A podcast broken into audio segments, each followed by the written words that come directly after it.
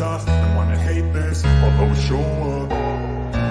I don't ever slow up, no I don't take sh I got no love for the fakeness. If you wanna play tough, no I don't take sh I got no love for the fakeness If you wanna play tough and wanna hate this I'll always show up and make a statement. I don't ever slow up, no I don't take sh I got no love. For the fakeness If you wanna play tough and wanna hate this I'll always show up and make a statement. I don't ever slow up, no I don't take sh I got no love. For the fakeness If you wanna play tough and wanna hate this I'll always show up and make a statement. I don't ever slow up, no I don't take shit. I got no love fakeness If you wanna play tough and wanna hate this I'll always show up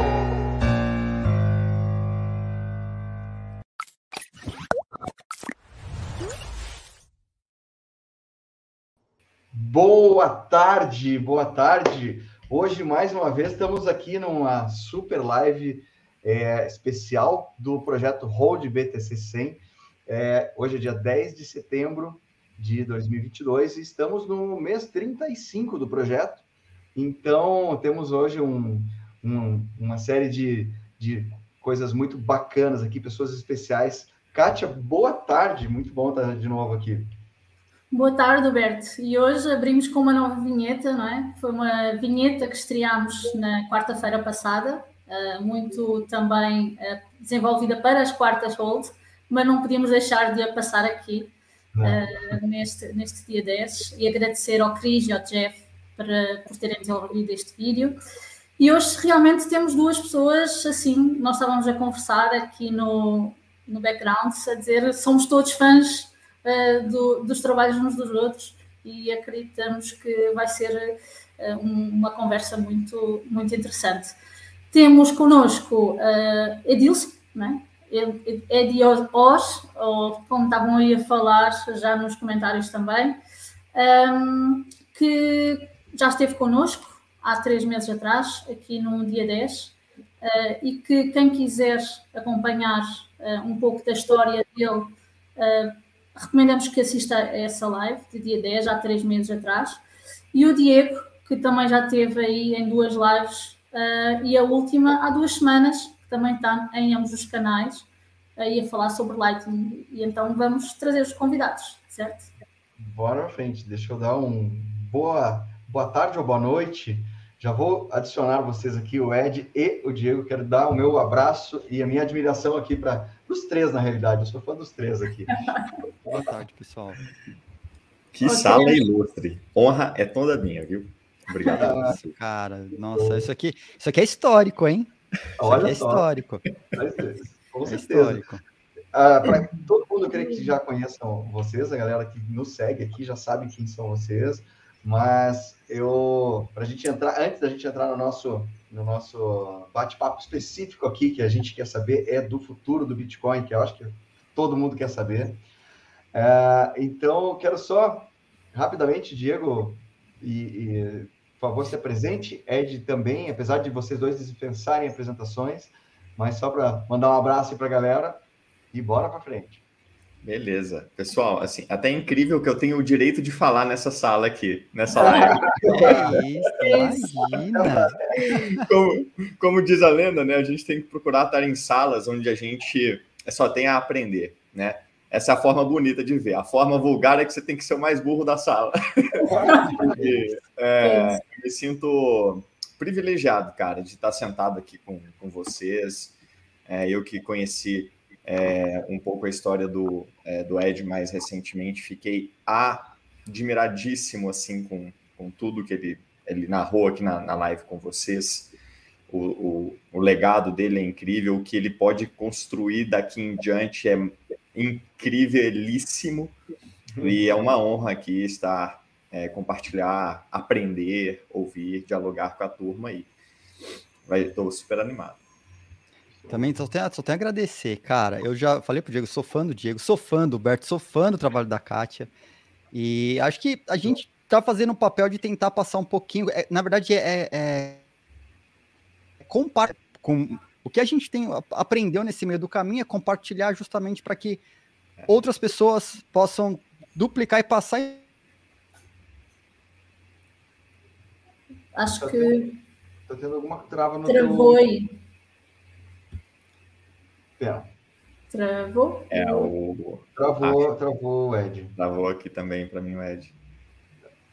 Ed, Sim. não sei se tu tá ouvindo a gente, mas tá, deu uma travada no teu, no teu, no teu vídeo e no áudio. Só dar uma pipocada, mas foi. Pô, mas o, não sei se quer tirar. O grande ponto é esse, né, Kátia? Eu, eu até estava brincando, falei, ó, agora eu vou tentar ficar mais quieto possível hoje para eu aprender muito aqui com essa turma. Deixa eu abrir um pouco aqui. Eu tô achando engraçado que nesse ritmo não vai falar ninguém, tá todo mundo querendo aprender. tá todo mundo querendo, é verdade. Ó, Elon Musk travou a live, diz o Vitor aqui. Vou só remover é... aqui, ver se ele volta. O Vitor, Visão Libertária, aqui a. Tem feito grandes contribuições lá na comunidade. Liga o torrent. Mas vamos começar então aqui, ó. Eu quero, quero esperar o Ed para saber a opinião dele também. Mas o, o grande ponto, o mote, o assunto base nosso Uhum. É, assim, temos já estabelecido por todo mundo aqui é, é, que a gente já tem uma, uma consciência muito grande do, do, tamanho, do impacto e da e de como a gente tem uma estrutura extremamente uh, sólida, que é o Bitcoin. Sim. E nisso a gente já tem N conversas e materiais e tudo mais para frente. E o grande lance aqui de, de vocês dois é, é saber o que, que vai rolar daqui para frente qual que é o potencial, o que, que pode acontecer, quais são as, as possibilidades. E a gente gosta muito de fazer essa futurologia sem compromisso, né? Porque provavelmente o que vai acontecer a gente nem imagina, né? É, é só o que a Kátia falou. Vamos nos colocar há cinco anos do passado, né, Kátia? Sim, porque nós estávamos a falar aqui um, até um pouco antes do Diego chegar, estávamos aqui a falar é, cá atrás a dizer, o Edilson estava a dizer, ah, daqui a cinco anos vai ser uh, uma realidade diferente, é? E a verdade é que depois estávamos a dizer que tudo vai acelerar em termos de desenvolvimento. Uh, e eu, eu disse, se nós olharmos há cinco anos como é que era o mercado, que eu, o, o Berto e o Edilson também estávamos, há cinco anos o mercado estava totalmente diferente do que é hoje. Com a aceleração deste desenvolvimento entrada de pessoas novas no mercado, pessoas com ideias frescas, com capacidade de implementação. Eu acho que daqui a dois, três anos, acho que não precisa assim. Acho que vai ser uhum. cada vez mais rápido. E eu gostava de saber assim, qual é que é a tua opinião e o que é que começas por ver aí os próximos passinhos uh, que estamos a ver.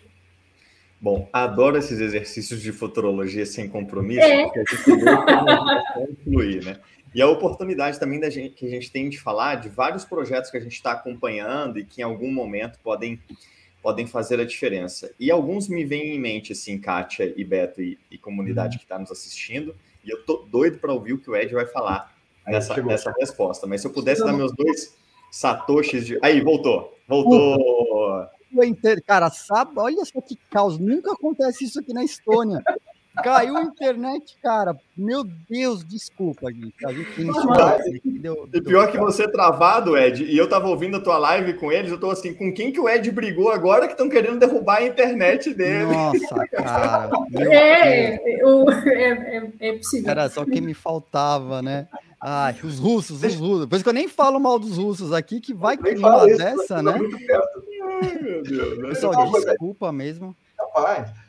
Tu, tu, chegou a ouvir o que a gente falou agora? agora não. não, não escutei, tá. não escutei. Deixa eu só. Não sei se acho que é só dar um, dar um, dar um de novo pro Ed aí, daí a gente já vai entrar no que o, o, o Diego estava comentando.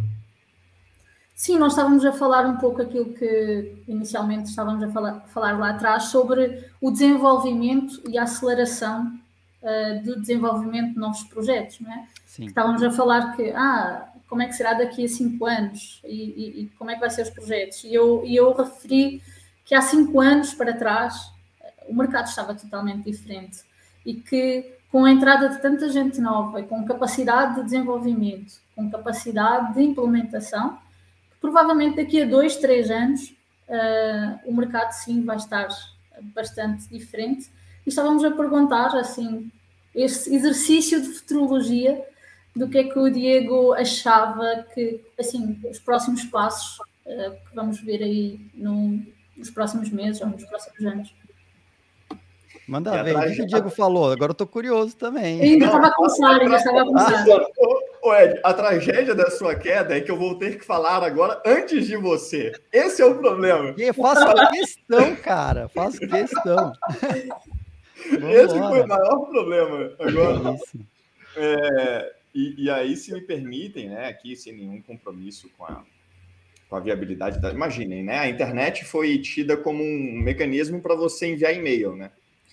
Então, é, o Ed deve ter vivido isso assim, e o desenrolar dessa história que é impossível de prever a, a priori. Agora, os meus dois satoshis é, de contribuição iriam muito na linha do seguinte: é, dizem que as DLCs, que são os contratos inteligentes e discretos, é, dos mesmos escritores, inclusive, compartilham alguns escritores com o protocolo da Lightning Network, está hoje onde a Lightning estava em 2018. Há esse conundro no mercado, assim, de que em 2018 talvez ninguém tenha enxergado a Lightning apontando, era um negócio raquítico, que, pô, feio de usar, é, e as DLCs já, já funcionam hoje como a Lightning já funcionava em 2018, já tem gente fazendo contratos é derivativo.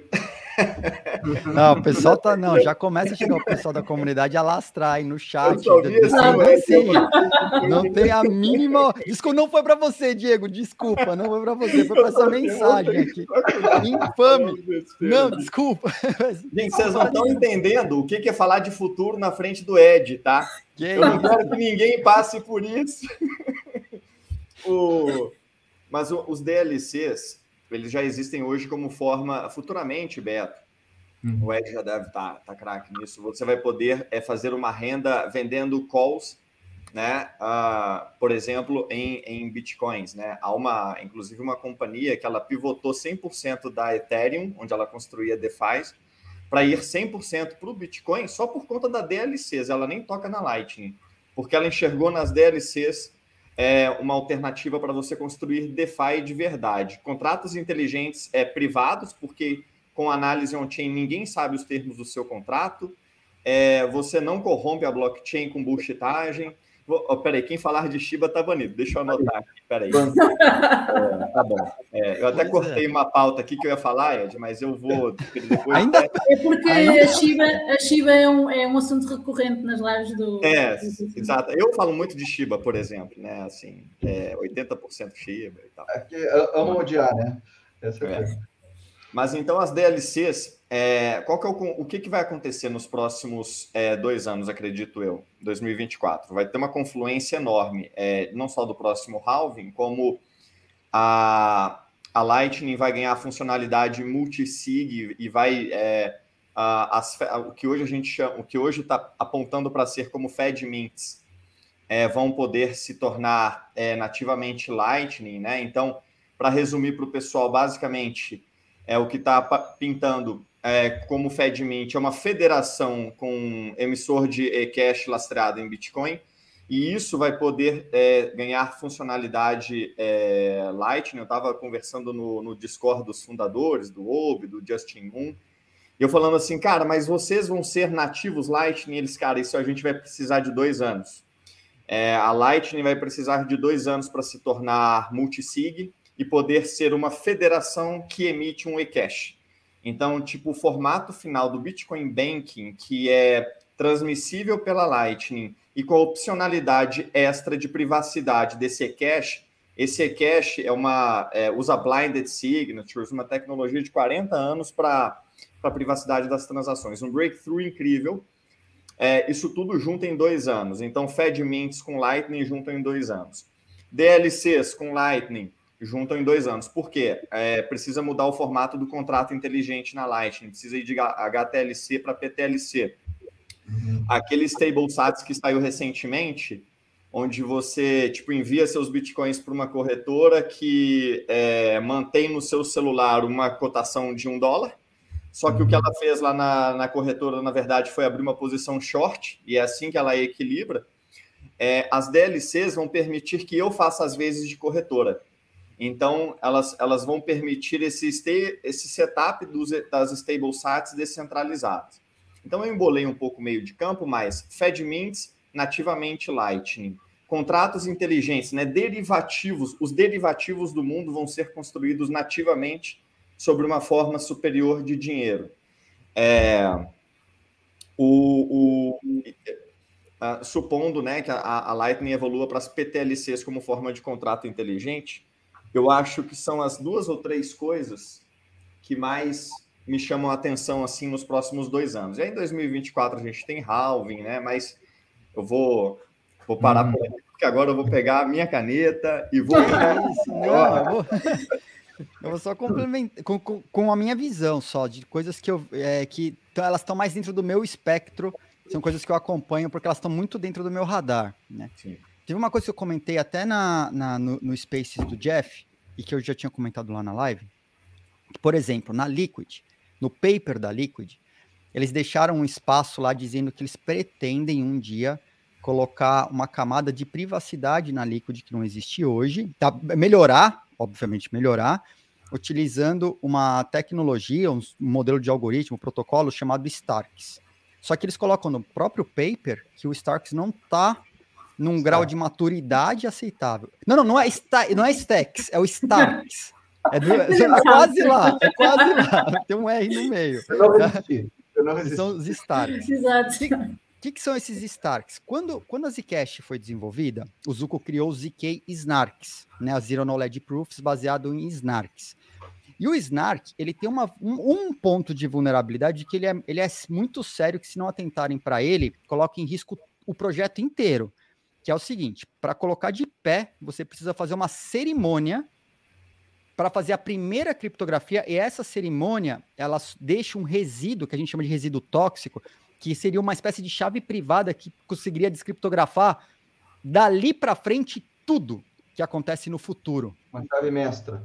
É uma chave mestra, é como se fosse uma chave mestra. Então essa cerimônia, ela é feita, ela foi feita para garantir que essa chave seja destruída de maneira segura e que ninguém teria a capacidade de reproduzir essa chave. Se isso acontecesse, o próprio Zcash estaria absolutamente comprometido. E a tecnologia é muito assim, aí tendo isso fe sendo feito e garantido, a tecnologia realmente funciona. As transações são shieldadas, que a gente diz. Você não identifica destino, você não identifica origem, você não identifica a quantidade. E tem essa segurança. Os Starks, a, a, a Zcash já até trocou o protocolo, tá? Ela já passou por duas atualizações, já não é mais esse. Já, já renovaram, criaram com outro nome tal, tem um protocolo novo. E aí, o pessoal começou a desenvolver os Starks, que também é, é uma tecnologia de Zero Knowledge Proofs, mas que não precisa dessa cerimônia. Ela consegue fazer isso com milhares de máquinas, cada uma fazendo uma computação descentralizada e distribuída, para dar o start sem, o, sem o qualquer risco disso soltar uma chave mestra que possa descriptografar o restante dali para frente. Então, na Liquid, tem isso no paper, e aí entra a parte que, que é, é engraçada da história, porque o ZK Starks está sendo desenvolvido na rede do Ethereum.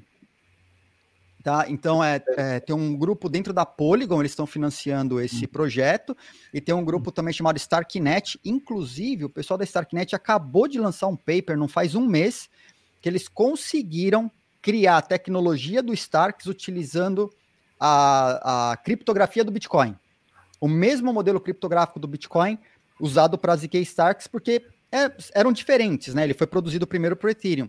Então a coisa começa a chegar agora mais próxima do Bitcoin, mas ainda é muito imatura. Então, isso num futuro pode ajudar demais a, a, o próprio Bitcoin para a gente não ter que passar pelas mixnets, pelos coinjoins da vida. Outra coisa que eu acho que vai acontecer nessa mesma linha da privacidade. Comparando com o que eram os anos 90. Nos anos 90 a gente colocava um site no ar e a gente tinha que pensar em colocar um SSL, que era caríssimo. A gente gastava uma fortuna para botar um SSL num site, ninguém colocava.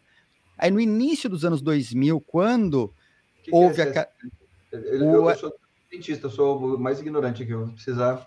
O SSL é aquele cadeadinho do certificado de segurança, segurança. de privacidade do site. Acho que a palavra-chave é certificado emitido por alguém, né? É certificado emitido acho... por alguém, exatamente. É um certificado.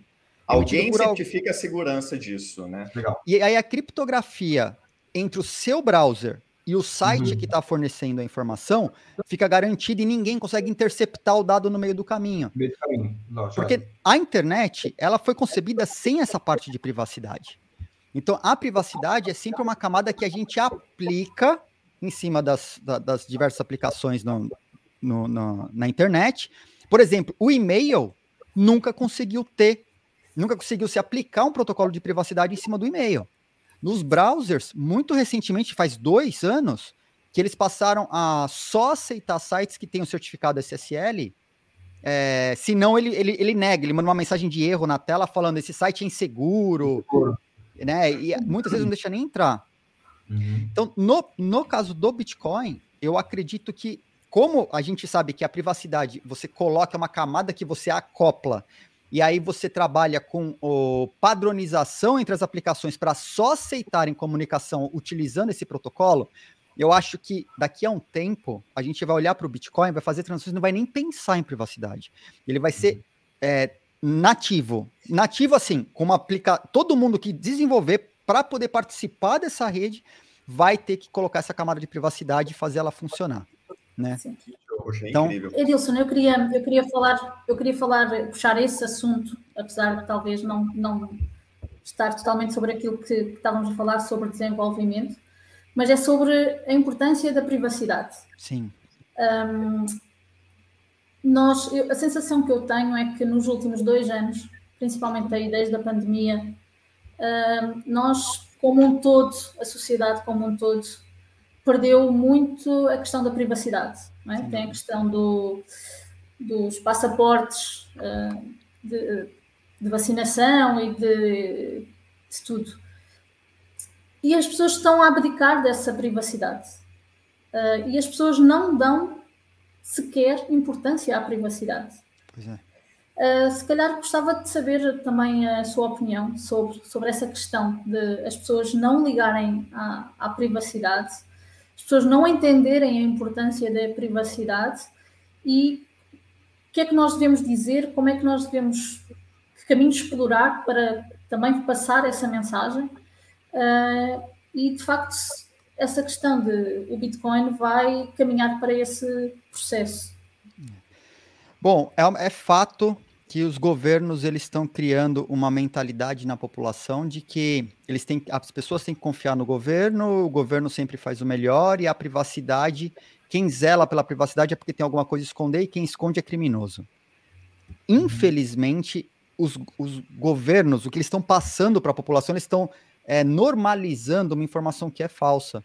A privacidade é a coisa mais normal. A gente tem o direito de definir para quem e o que a gente quer mostrar algo. Por isso que a gente tem cortina em casa, por isso que a gente utiliza roupas, né? Hum. É, por esse motivo. Não é porque ah, não tenho nada para esconder. Não é bem por aí. Você pode não ter nada para esconder, mas algo da sua vida pessoal, no âmbito privado, você quer preservar, porque são seus pensamentos, são suas coisas que você escreve, suas comunicações, suas relações, as coisas que você tem, né? E, infelizmente, principalmente através do dinheiro digital, que vai chegar logo, logo mais, né, os governos estão trabalhando nisso, a privacidade ela vai ser muito mais comprometida. E a gente já teve, a gente até chama das crypto wars, né? A gente teve a primeira crypto war lá no final dos anos 90, é, no final dos anos 80 início dos anos 90.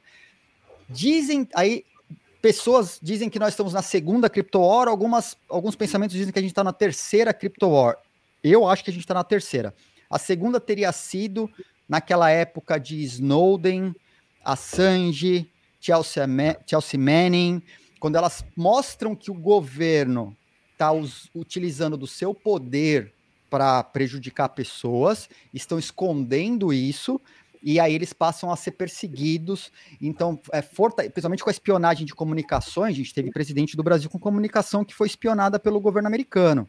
Uhum. E aí é, eles, a gente começa a falar mais e mais da necessidade da privacidade e que a gente tem que usar a criptografia como uma ferramenta para a gente se proteger. E aí, a partir dessa que eu, eu considero a segunda crypto war, tem gente que acha que ela se estendeu e a gente continua nela, até porque o governo europeu está tentando passar no parlamento uma lei para que toda a criptografia deixe uma backdoor em, na mão do governo. E isso aconteceu lá em 92, quando os Estados Unidos estavam instalando chips em todos os dispositivos eletrônicos e montando um banco de dados de chave privada para eles poderem descriptografar qualquer comunicação. É a mesma coisa que fizeram em 91, 92, estão fazendo agora. E essa perseguição, que eu também acho que é uma crypto war, só que agora envolvendo Bitcoin, criptomoedas em geral, e não querendo permitir que as pessoas tenham liberdade de transacionar voluntariamente com quem elas quiserem, sem que ninguém tenha que botar o dedo e ver, eu quero, quero trabalhar e receber um pagamento, e não quero que o cara que está me pagando saiba quanto eu tenho guardado, seja lá do que for. Eu quero poder fazer uma doação e não ficar relacionado com o, o, o conteúdo da minha wallet nessa, né, né, nessa doação. Não precisa ser exposto, não preciso me expor dessa maneira. Então, um trabalho que a gente tenta fazer é colocar, ensinar as pessoas, não colocar na cabeça das pessoas, mas tentar fazer com que as pessoas compreendam e assimilem a informação de que a privacidade é uma coisa normal, que a nossa privacidade está sendo comprometida porque os governos, obviamente, se eles conseguem controlar tudo que as pessoas fazem através do monitoramento, né? Através do monitoramento vem aquela coisa da coerção, da, né, das ameaças e tal.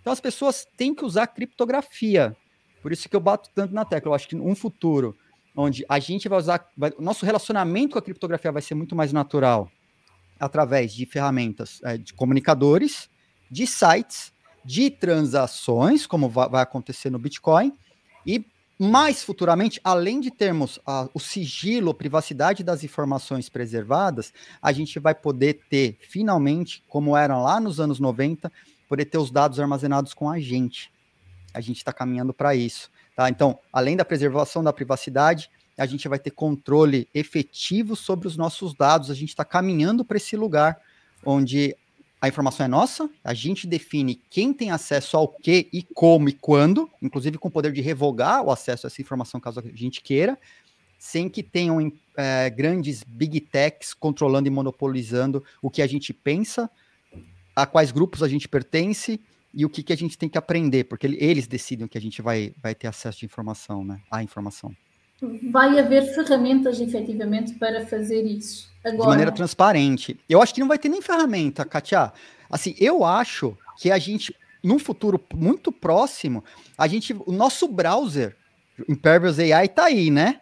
O nosso browser, ele já vai subir o nó. Não vai nem ser o browser, a gente vai instalar um computador vai instalar um Linux, vai instalar um Windows. A gente não vai nem ter que pensar nisso.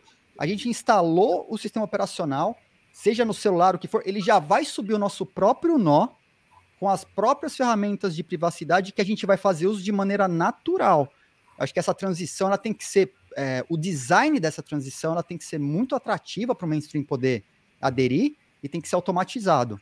Mas não vai um pouquinho na contramão, e o dia que ia falar não vai um bocadinho na contramão daquilo que nós vemos que é as, o Facebook uh, e outras empresas a quererem cada vez mais tirar-nos a privacidade uh, e saber tudo sobre nós. Tudo, tudo, tudo, tudo. É porque e as pessoas estão naquela, ah, ok, é, é por questões de segurança, ah, é porque não sei o quê, ah, porque assim facilita.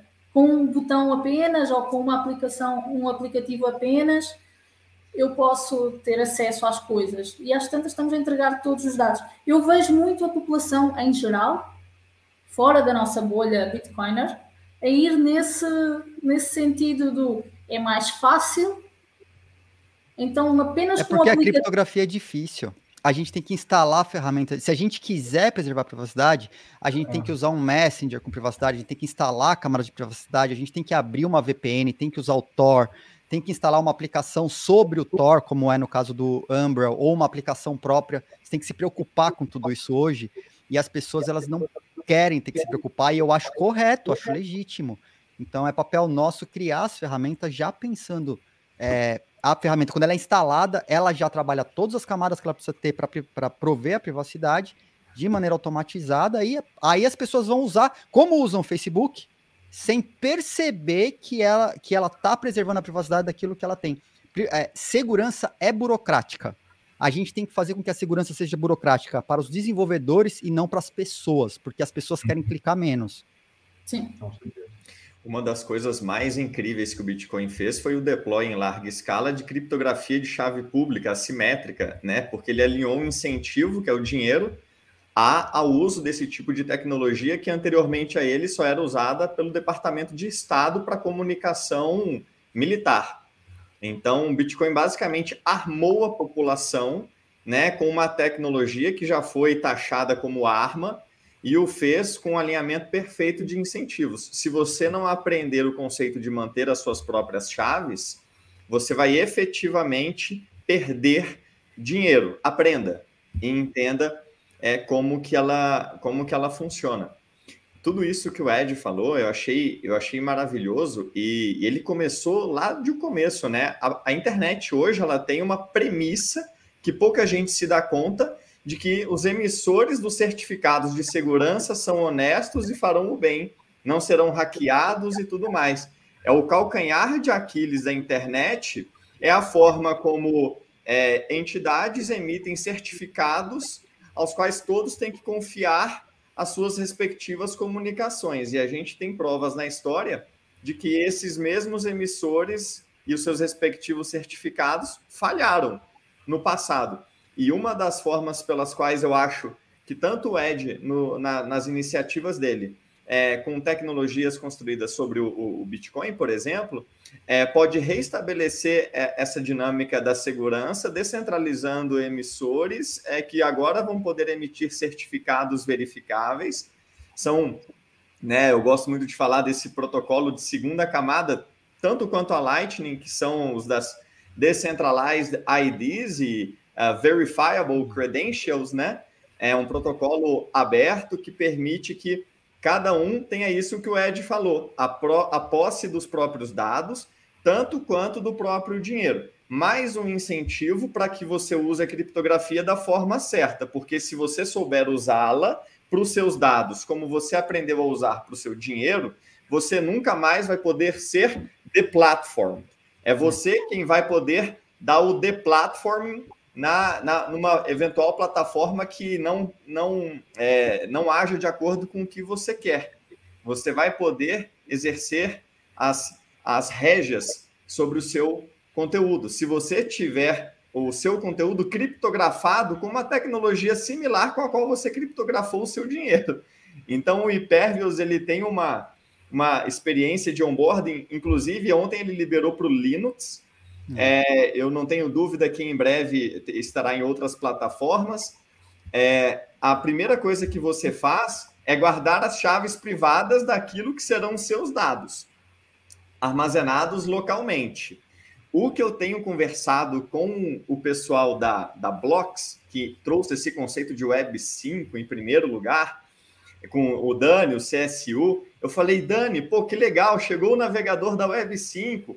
Ele falou assim: calma, ainda não. A gente vai chegar lá. Nós vamos construir uma extensão que vai vir é, por padrão na Impervious, que vai adicionar à Impervious um negócio que ela ainda não tem.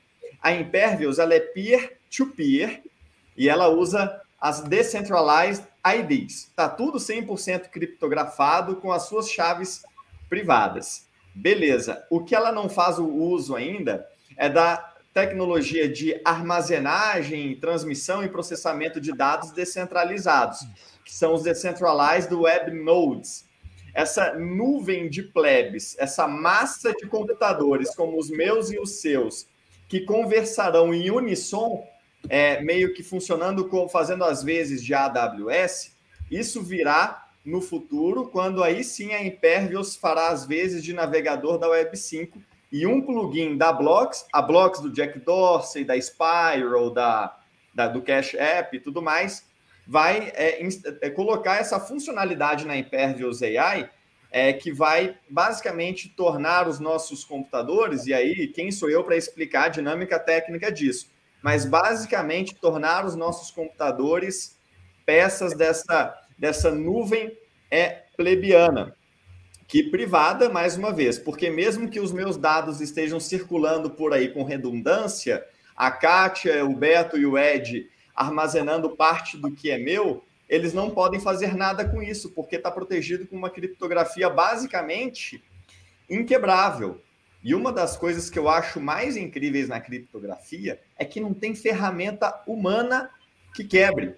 Isso é de uma coisa assim muito, muito, muito filosófica, né, Ed? Uhum. É uma, uma arma forte a tal ponto que não tem Estado-nação no mundo que possa descriptografar um dado protegido com uma determinada criptografia, não importa o que ele faça. É, o, o Impervious, eu, eu brinquei na, na, na no, no, Spaces do Jeff ontem, eu falei, ô, Free Ed, ô, ô Impervious, me libera aí o acesso, porque eu já pedi cinco vezes, hoje eu fiz de novo. Eu vi o seu tweet falando que eles tinham liberado para Linux, eu fui correndo lá baixar, porque eu já tinha rodado o nó da Impervious, de maneira separada, né? E tentado compilar o browser, mas não funcionava. E aí, o que eu fiz hoje? Hoje, fiz hoje mais cedo. Eu subi o nó da Impervious de novo, é, subi a, a, o browser no Linux, que é um Firefox, lá que ele já, se, já tem um plugin é, nativo que se conecta direto no nó da Impervious para se comunicar. O que eu acho maravilhoso no Impervious, com, ele vindo a ter a capacidade de armazenagem descentralizada no futuro, é perfeito. Porque assim como a gente recebe um troquinho para fazer roteamento das transações nos nossos nós Lightning, para armazenar os dados das pessoas, caso a informação seja requisitada, a gente pode receber um pouquinho pelo fato de ter armazenado os dados das outras pessoas, sem que a gente tenha a capacidade de ler esses dados. Né? Ela não tem isso ainda hoje, vai ter um dia.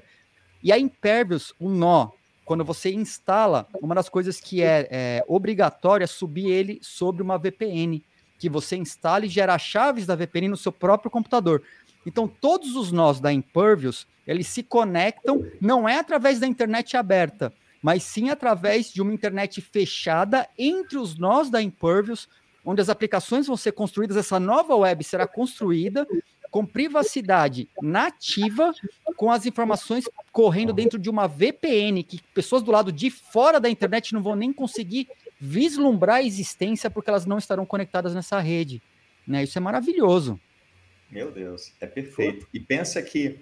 É, ah, por que, por que, a Reditor não vingou? Né? Mas a Reditor, muita gente fala assim, mas tá aí, ó, a Reditor tá aí. Ela precede o Bitcoin, lenta pra caramba para usar, tá recebendo um ataque DDoS agora. Quem roda Node, Bitcoin e Lightning sofre muito com isso, porque as soluções fáceis de usar rodam sobre a Reditor por que, que essa nova internet vai prevalecer? E aí eu faço o exercício do ovo e da galinha. Uhum. É, você não ganha dinheiro por rodar um proxy Tor. Eu sei porque eu rodei um no meu Umbrel até há pouco tempo atrás, que basicamente derrubou o meu Umbrel. Na hora, que a, na hora que a Rússia derrubou o Twitter, ele processou 50 gigabytes de dados em 15 minutos. Ele processava 300 megabytes. Porque a Rússia foi toda para o Tor, só que o seguinte, ela não me remunerou na hora em que eu rodo uma espécie de esse servidor, é, desse, esse, esse node descentralizado dessa internet que faz uso dessas tecnologias de armazenagem de dados descentralizadas, eu vou ganhar bitcoins através da Lightning para ceder o meu computador à rede.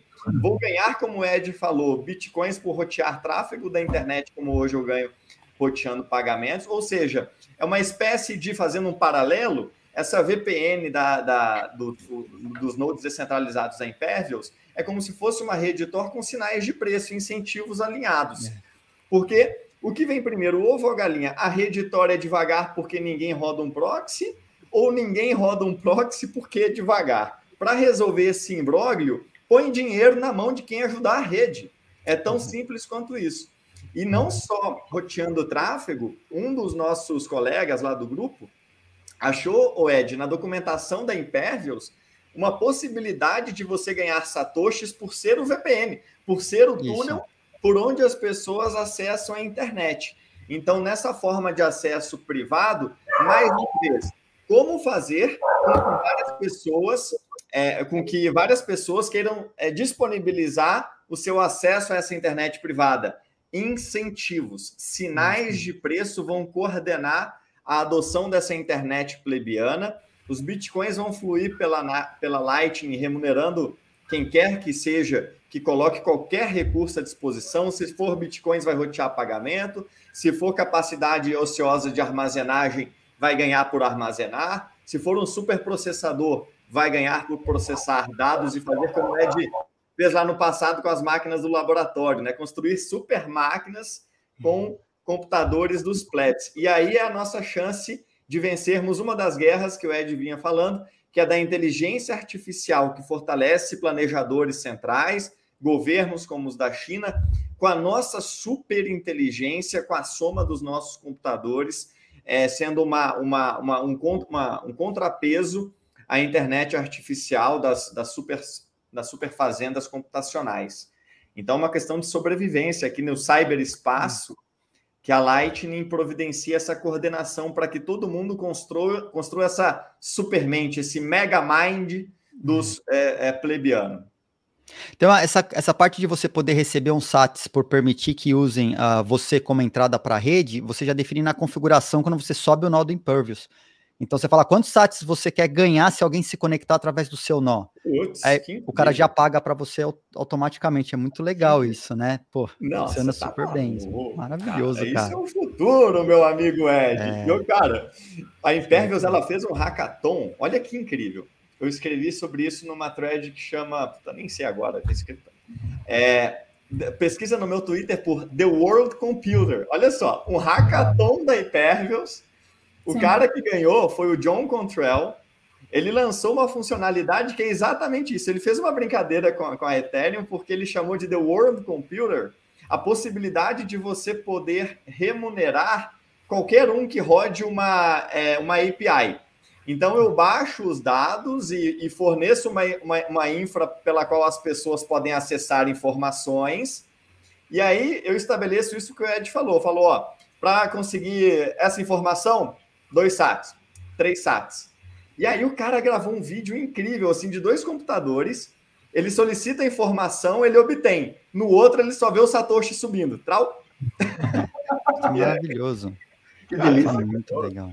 Maravilhoso. Não, é, é, é, é, essa realmente é a distribuição de, de renda, de riqueza aí justa né, no mundo. Você, você gera valor para todos e o valor volta para você de alguma forma. Deixa eu fazer um, mais uma pergunta barra provocação aqui para a gente que eu sei que o Ed trabalha nisso há muito tempo.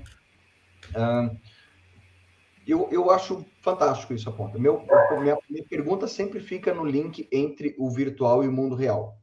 Qual é o momento em que essa coisa consegue ser linkada de forma honesta e real?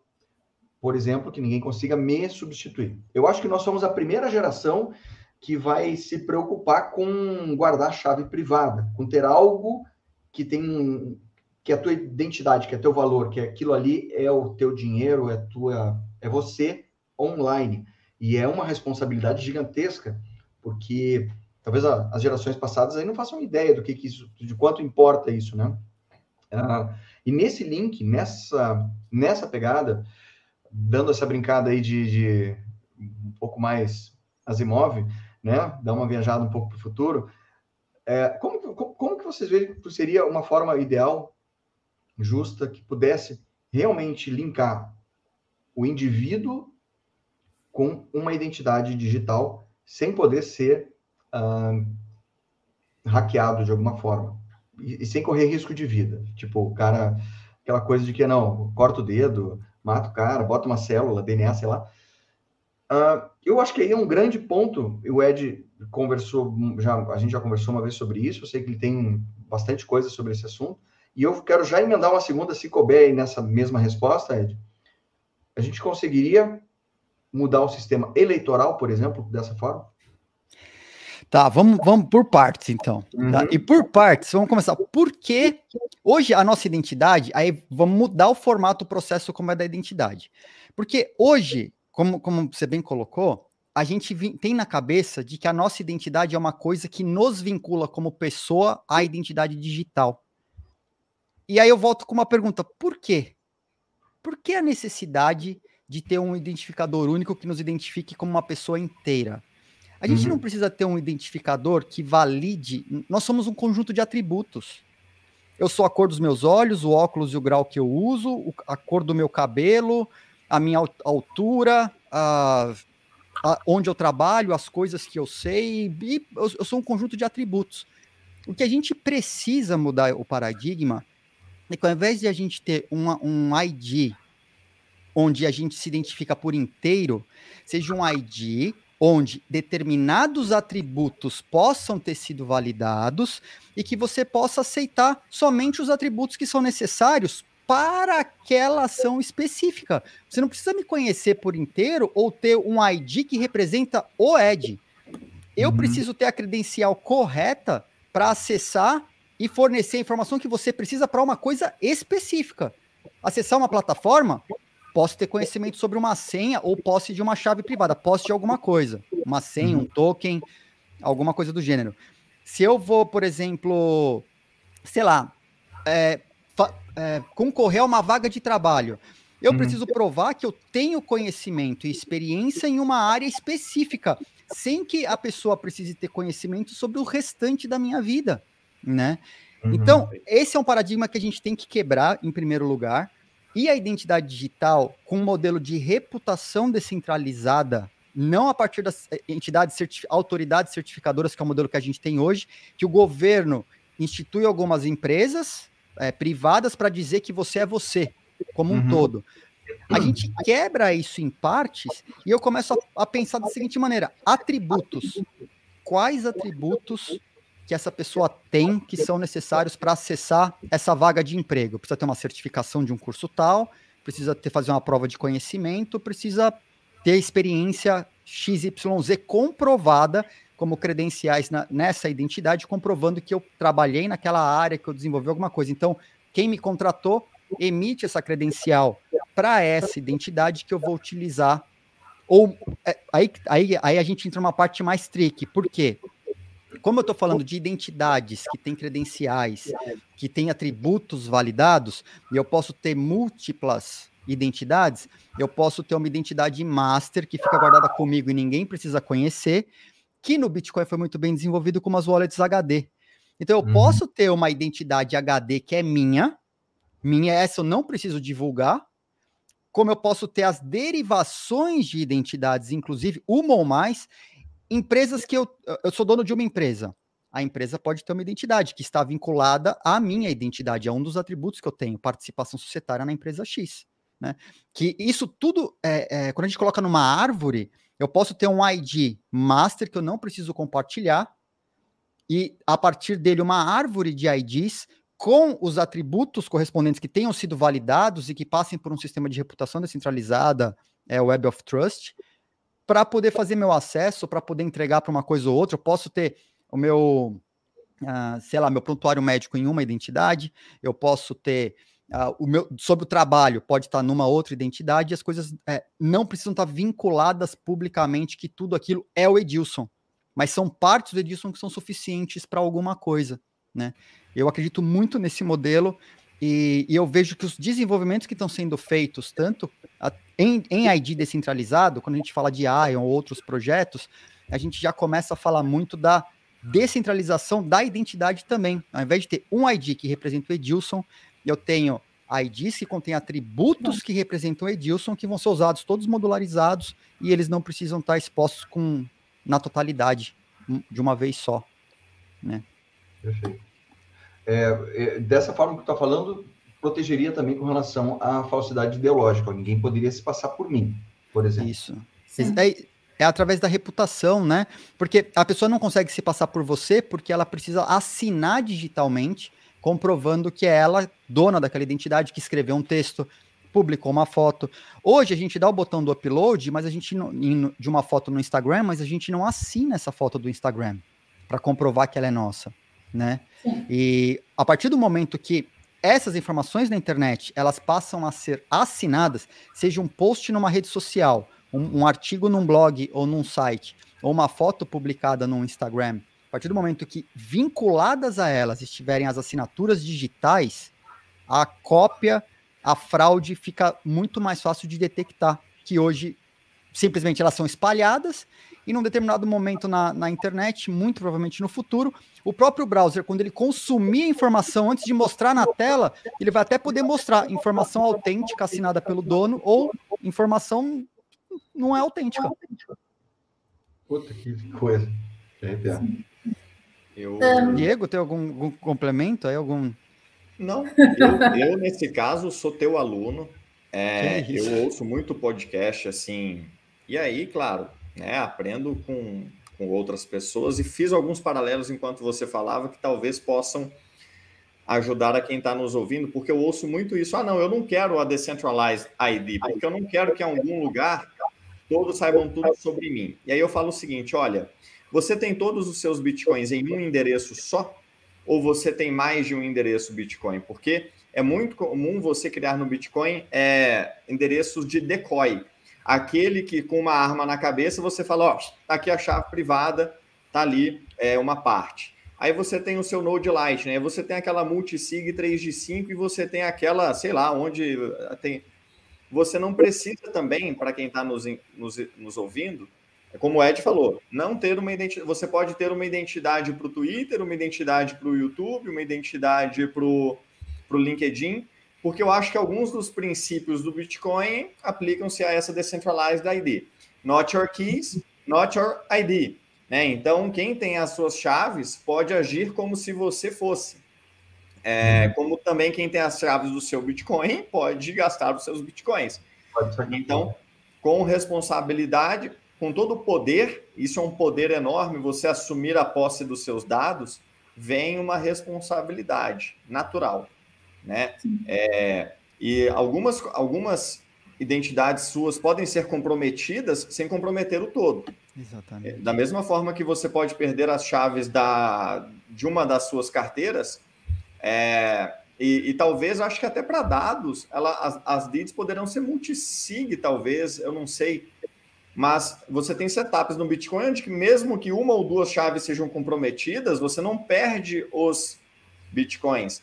E talvez setups parecidos possam ser possíveis é, para sua identidade digital. E aí eu estou especulando um pouco, mas o princípio, eu acho que de administração de chaves para dinheiro e dado, acho Mesmo. que compartilha alguma coisa. É. Compartilha. De uma forma bem simplista, a gente tem hoje uma senha para cada site, para cada lugar, para cada banco, para cada mais ou menos a mesma coisa. Mas olhando para o lado do usuário, da pessoa, uh, você é obrigado a decorar um monte de coisa, e, e, e, cada banco ou cada site não aceita a mesma senha porque você precisa de um dado, de um outro caractere, de alguma coisa. Se você pede para fazer uma nova, você não consegue fazer parecida com a anterior, é, é assim, o risco é muito maior. Então, existem formas de você utilizar uma carteira Lightning tua, na qual você tem a chave privada para assinar, entrar em sites e, e assinar acesso a um monte de coisa, né? Isso já está já, já, já tá funcionando, né? Aliás, Sim. precisamos colocar no nosso site isso, Kátia. É. Sabe, sabe qual a diferença? Só, só um complemento para o Humberto.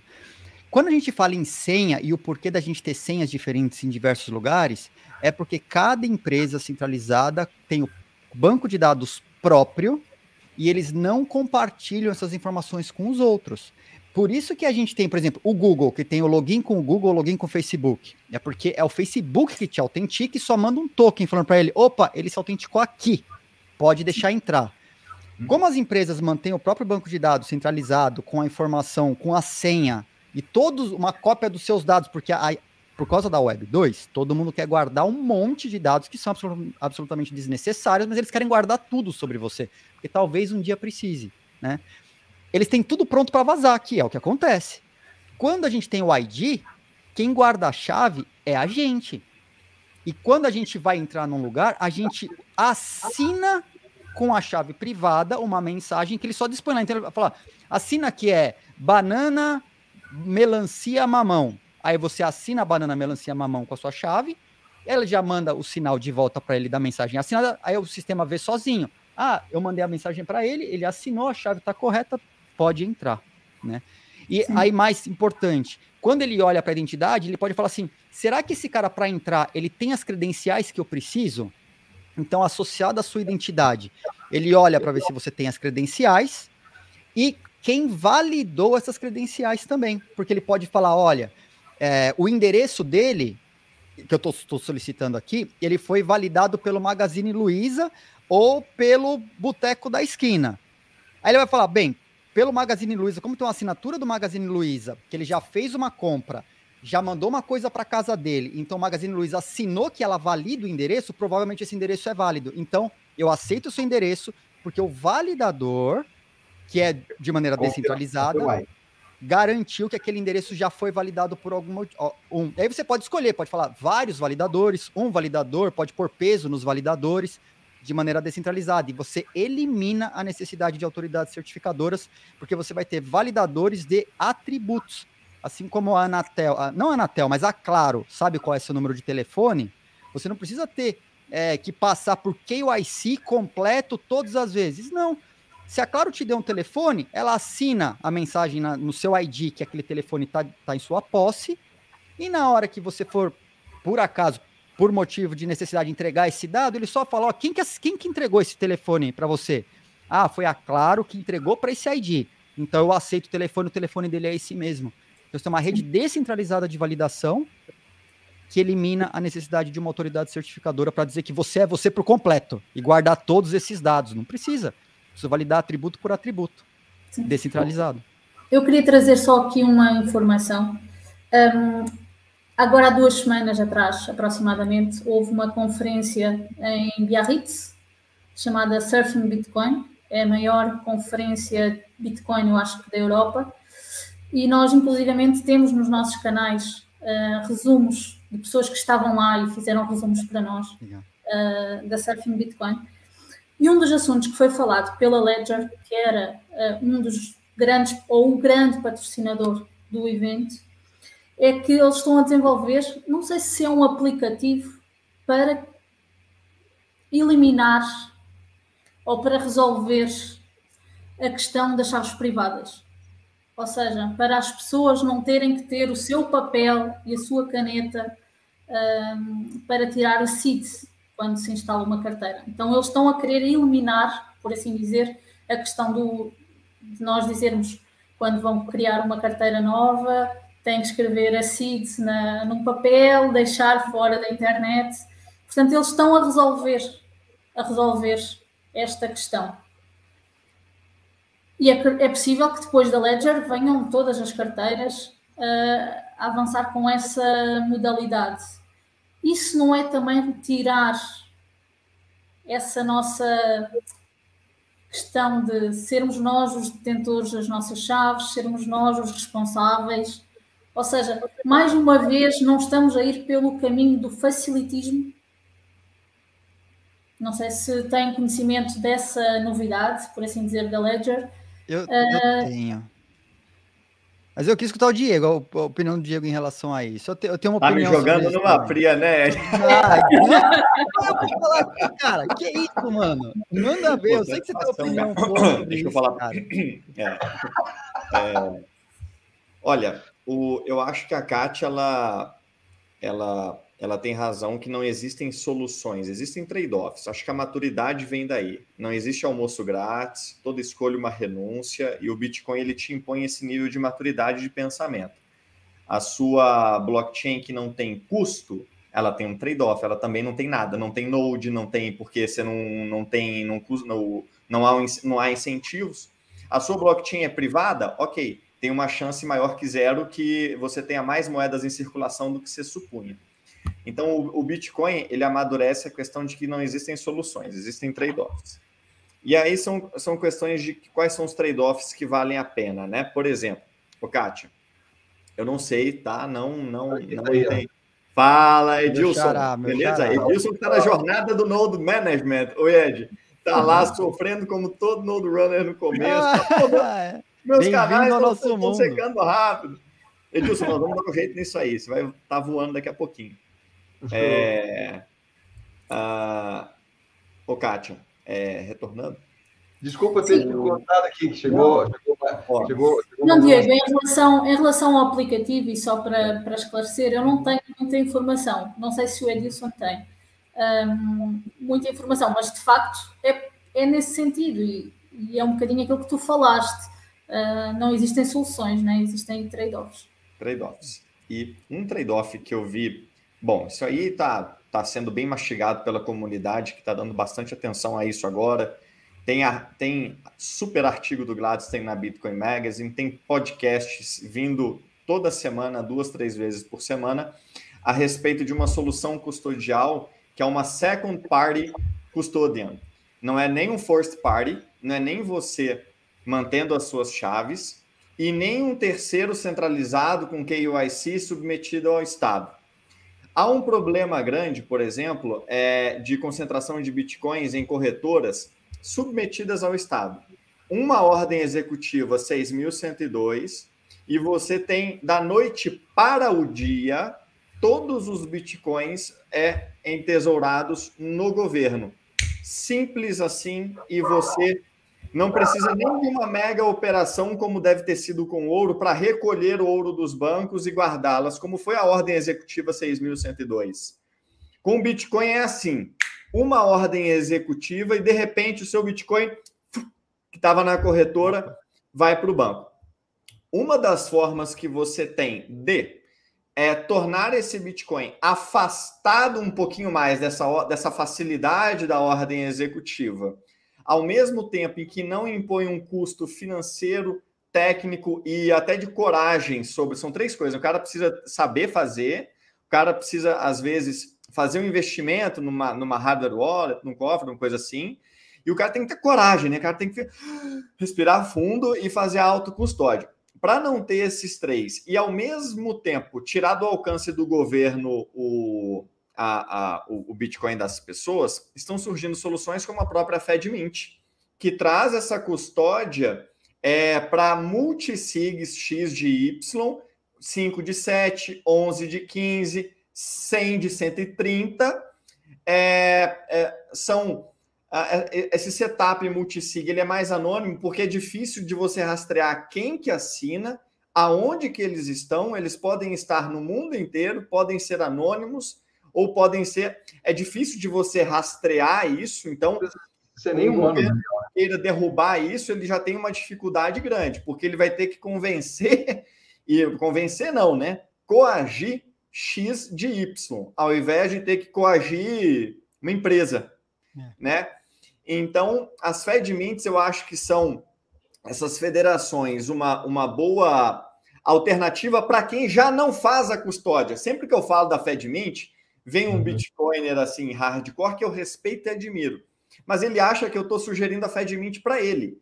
Não é ele, ele vai ser um dos guardiões, ele não vai ser um cliente. Uhum. O, o, cliente é o tio dele que ainda hoje tem bitcoins na Binance. E quem está uhum. e quem tá tocando esse projeto da FedMint foi um cara que tocou o que é hoje é, é, é, criou do zero e vendeu a maior corretora cripto do, é, da Nigéria, o OBI, é, se eu não estou enganado, e ele falava o seguinte: eu tentei tirar o Bitcoin das, uh, da corretora, eu ensinava, eu pedia, eu colocava lá as chamadas, não dava 15% que tirava. Na Binance, eles supõem que deve ser menos do que um, porque a Binance incentiva a custódia na Binance. E ele fracassou porque conversando com as pessoas, as pessoas falavam: olha, eu não confio em mim, eu não sei, eu confio em você. E aí ele perguntou assim: e em quem você confia em mais do que em mim? Aí as pessoas respondiam: no meu primo que me indicou, você. Então, ele ofereceu uma alternativa para esses guardiões, que são os caras que levantam a bandeira e falam assim: ó, comprem Bitcoin, façam a própria custódia eles fazem ali um formato, uma, uma multisig, porque, na verdade, pessoal, eu já sou a FedMint da minha família, convenhamos. Todo mundo hum. é um pouquinho FedMint da própria família. Só não tem um setup propriamente feito para isso. E, por fim, para fechar essas soluções é que facilitam a vida do de quem, de quem assim tem ranço do, da autocustódia, são soluções como a da Blocks, que está desenvolvendo um projeto open source, que é como se fosse da casa Rodel. Só que é o seguinte, é eu chamo de multisig concierge. A empresa fica com uma chave é, de um uhum. setup que é no mínimo dois de três. Ela nunca tem chave suficiente para movimentar os fundos. Então, mesmo que ela seja completamente corrompida, os fundos de ninguém serão alterados por si só.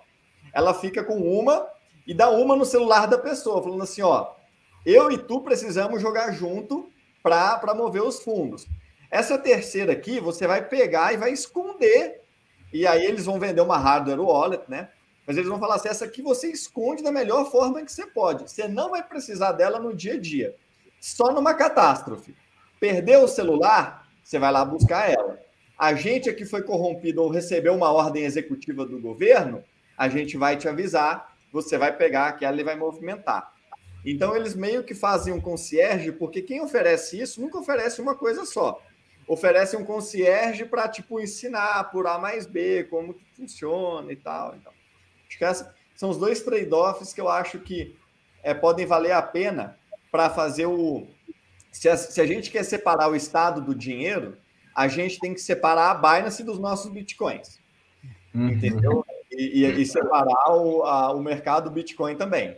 Então, uma forma de fazer isso é, de, é rasgar elas no meio para uma nuvem de, de plebes que formarão federações anônimas, distribuídas, muito mais complicadas de cederem os bitcoins com facilidade.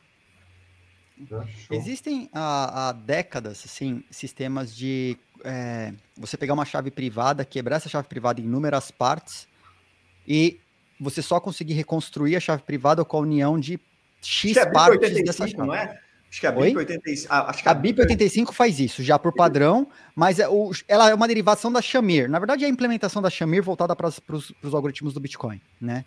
Então, Shamir é uma técnica criptográfica para você é, dividir a chave privada em diversas partes. Eu acho muito elegante esse modelo que o, que o Diego citou, que já foi utilizado durante muito tempo, tanto na BitGo quanto nas próprias Zapo, nas primeiras versões da Zapo, lá no começo da, da história hum. deles para ele poder movimentar o seu Bitcoin, ele fica com uma chave, você fica com uma chave, uma terceira chave você guarda. Você só vai buscar essa chave em caso de catástrofe. Quando eu comecei a modelar projetos que têm uma ideia parecida com essa, eu preferi utilizar modelos 3 de 5 ao invés de 2 de 3. Porque o 3 de 5, você dá a oportunidade da pessoa também deixar essa chave. Você tem uma, você tem uma multisig compartilhada com uma, com uma outra pessoa, essas multisigs que você quer fazer uma poupança conjunta tal, aí você faz uma 3 de 5. Você tem uma chave, a outra pessoa tem uma chave e a, a, a, a empresa tem uma chave. Com três, precisa da minha assinatura, da Miriam, e a Exchange assina junto. Uhum. Então, e, aí o que acontece? Quando você monta as multisigs no Bitcoin tradicional, elas eram muito caras. Esse exemplo de 100, de 130, meu Deus do céu, o tamanho da transação é monstruosa. Que transação cara para fazer isso? Quem que resolve? A Taproot. Porque a Taproot você Exato. vai ter o mesmo tamanho de hash, independente do número de signatários. Pode ter 10 mil signatários se você quiser. Se você quiser ter um tesouro de uma cidade e isso ser compartilhado a população para sair os fundos para um determinado momento ela tem que votar e assinar em conjunto para a liberação dos fundos, sem que o gasto para isso, que o custo disso seja alto. O custo vai ser o mesmo, o custo de uma transação pequenininha, como se fosse de wallet para wallet é, unitária, né? Uma wallet comum. Você vai ter uma wallet multisig que não vai fazer diferença na transação. Então, o Taproot tá aí para salvar a gente nos custos, porque realmente era, era um impeditivo. O Sim. custo acaba sendo impeditivo para muitas coisas, para muitas soluções. Até porque é mais rápida, porque também, oh, validar 10 mil consome também tempo, memória, é demorado. Então você tem custo tendendo a zero, né, centavos, e validação na velocidade da luz. Eu queria te, pergun queria te perguntar se podia explicar aquela questão da Ledger que falou que sabia uh, o que é que eu estava a ah, Não, eu vi, eu vi eles falando sobre, eu não vi a tecnologia. Eu não sei. O que, o que muita gente está fazendo eu não gosto desse modelo. Eu não gosto. Mas fazendo um exercício de futurologia aqui também, eu acho que a gente pode chegar nesse modelo no futuro. A Ledger, ela quer, ela, a, a, facilitação que ela vai fazer, eu acredito, não sei se é, ela pode ir numa linha tipo Proton Mail. Como que é a linha da Proton Mail? A Proton, ela guarda a sua chave privada, criptografada, com uma senha que você coloca quando você acessa o site. Então, olha a mecânica da coisa a chave, a chave privada não está com você. Eles têm uma cópia que eles fazem backup tal. Assim como seus e-mails ou suas mensagens, a chave privada também está lá backupeada com eles. Quando você coloca a senha, ele descriptografa a chave privada. Aí ele vem para o seu browser. E aí ele utiliza a chave privada para descriptografar o resto. Então, se você faz uma conversa multi-layers, eh, nessa, uma comunicação, como já acontece com a Lightning Network, para você poder utilizar o LN Address, é natural, se você conseguir descriptografar, você ter alguma coisa, você vai lembrar. Então eles vão facilitar você ter uma ou mais chaves privadas armazenadas, né? Isso é, uma, é um outro tipo de solução, não sei se é a da Ledger, tá? Não sei se é da Ledger. Mas eles trariam as suas chaves privadas e aí você é, descriptografaria com a senha que você sabe e passaria a utilizar porque elas vão ser usadas para assinar e descriptografar outras informações.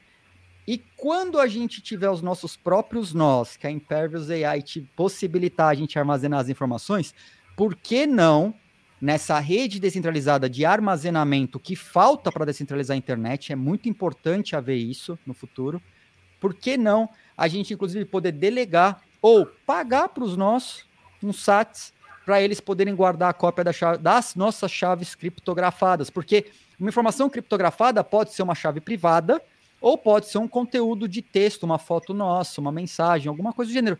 A criptografia não distingue a informação. Ela vai estar protegida da mesma maneira. Então a gente teria meios mais fáceis de guardar. Como tem o One Password. O One Password faz a mesma coisa. A gente tem uma senha para entrar no One Password. Muita gente não é fã de ter uma senha para tudo. Mas já é um modelo onde você, é, com uma, uma senha, você descriptografa as outras senhas que vêm até você. E com, a, com a, a possibilidade de você utilizar Shamir, você pode inclusive eleger pessoas de confiança. A gente tem um problema ético e moral, inclusive, porque você pode brigar com os familiares, pode brigar com. com se, se, você não escolher direito as pessoas, pode ser que elas neguem o acesso, seu acesso à chave no final das contas, né?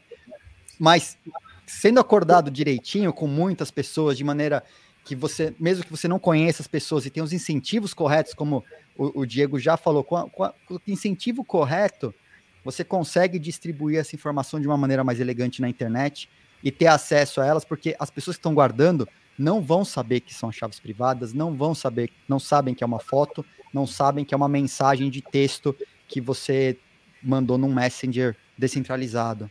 Né? Sim. Queria salientar também que nós temos aqui no chat o André Cardoso, que também é um, aí uma pessoa que produz conteúdo, tem inclusivamente o portal de notícias uh, o Bitcoin, e hum, ele fez esta pergunta mais cedo, e aproveito que estávamos agora a falar sobre rodar os nossos nodes, sobre se, é, se será possível rodar os nodes nos eletrodomésticos. Já tentaram, né? O 21, vocês lembram? Vocês estavam, chegaram a pegar essa época? Não sei. A 21 foi uma iniciativa para fazer com que você pudesse ter um, um, nó de minerador de Bitcoin na sua casa. Eles pegaram uma ASIC, criaram um micro dispositivo que você poderia plugar na lâmpada. Então você é, teria sua casa minerando bitcoins o tempo todo.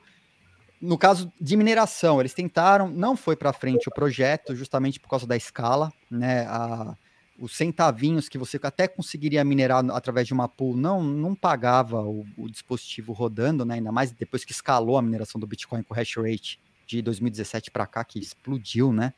Uhum. É, mas já houveram diversas tentativas.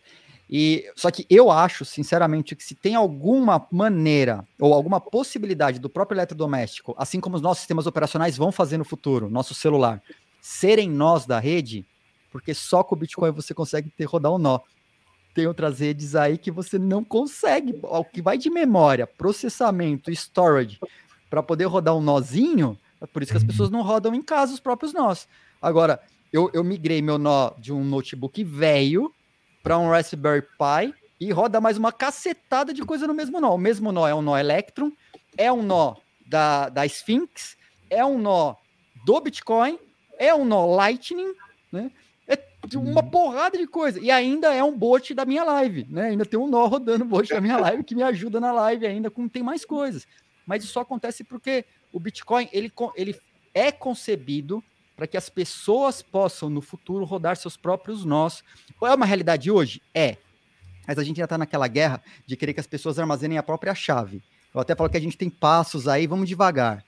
Se a uhum. pessoa ficar com a própria chave privada, eu já acho que nessa fase já é um sucesso. Aí a gente vai muito mais forte no, é, na camada de facilitar com que as pessoas rodem os próprios nós. E aí os eletrodomésticos vão poder ter, o nosso sistema operacional, nosso computador vai ter, nosso celular vai ter. Vai ser, vai ser natural no futuro. Tem, tem uma frase que eu até estava ouvindo a live que o, o Diego faz nas terças-feiras com o Alan Reicher, que eu creio que foi dele essa frase de, dizendo que as ferramentas, por melhores que sejam agora, uh, nosso problema agora de, de escalabilidade do Bitcoin, etc., não é de ferramenta, não é tanto de ferramenta quanto de consciência do que, que a gente está falando, de que guerra que a gente está lutando, né? O que, que a gente está, por que, que é importante fazer isso? Por que, que meu tio vai olhar? Eu não quero saber de nós. As pessoas, no geral, não, não, não têm a menor ideia, acham ainda que Bitcoin é, uma, é um investimento. Quando você fala Bitcoin, vem aquela coisa de investimento, pirâmide, se dá bem, ou coisa assim.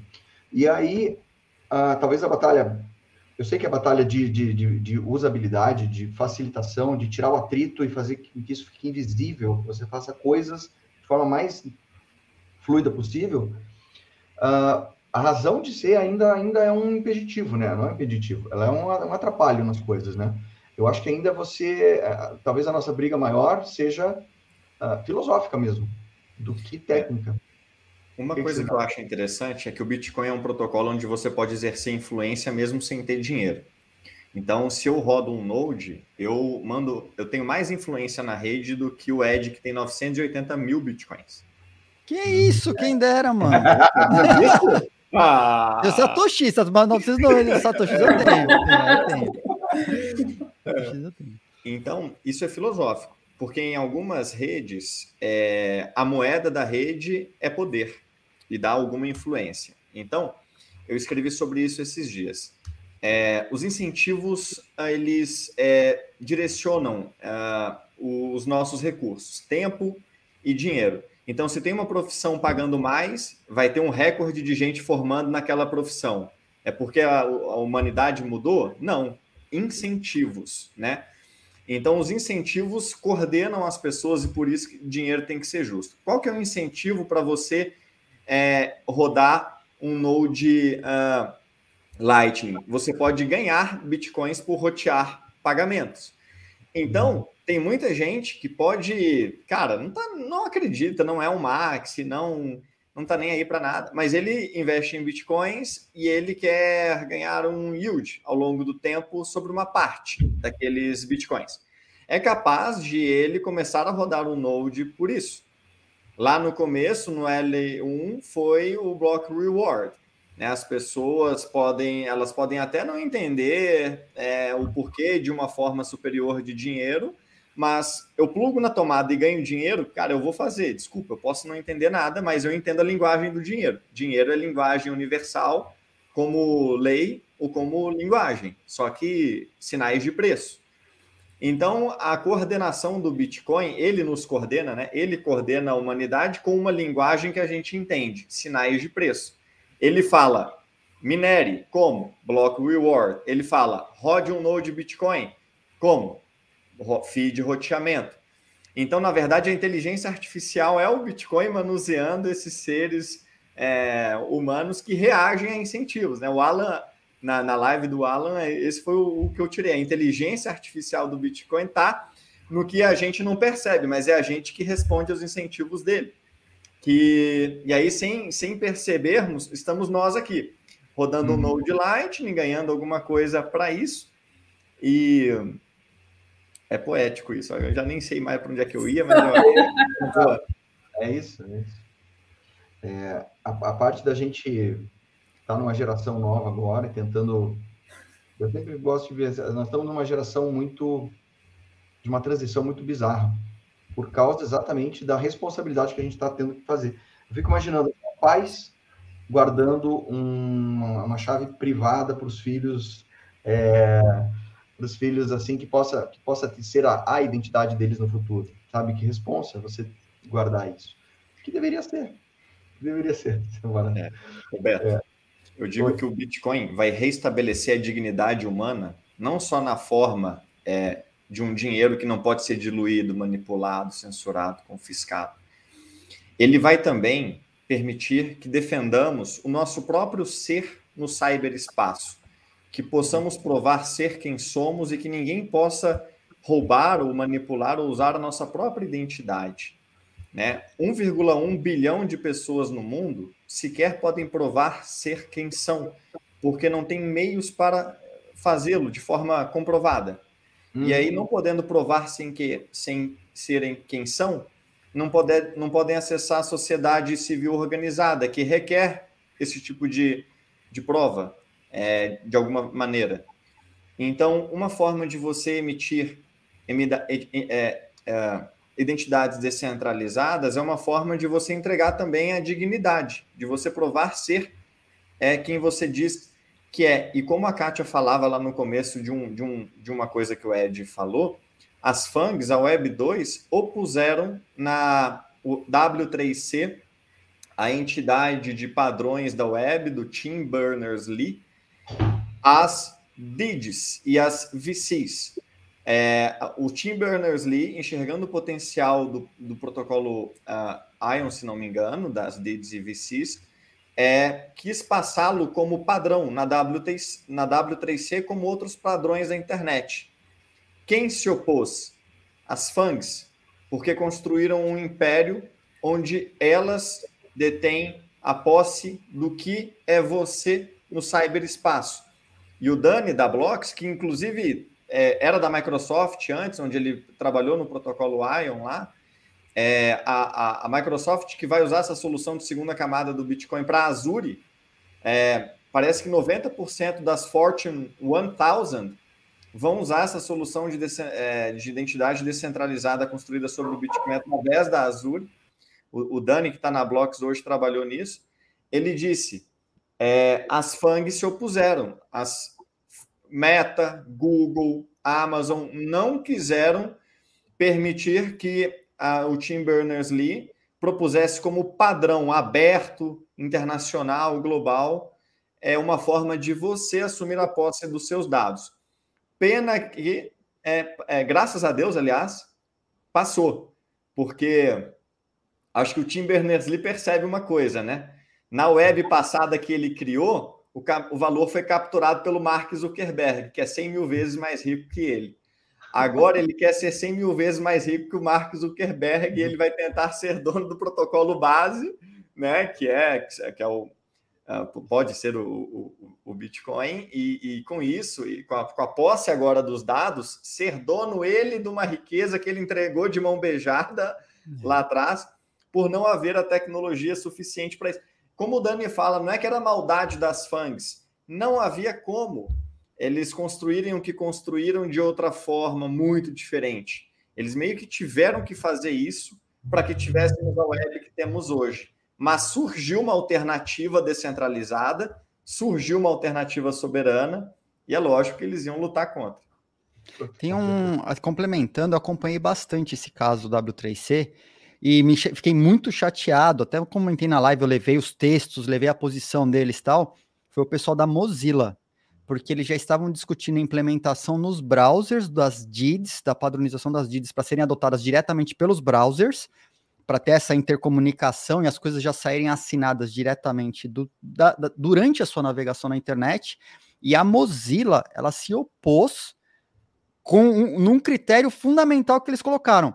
A gente não pode aceitar que as DIDs sejam implementadas porque elas vêm de tecnologias que destroem o meio ambiente. Olha, ah, destroem o meio ambiente, é. consomem energia. Isso está tudo documentado nos, nos, nas trocas de e-mails nos fóruns do W3C. E eu levei para o bloco e fui discutir linha a linha do cara para falar o quanto ele estava enganado com a posição a, da empresa, se colocando contra a utilização de uma DID que óbvio, não necessariamente é presa à tecnologia. A DID é um padrão, Sim, é uma tecnologia, um é. protocolo, né? não se prende a isso. Você, é, teoricamente, você pode, inclusive, fazer migrações de utilização, é, interoperabilidade com outros protocolos.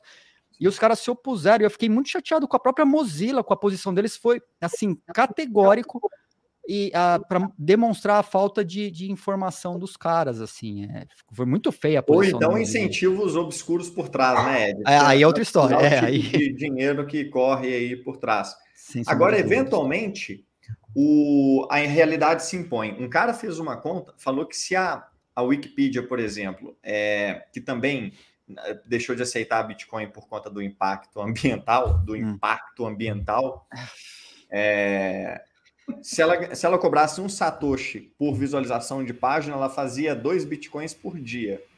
Até onde resiste o. ou por semana, sei lá, qualquer coisa é muito nesse é sentido. É muito, é muito. é, até onde vai o, o, incentivo na direção contrária. É uma questão de tempo, até que todo mundo se convença que. Mesmo esse pessoal que, que, que utilizou esses argumentos num, num passado nem tão remoto assim, é, é óbvio, patente hoje, que não, não faz sentido um argumento desse.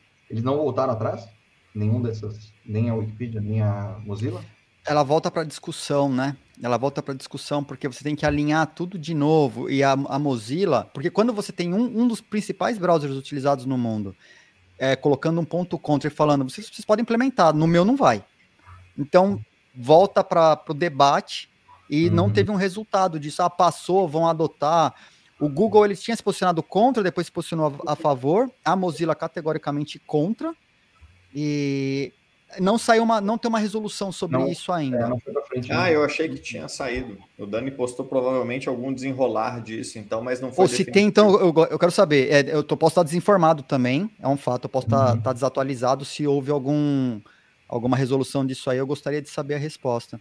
é uma coisa recente, é coisa de brigas muito de seis meses atrás, assim, é coisa Sim. que não é muito de muito tempo. Agora, a Mozilla, eu acompanhei esse negócio e fiquei. É não tão de perto como você, mas eu também fiquei triste com esse posicionamento dela. É uma coisa assim absurda, né, Ed?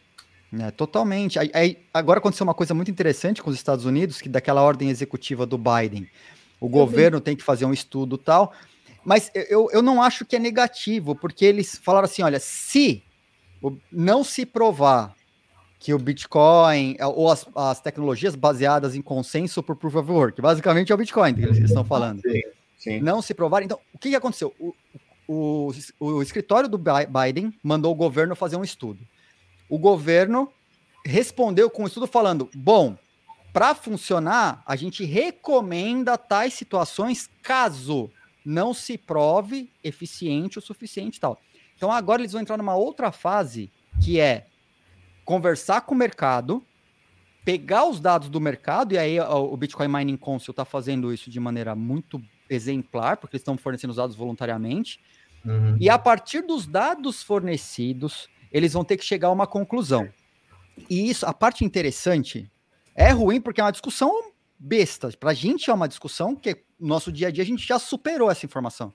Mas se o governo dos Estados Unidos chegar à conclusão a partir de dados que vão ter que ser publicados em, em, em, canais oficiais do governo, comparando as metas com as informações reais do que estão acontecendo em matéria de sustentabilidade, 60% com mix de energia sustentável, é, carbono negativo, não carbono neutro, mas carbono negativo, o tanto de benefício que tem, tem trazido tal, vai ser uma, uma tipo um, uma, um balde de água fria nos outros governos que estão usando isso como argumento, porque eles não vão mais poder fazer nada. Está ficando Exato. documentado em mídias oficiais do governo, canais oficiais do governo, o estudo. E se ele não for manipulado ou as informações se provarem verdadeiras, que o Bitcoin Mining Council está trazendo as informações corretas, sem viés, que é realmente resultado do estudo feito com as empresas participantes, uhum. e baterem as metas, ninguém pode falar mais nada contra. E aí bota um, uma pá de cal nesse assunto e a gente passa a, a outras discussões que são importantes. É. E esse assunto Inclusive, vai ficar superado. Inclusivamente existe a questão de agora de ter saído a norma de redução do, do metano, né, do gás metano, e uh, o Bitcoin também a posicionar-se aí como uma a melhor, né, uma das melhores uh, opções e soluções para isso mesmo. E de alguma forma, passo a passo, eles vão se rendendo, uh, vendo a, a solução. É a antifragilidade do Bitcoin é sendo percebida. Quando, quanto mais bate, mais aflora. Ô, Kátia, eu acho que foi de ti que eu ouvi isso na época da Miami, na época da Bitcoin Conference em Miami. Se eu não me engano, foi de ti que te disse que disse o seguinte: olha, é, derivações de segunda camada é, de coisas ruins que acontecem que a gente nem percebe, mas que tornam o Bitcoin mais forte. É, em algum momento tentaram passar uma legislação muito ruim não é, tem um ou dois anos, e isso acordou, despertou uma indústria de mineradores, de exchanges, de, de Michael Saylors da vida, de baleias, que falaram: opa, peraí, passaram a mão na, liga, na no telefone, ligaram para os deputados, para os senadores, reverteram, uhum. fizeram meetups, promoveram encontros, como largaram a grana, fizeram, movimentaram. Resumo: regulação recuou, Bitcoin avançou. Da mesma forma, eu acho ótimo, cutucou o vespeiro, que são os Bitcoiners, mais um ciclo, mais Michael é. Saylors, mais não sei o que, mais mineradores, vamos, vamos lá, vamos continuar, vamos mostrar. E assim, uma por uma, as peças do dominó vão caindo numa marcha imparável. Imparável. Aí, essa, essa, questão foi quando era aquela, um, aquela lei de infraestrutura, não é? Que, que isso, queriam, a lei da infraestrutura, isso mesmo. Que queriam proibir, por assim dizer, o Bitcoin. Toda a comunidade se, se uniu, inclusivamente uh, esses empresários e, e até políticos. Um, e, e, de facto pressionaram Washington e eles tiveram que recuar. Uh, portanto, eles veem que, que, não podem, é inevitável, é inevitável. Não podem. Queria, não só respondendo o, o, Antônio, que mandou a mensagem aí falando Sim. do Firefox sendo utilizado no Impervious. Pois é, é, é, eles utilizaram porque, como o código é aberto, eles simplesmente implementaram a Impervious de maneira como se fosse um nativo, mas é Firefox o browser que eles adotaram para isso, né? É que não é que o que está sendo discutido é uma padronização para que os browsers tenham, utilizem esse protocolo de identidade descentralizada de maneira nativa, para que um site qualquer acessado, seja pelo Firefox, pelo Safari, pelo Google, pelo Chromium, o que for, consigam se comunicar, assinar as mensagens, faz, utilizar essa identidade digital que vai ficar em posse do dono do browser, da pessoa que é dona do browser, inclusive podendo portar essa identidade em vários browsers, né? É e eles adotaram. Bom, foi, foi Firefox. Eles adotaram o Firefox porque. Bom, é, o Firefox é um dos melhores browsers de código aberto que existe e você consegue fazer muita coisa com o Firefox. Ele é maravilhoso para implementar coisa nele. É. E se o, Deus quiser, em breve. O, o Impervious, desculpa só para perguntar. O Impervious é, é, ele está sendo desenvolvido como um browser e você vai ter, vai fazer o login dele vai criar sua identidade lá dentro. Então, eu posso acessar, fazer esse login de alguma forma, é, em vários dispositivos, celular, etc. E ele vai ter, é diferente do Google, que é centralizado, você consegue ter essa facilidade de acesso em outras coisas, mas nesse caso, não. Eu vou ser dono da minha, da minha, da minha identidade, certo? Vai, você vai ser dono. É, ele se conecta. O que acontece? Você, o browser da Impervious ele vai se conectar num nó. Uhum. E aí, este nó vai cuidar de toda a transferência de informações, onde estão as informações, vai buscar. Então, o Impervious ele vai fazer um trabalho muito legal, porque ele se conecta tanto com a ClearNet, com a nossa web tradicional, como com essa internet absolutamente criptografada e descentralizada que a Impervious está conectando através da, dos seus nós.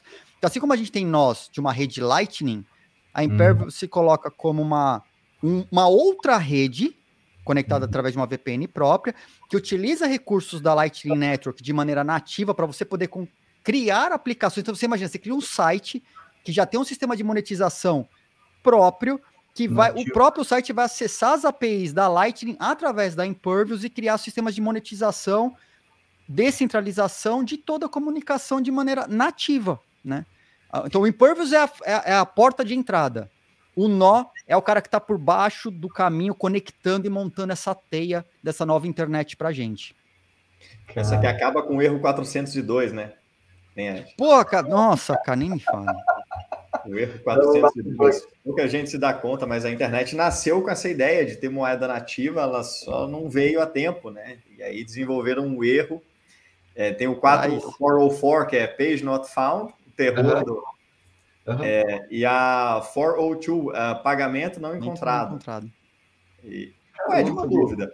A, a, a, já roda um Node Impervious?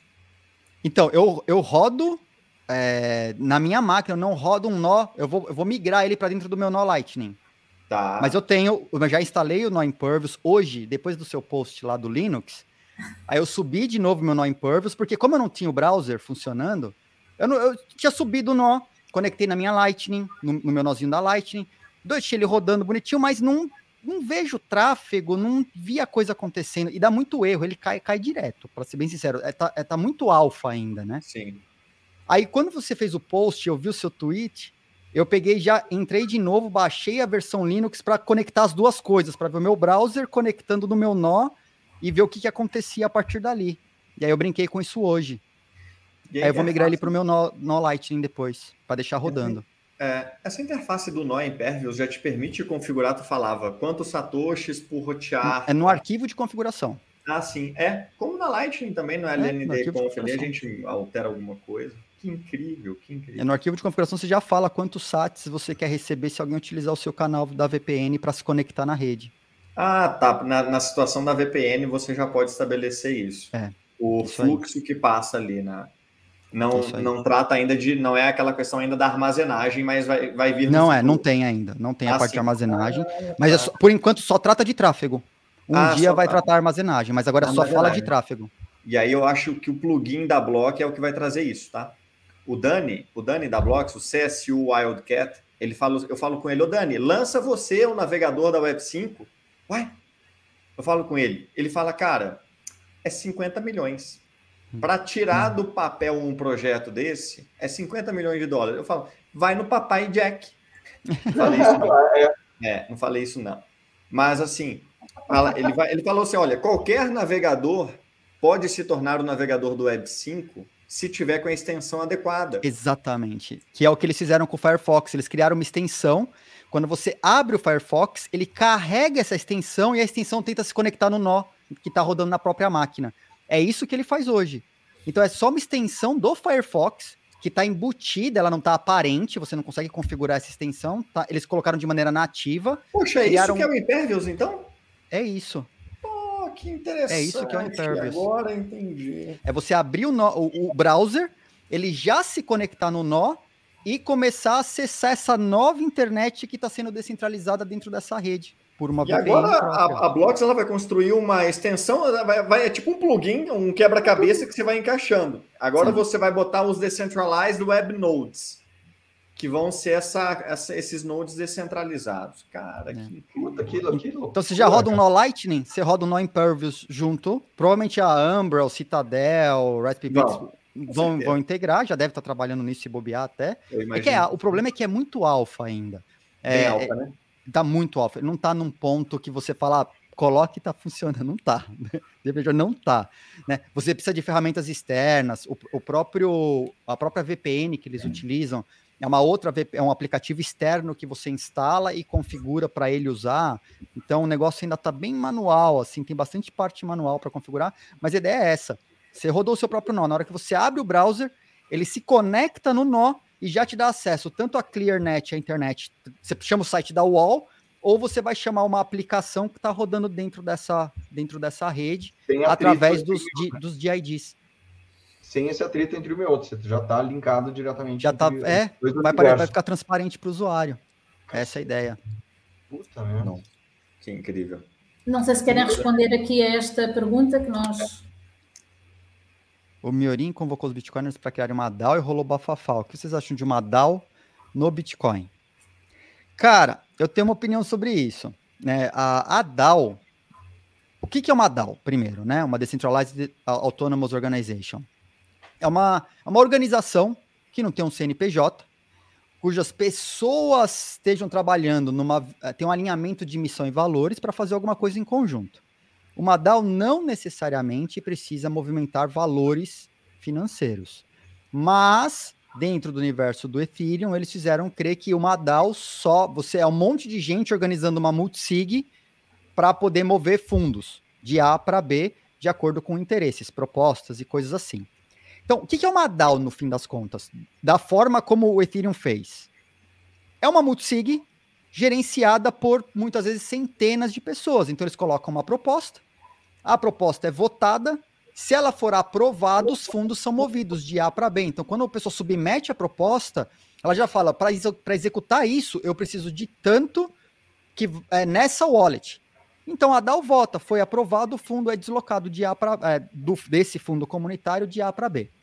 No Bitcoin dá para fazer? Daria através das multisigs. Só que as multisigs no Bitcoin ainda, como o Taproot não está amplamente sendo amplamente utilizado, ela tem um custo muito alto. Então você precisa de uma aplicação bacana para funcionar e é uma gestão de multisig. No final das contas, a DAO é uma gestão de multisig. Né?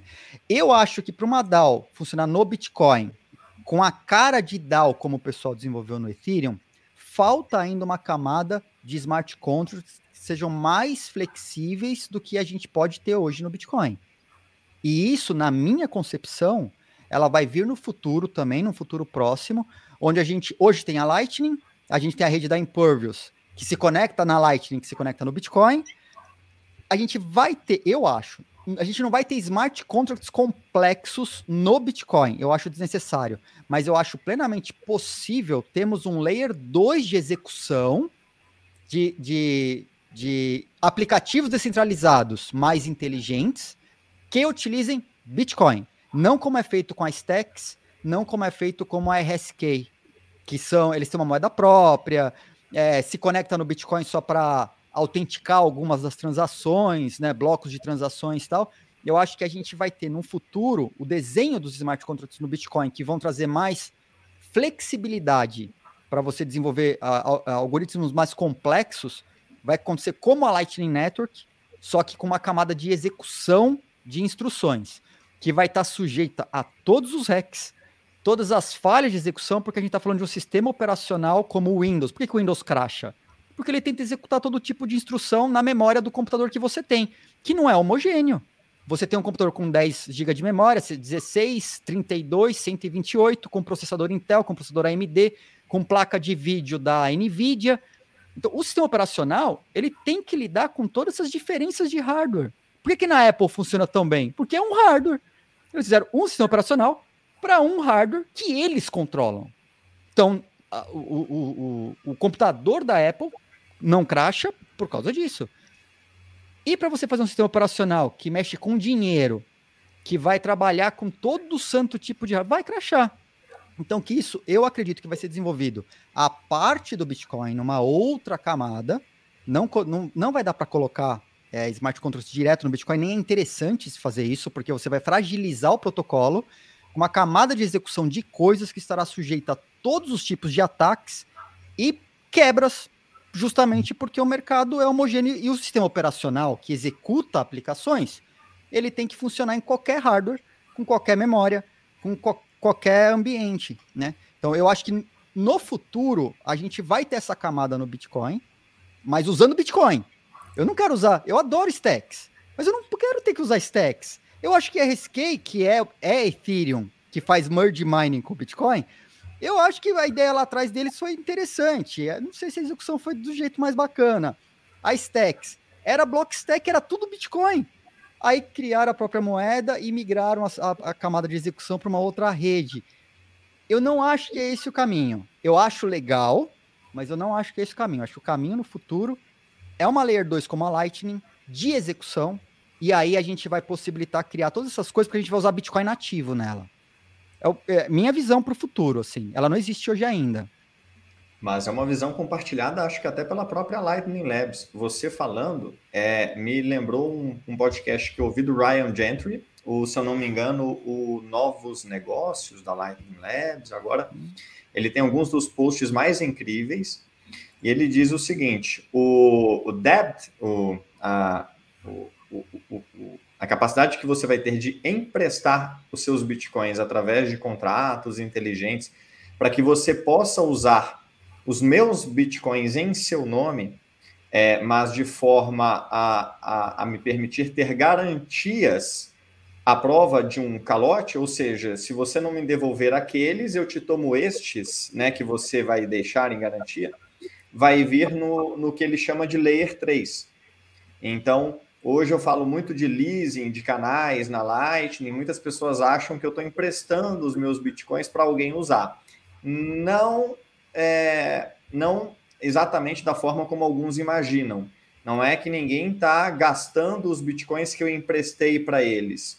Isso deve acontecer no Layer 3 e pudesse eu chutar, eu acho que nesse mesmo layer onde nasce essa funcionalidade, vão nascer coisas mais complexas, como esse tipo de governança que as DAOs propõem, mas não é algo que eu, que eu presto atenção de perto, não acompanhei o projeto do Miorim, mas é, o Ryan Drentry é uma boa referência de, de desenvolvimentos por cima da, do Bitcoin e, e da Lightning. Então, eventualmente vai vir. Eu acho que isso vai vir em concomitância com os Taro Assets, que serão é, colateralizados. Então, o, eu vou, tu, tu, tu tokenizou o teu imóvel, tá? E aí eu te empresto os meus bitcoins e de alguma forma eu colaterizo os, os tokens que representam o teu imóvel, por exemplo. Ou quem sabe até os teus bitcoins, não sei. É, então, eu acho que a essa altura em que dívida, crédito e dívida forem nativos bitcoins, a gente já vai já o, o Bitcoin poderá ser colateralizado nesses, nesses esquemas, é, uh, seja, seja como for que eles, é, que eles se desenrolem assim. Eu acho que pode ser como a gente faz na Lightning, para abrir um canal. É. Se a gente já vai dispor valores, por que, que a gente já não uh, utiliza ele como, como collateral? Exatamente. De repente, na abertura de um canal numa DAO, que se comunica com essa nova rede, e ele fica disponível. Se é aquele Bitcoin que vai ser utilizado, e nada mais. Tentaram fraudar tudo, cortou, acabou, devolve os Bitcoins remanescentes para os donos, e é, projeto fechado, né?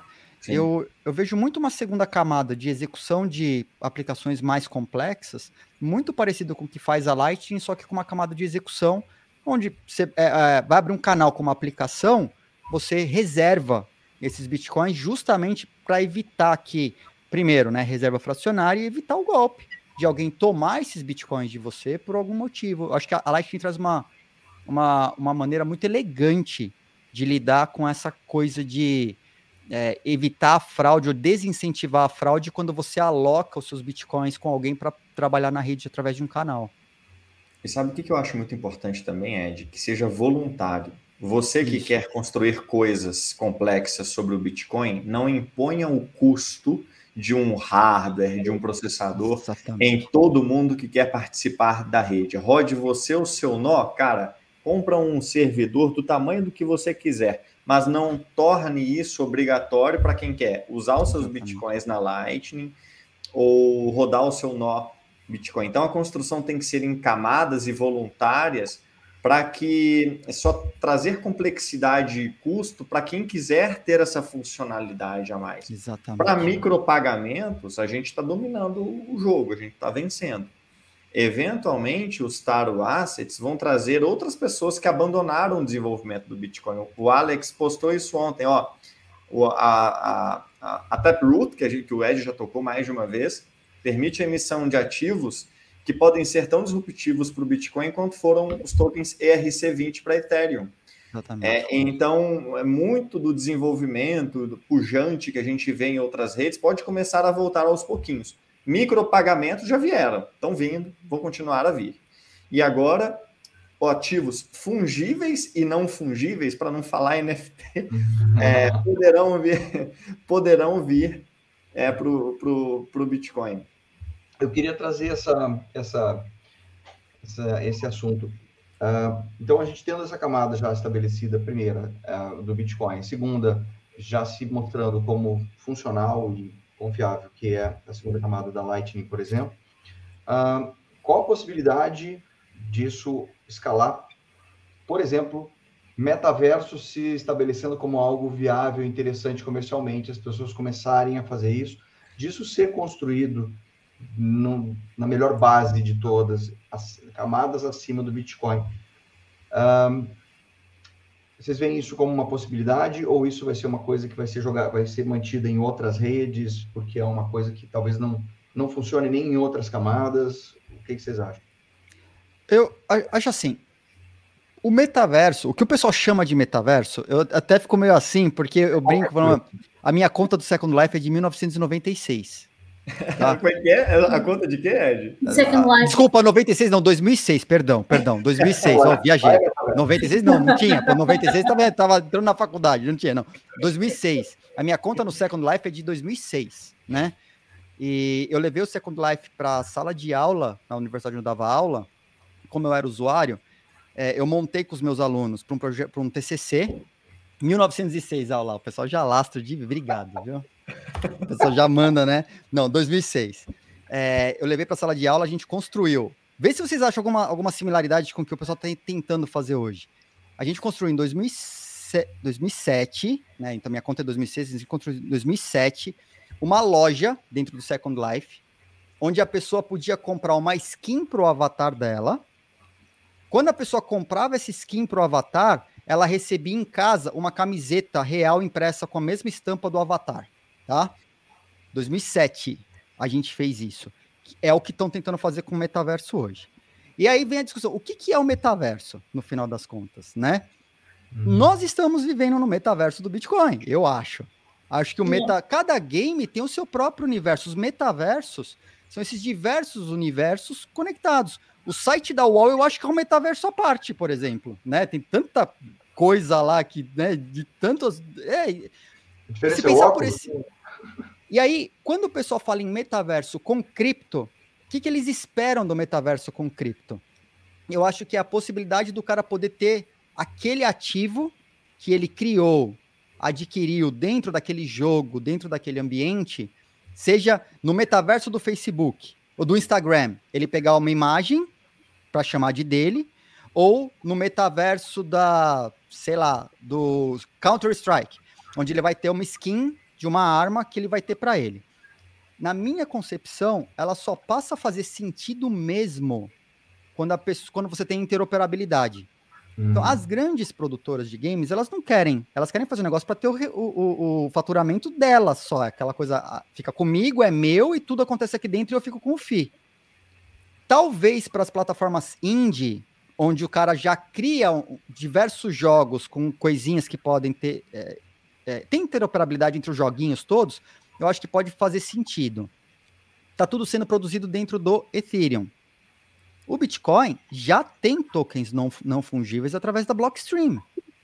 Então, na verdade, eu acho que não é a questão de quando, é questão das pessoas alinharem os incentivos econômicos, inclusive, de você ter que desenvolver e ter que prestar, é, fazer manutenção e pensar em update, em upgrade de tecnologias que estão num, num estado, num ponto tão inicial, onde tudo quebra, tudo para de funcionar.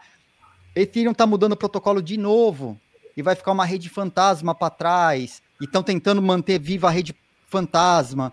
Então, é tanta coisa que muda em tantos ambientes que eu acho que a questão mais é o alinhamento de incentivo econômico. Para valer a pena, tanto para a empresa criadora de, de games, nesse caso, quanto para poder fazer a manutenção do negócio mesmo.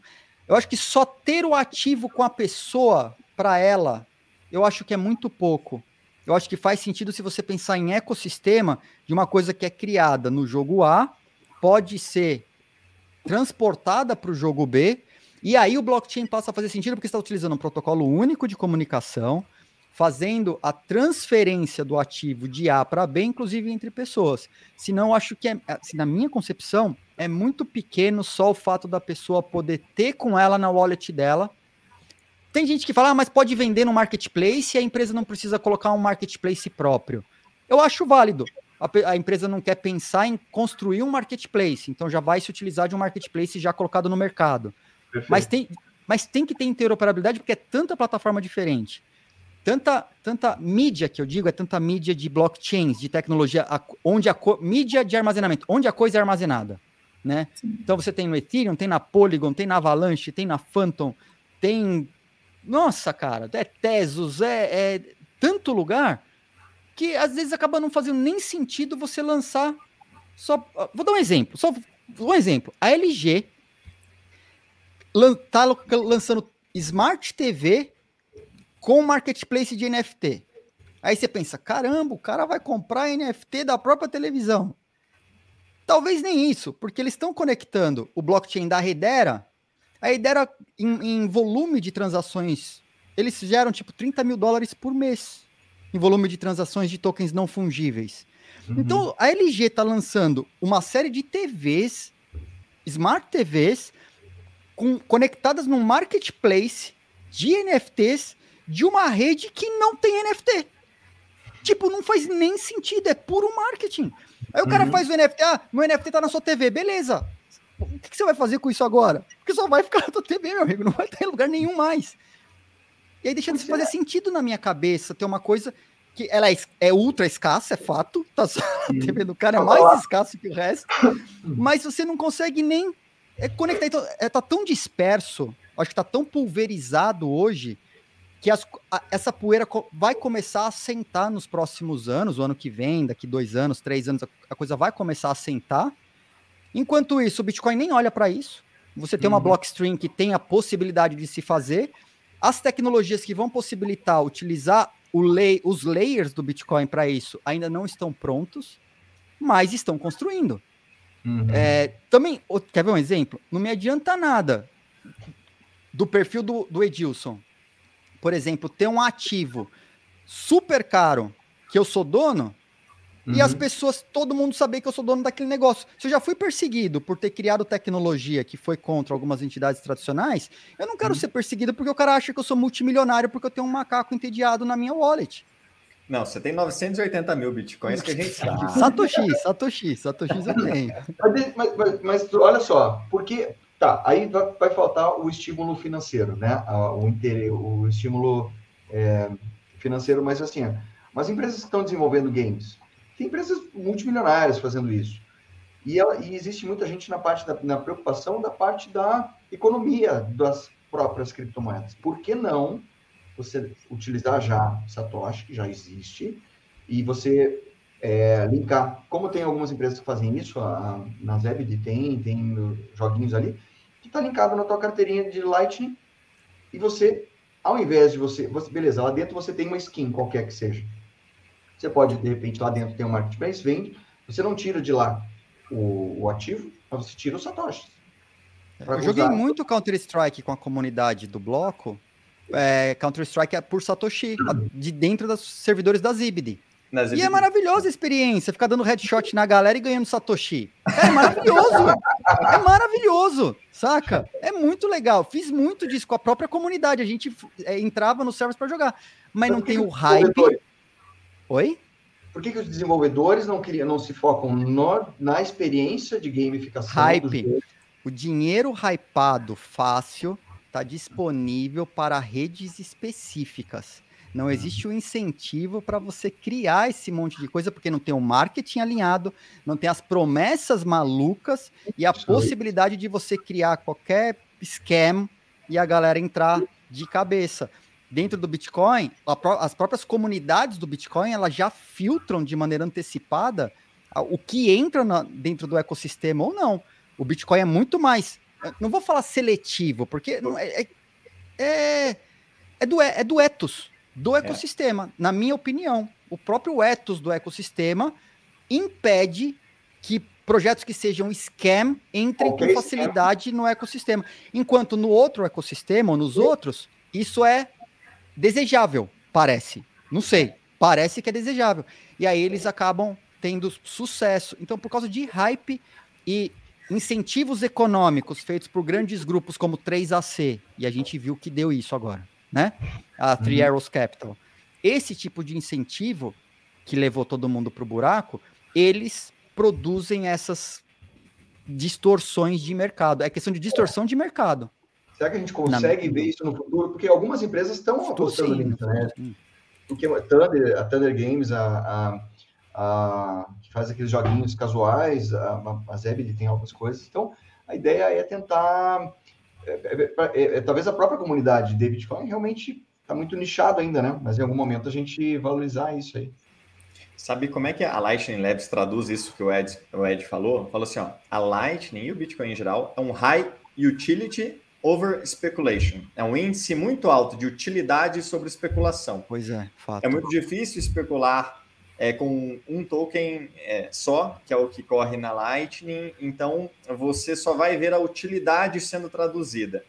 E se me permite um apanhado sobre esse negócio de metaverso, Beto, e toda essa, essa visão, começando por endereçar uma dúvida do Ojeda, que perguntou do oráculo ali embaixo, um tempo atrás.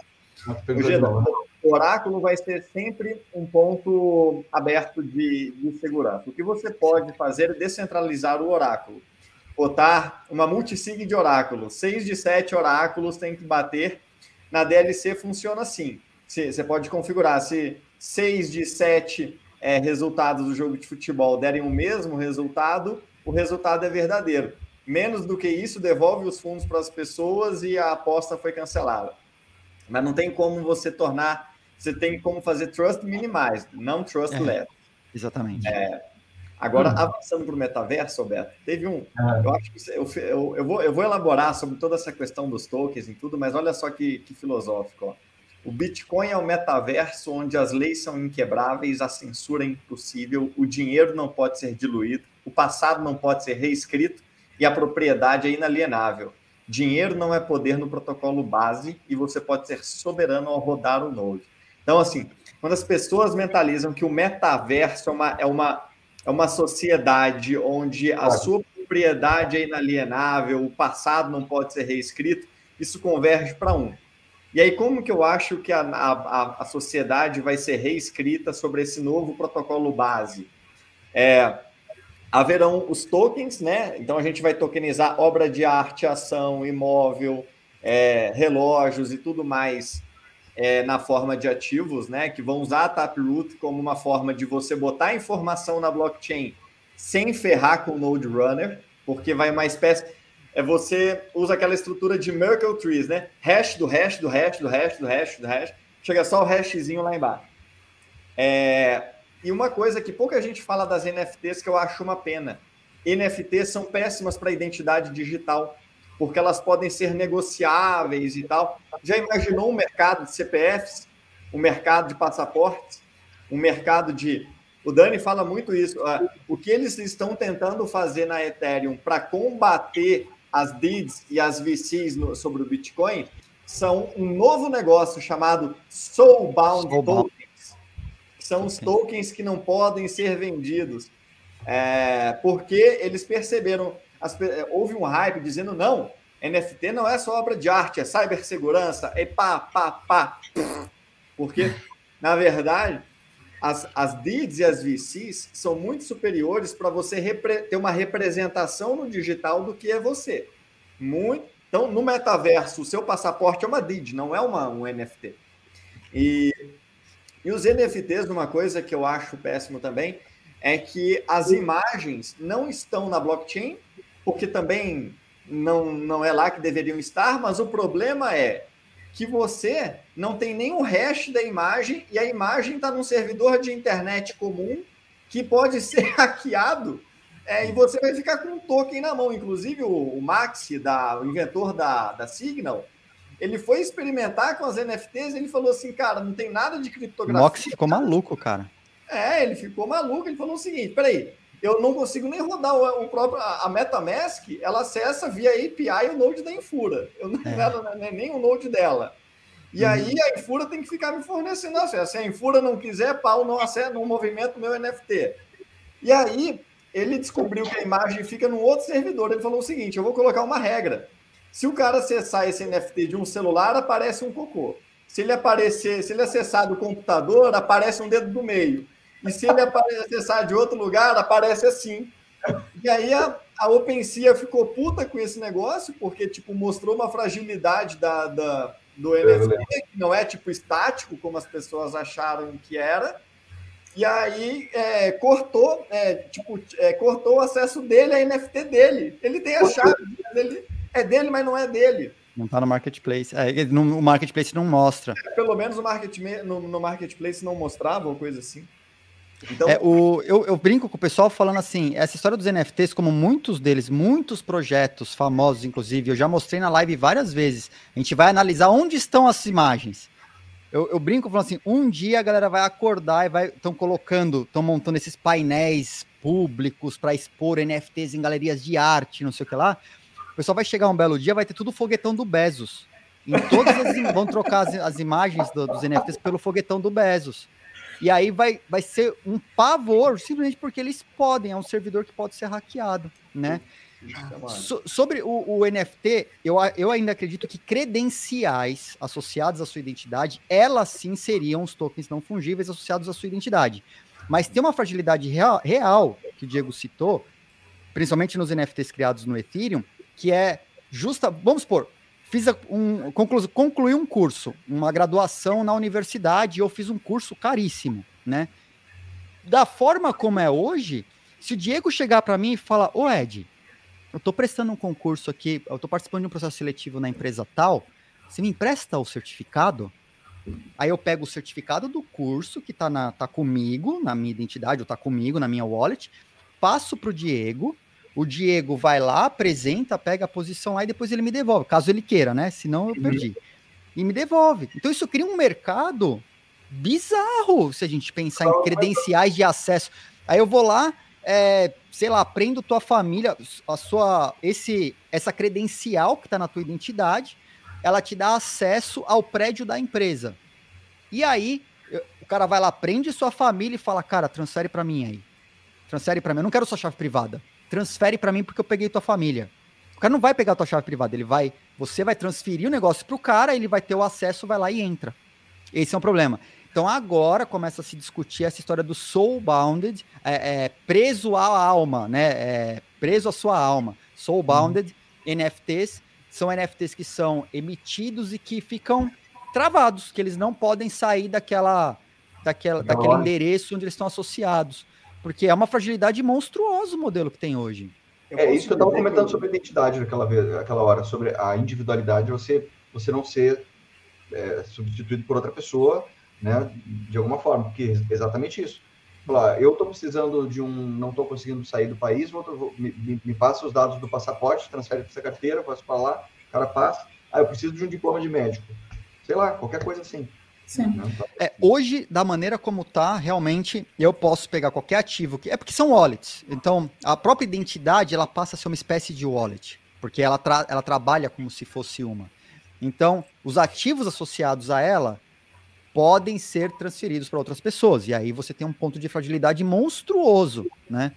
E esse, essa história que está sendo discutida agora no Ethereum do Soulbounded, ela é necessária. Se você pensar em credenciais, e que essas credenciais são ativos muito importantes, muitas vezes para representar o seu CV, a, a, um controle de acesso a um prédio, é, um certificado de conclusão de curso um que você fez, um passaporte, o um prontuário médico, sei lá. Eu pego lá, vou fazer um teste, um exame de aptidão, é o Diego que tem uma, é super saudável, atlético, pega e me empresta o prontuário dele, eu mando as coisas lá. O cara Gata, verifica na minha identidade ao invés do meu, né? Todo capenga, Nesse velho. caso, do... teria pegado emprestado de alguém também. mas, mas, mas, aquele filme Gata, cara, vocês lembram dele? Todo mundo assistiu Gata, cara? Qual? Qual, Beto? Não entendi. Gataca. Não, não já... acho que ninguém assistiu. Não sei, não sei. Então, então, tarefa de casa, eu preciso conversar sobre Gataca com vocês. Preciso. Então, não vou nem falar nada, tá? Então... tá. A lição de casa é assistir, então, Gata. A lição de casa é Gataca. Gataca. G-A-C-T-A-C-A. Eu vou escrever até no, no link. Eu queria, eu queria, já estamos aqui mais de duas horas de live e ainda não falámos muito sobre uh, o que vocês estão a trabalhar neste momento, não é? Um, e na última live que nós fizemos com o Eddie, nós não aprofundámos muito a questão da Original Mai, o que está a ser hoje o desenvolvimento um, desse, desses projetos. Gostava de saber, Eddie, como é que está a Original Mai, que é empresa, para quem não sabe, é a empresa do Eddie. Gostava que, se calhar, fizesse uma breve introdução, o que é que é, e como é que está hoje, até porque estávamos a falar esta questão da identidade uh, e da certificação. Explicar, falar um bocadinho aí sobre a Original Mãe. Eu quero incluir uma, uma, uma pergunta junto com a da Kátia ao explicar se essa parte do de Lightning e esses outros protocolos aí derivados do Bitcoin tem espaço nisso também na, na, na Original Mind. Bora lá. Não. Bom, a Original My, a, a, empresa ela foi criada em 2015 com o intuito de autenticar informações e provar que elas existiam em determinado momento, no início, né, utilizando o blockchain do Bitcoin. Em determinado momento, ela ficou muito cara para fazer os registros de informações lá e a gente foi migrando. Então, hoje, a, a plataforma do Original My utiliza quatro blockchains diferentes. Utiliza o Bitcoin, o Ethereum, o Ethereum Classic, depois do próprio Ethereum ficar inviável, e a Decred né, que foi onde eu consegui escalar o volume de transações lá e baratear. Então, hoje a plataforma do Original My, depois só da autenticação de documentos, que o foco inicial era ajudar criadores de conteúdo a comprovar a autoria e existência daquele conteúdo para uma discussão jurídica sobre precedência tal, para ajudar o, o, o, produtor de conteúdo. eu desenvolvi uma camada de validação, um protocolo de validação de identidades em 2016 e emissão de uma identidade baseada no Bitcoin, para a pessoa poder utilizar essa identidade para assinar documentos, contratos, e assinatura, efetuar assinaturas digitais. E a ideia de ser uma assinatura digital baseada no Bitcoin é porque eu já imaginava que no futuro a pessoa poderia também ter também junto à sua identidade outros ativos, né? Imaginando que a identidade seria um conjunto de, de coisas, de atributos, e você poderia ter, inclusive, esses diversos atributos validados de maneira descentralizada já na sua identidade, né? É, a gente não chegou, a identidade original, a identidade digital do Original My, ela não executa tudo isso, não executa, até porque não existia, não existiam meios de se desenvolver tudo isso. Hoje começam a aparecer e começam a aparecer protocolos como o próprio Ion que fazem isso em cima do Bitcoin. Então, um, um passo futuro para a Original My é migrar esse protocolo que está construído, que é da Original My e não teve tração no restante do mercado, para um protocolo de uso comum, é, mais, onde tem mais pessoas de, trabalhando no desenvolvimento dele, para não ter tanto que pensar no desenvolvimento do negócio próprio, como eu fiz lá atrás. E para a gente isso foi muito custoso, assim, deu muita dor de cabeça, porque é muita manutenção, são muitos muitos módulos, é muita coisa que você tem que pensar, e tem autenticação, e tem validação, e tem um monte de coisa que hoje tem grupos abertos na internet desenvolvendo, então é muito mais válido fazer essa migração. Ah, só que eu não tenho recursos para fazer isso hoje, né? Então a, a Original My, até o ano passado, a empresa não era sustentável ainda. Eu tinha uhum. de, fiz, sempre trabalhei, fiz diversos trabalhos como consultor, projetos e tudo, para levantar recursos e colocar na Original My. Eu tenho alguns investidores anjo, mas é, é, foram pontuais, né? Como a empresa não era sustentável, eu precisava continuar mantendo a empresa. Então eu sempre trabalhei para injetar dinheiro na Original My.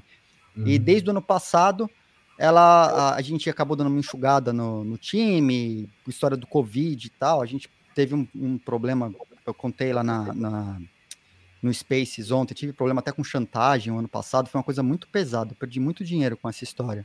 Né, envolvendo políticos e tal, de sacanagem dos caras, assim, coisa do sistema brasileiro que que dói no coração e os caras têm o poder de destruir como empresa, como pessoa e da e tua cabeça. Eu fiquei muito mal ano passado, porque teve um momento que eu tive. Até tô comentando aqui coisa que eu comentei lá no, no, no, no Spaces. Uhum. Eu fiquei muito doente por causa do Covid, a ponto de, sei lá, tossir sangue. Assim, fiquei mal, fiquei mal mesmo. Fiquei, foi pesada a parada. E teve um monte de coisas nesse meu tempo, enquanto eu estava doente, inclusive com o caso de chantagem, cara. Foi bizarro, assim. E tem que dizer, então minha cabeça, eu surtei ano passado, eu, eu, eu explodi. E então, eu falei, cara, eu não vou mais botar dinheiro no Original Mai. Se morrer, morreu. Se não der para sustentar, não sustenta e, e vai ter que dar um jeito, né? Então, porque como tinha um time grande e o que mais me doeu no Original Mai foi ter que diminuir o time, porque eu sou muito ligado nas pessoas, até a forma. A Original Mai, ela, ela, ela só existiu tanto tempo por causa das pessoas que tão, trabalharam junto com a gente, né? Uh, uhum. Os valores muito bem alinhados, eu consegui montar uma estrutura muito horizontalizada, embora eu fosse o CEO, tudo decidido dentro do Original Mai era por consenso, tá nos valores, no site do Original Mai, nos valores da empresa que as decisões eram por consenso. Então, se eu tivesse é, Óbvio que para alguma coisa a gente tem que usar da autoridade pela posição, mas eu me colocava numa posição de deixar a empresa fluir, tomar as decisões e as pessoas se sentirem libertas para fazer o que elas quisessem lá dentro, né? Por consenso, óbvio. E então, desde o ano passado, eu parei de produzir coisas novas na Original My. Porque a gente. Uhum. É, é, uma das coisas que fazia com o dinheiro que entrava no Original My era manter os núcleos de desenvolvimento e desenvolvimento de cases novos. Dos uhum. mais malucos possíveis, a gente fazia com a Original My. E eu parei de fazer isso. Então, a empresa, ela hoje, né, ela é muito atende muitas empresas no Brasil, aí escritório de advocacia, é, empresas como Sebrae lá no Sul, empresas de leilão que precisavam, justamente por causa do Covid, não podiam mais fazer leilão presencial e foram para o digital, então usam a Original My como white label para fazer a validação de identidade, assinatura dos documentos dos leiloeiros, tudo para que o negócio continue acontecendo no mundo de, é, de digital, com todas as validações necessárias. E uhum. aconteceu recentemente agora um caso que eu achei maravilhoso, que foi o governo da Bahia processado, foi processado, porque o, uhum. o, o pessoal estava utilizando sites do governo para promover um candidato é, do governo, tipo sucessor, né? Então eles utilizaram a infraestrutura pública colocada dos sites para tentar impulsionar um candidato. Foram processados pela oposição, utilizaram as ferramentas do Original Mike, uma dessas ferramentas é para comprovar a existência de conteúdo na web, aí tanto WhatsApp, conversa de WhatsApp, mídias e tudo. Uh, processaram, o governo da Bahia perdeu e na decisão do juiz e dos advogados lá na decisão tá lá escrito que a, a, as ferramentas do Original My elas superam as ferramentas de algumas instituições tradicionais para comprovar a existência e autenticidade do conteúdo na web, para comprovar que eles estavam de fato utilizando os sites públicos para fazer propaganda política de é, propor um candidato do governo utilizando a infraestrutura pública. E o governo perdeu. Isso faz duas semanas. Isso aconteceu só na Live Coins, inclusive. Maravilha. Maravilha. Bom, tu, tu, desenvolveu uma série de outras coisas e, e uma das coisas que eu queria até perguntar para ti, se existe forma, aproveitando já o, o, que eu acho que você iniciou o desenvolvimento disso, não lembro, de alguém fazer isso. Um, eu não estou falando da parte de, de indivíduo, mas como fazer isso para você estabelecer uma, uma forma de votação. Você tinha feito algo. Ah, você tinha falado de eleições, né? Isso. É, o que acontece? Na, em 2019, eu participei de um processo de aceleração do Ethereum Classic, lá no Vale do Silício. E uhum. o projeto que eu levei para eles, eu escrevi um protocolo de voto secreto em blockchain público, com a emissão, inclusive, de um recibo de voto utilizando Zero Knowledge Proofs. Então, esse protocolo que eu escrevi ele virou case em algumas universidades, eles estão estudando isso é, mundo afora. E a ideia é você utilizar é, um blockchain público baseado em smart contracts. O protocolo ele pode ser é, utilizado em qualquer blockchain que é, utilize smart contracts. E utilizando Zero Knowledge Proofs, então eu migrei algumas funcionalidades da Zcash, implementei uhum. nela, aí eu migrei uma biblioteca, na verdade um protocolo, que foi o Peter Todd, core dev do Bitcoin por muito tempo desenvolveu chamado Stealth Wallets, as Stealth Wallets, que é uma maneira de você trazer privacidade na, na, nas transações com as Stealth Wallets, que era no Bitcoin. Uhum. Portei essa biblioteca para funcionar, eu montei tudo no, no, no, Ethereum Classic, portei ela para funcionar lá. Então, qual que é a ideia? Você, é, levando em consideração o processo eleitoral brasileiro, e obviamente propondo mudanças, porque o processo atual não dá para fazer uma eleição digital, você uhum. valida a identidade da pessoa que vai votar, desvincula a identidade da pessoa. Então você valida a identidade da pessoa e abre uma sessão de voto utilizando uhum. notas criptográficas baseadas na, na, na Zcash, por exemplo. Né? E aí você desvincula a identidade da pessoa e, e utiliza uma stealth wallet para a pessoa poder fazer o seu voto sem que a sua identidade seja uh, identidade seja identificada é sacanagem, né? Sem que a pessoa seja identificada. Ela faz esse voto de maneira criptografada, ela pode votar quantas vezes ela quiser, né? Ela pode, inclusive, mudar o voto. E na hora que você fecha ele, então esse voto é registrado no blockchain de maneira criptografada, ninguém consegue ver. Uhum. É, quando fechar a sessão de votos, o sistema vai juntar um conjunto de chaves que foram é, separadas no, nesse setup esse projeto ele foi baseado em ZK Snarks, aquele lá que depende da, da, da cerimônia de setup, tá? Então uhum. o projeto foi baseado nisso, só tinha ele na época. Então, nessa cerimônia, as partes que vão é, descriptografar o voto, elas se apresentam, apresentam as suas chaves e só o resultado da eleição é descriptografado e exibido.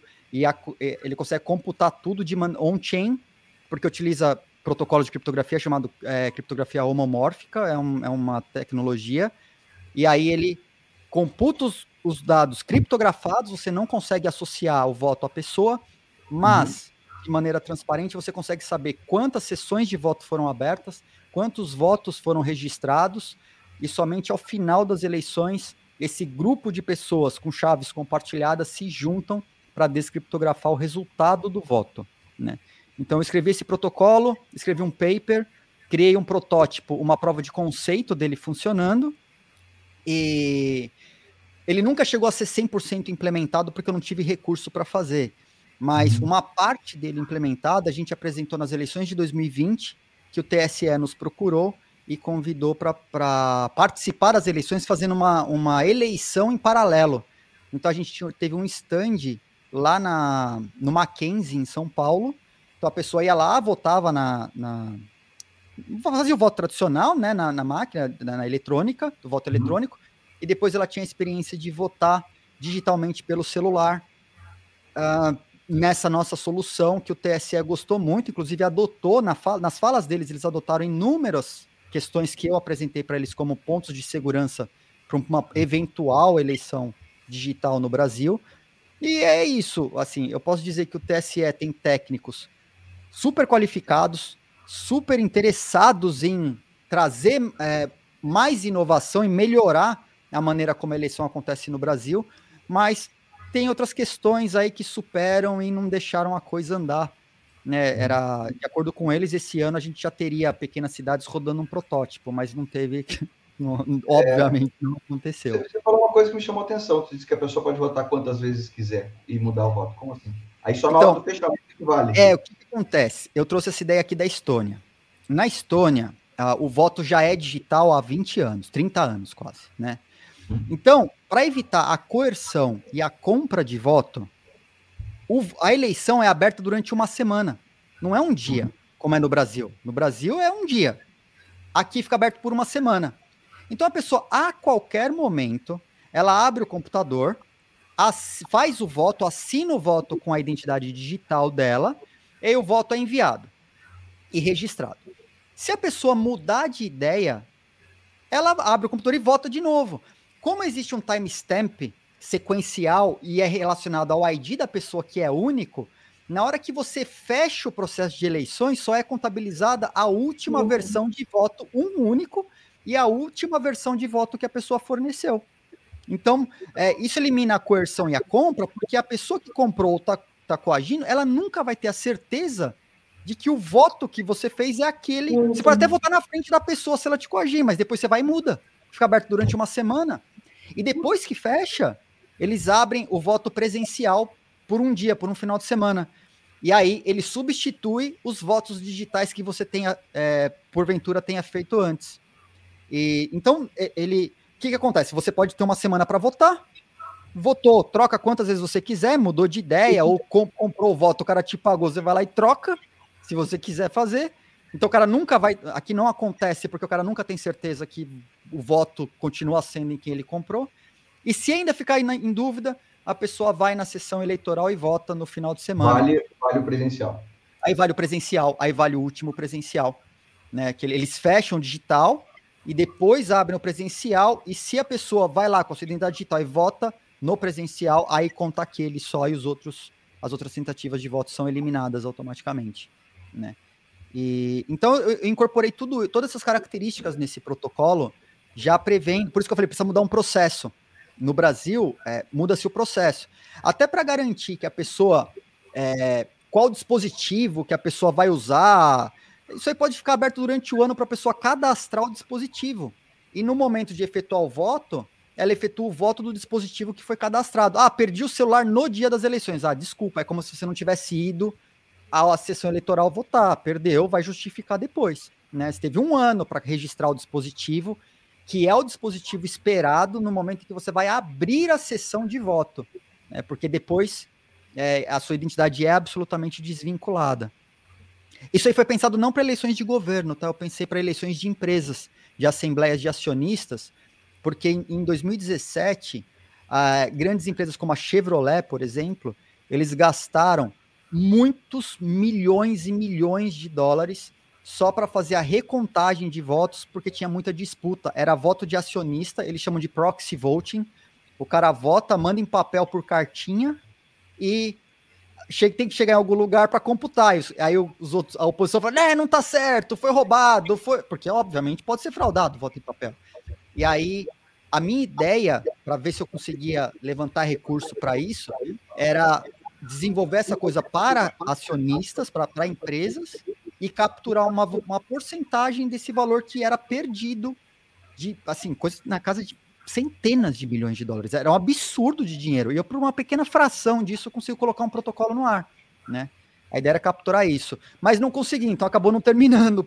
Né? A gente fez, andou bastante com, com, com, com o protocolo, com a aplicação, todo 100% open source, 100% open source. A camada de validação de identidade é plugável também, o governo pode pôr aquilo que quiser. É, se for o governo, se for uma empresa, aquilo que quiser. Mas tá, hoje está tá em pausa o protocolo. Eu não ponho a mão até que eu tenha recursos para completar esse e outros projetos, né? Então, deixa eu já fazer uma sugestão aqui. Só essa tua fala do início ao fim merece um corte, um vídeo à parte, para a gente jogar para o Brasil, dizendo que sim, tem saída. Tá? É, falta boa vontade. De verdade. Até com recibo de voto. Até o recibo de voto é possível, porque ele é digital, com Zero Knowledge Proof, e a validação dele é on-chain. Então, você, você fez o voto, você pega o seu recibo, apresenta ele no blockchain, e o blockchain vai dizer se você votou ou não votou naquela eleição, se, voto, se, se aquele recibo é válido. E como usa Zero Knowledge Proof, não é impossível vazar em quem você votou. Ele só garante que naquela eleição você participou e votou. A criptografia vai garantir tudo isso para você. Ó, merece mais uma vez aqui ficar um, um Esse segmento tem que estar tá, tem que estar tá num vídeo à parte, viu? E vamos, vamos ver se a gente depois espalha isso aí para todo mundo e botar na mão do pessoal fica botando empecilho num, numa solução que não é simples, é, é, muita cabeça aí, né? E tem saída, pô. Você viu quanto que o governo gasta na troca e manutenção dos equipamentos de voto eletrônico por ano? Não. 800 não. milhões de reais. Sai, essa nota saiu de nota oficial lá dos TSE da vida. Os caras falaram alguma coisa nessa casa de 800, 700, 800 milhões de. Bom, meu, falou mais de sei lá, 100 milhões já é muito dinheiro. Por muito menos, se, se parte desse dinheiro fosse aplicada em pesquisa e desenvolvimento nas universidades, não tô falando, eu não sou gênio. Eu só desenvolvi um negócio com tecnologias que são existentes. Eu peguei um monte de pedacinhos, juntei o Lego e criei uma prova de conceito. Agora imagina isso na, nas mãos dos gênios das nossas universidades, nos nossos cientistas, doutores, doutorandos, junto com vontade política e técnica de fazer o negócio funcionar. Acontece, eu acredito que acontece. Não acontece por interesse, aí é outro nível, outra conversa. Isso é o nosso papel aqui, de repente, pegar isso aqui. É, eu insisti nessa história do voto, que eu, eu lembro que você já tinha contado é, essa, essa, tua, essa tua história em algum lugar, eu vi alguma entrevista tua. E, e eu falei, como é que as pessoas não estão sabendo desse, dessa solução do Ed? E ficava meio puto da cara. Eu falei, preciso falar de novo contigo, que aquele dia não deu na nossa primeira live. Não, é, eu nem vejo isso como problema. Eu super agradeço, Humberto. Desculpa até te cortar. Eu não vejo isso como problema, porque nem a Original Maia é conhecida. É, são muitas forças. Por exemplo, eu tô aqui na Estônia hoje porque eu não pude continuar operando do Brasil. É, eu fui ameaçado, eu fui ameaçado de prisão, fui ameaçado de morte e, e cara, não dava para ficar nesse ambiente. Uhum. E aí eu tive que sair do país para continuar fazendo. Mas o Eddie então, também gosta de uma guerra, né? Ah, mas... gosta de mexer com o vespeiro. É, mas tem que fazer, né? Tem que plantar sementinha, tem que plantar sementinha. O meu maior erro, eu falei no Space, pode não ser erro. A Original Mai ela foi concebida como uma empresa. Por ser uma empresa, tem que ter alguém que coloca a face na frente, porque quando você, por exemplo, conseguimos jurisprudência para autenticação de provas. Isso já é, é a, a, justiça brasileira aceita, tem jurisprudência. Mas tudo porque a credibilidade, infelizmente, ela depende de uma face que esteja lá divulgando alguém para tomar porrada. Fui eu. Se eu fosse começar hoje de novo Original Mai, muito provavelmente eu ia, tipo, tocar o dane-se e falar, vai ser anônimo, como eu sempre fiz na minha vida. É, eu utilizo da cultura do anonimato por conta da cibersegurança há muitos anos e todas as experiências que eu tive por um motivo A ou B, em que eu coloquei a face, seja para, por exemplo, eu encontrei uma falha num blockchain X, fui lá e publiquei no GitHub da moeda.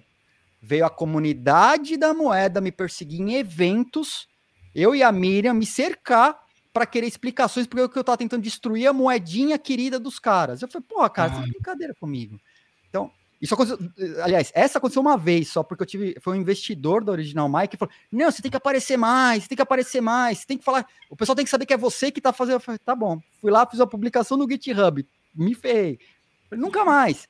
Já utilizava da cultura do anonimato antes, depois disso continuo usando a cultura do anonimato. O que é original Mai, as pessoas sabem que sou eu fazendo, o que não é original Mai, e eu não tenho problema nenhum com isso, meu ego é muito bem trabalhado, não tem problema nenhum.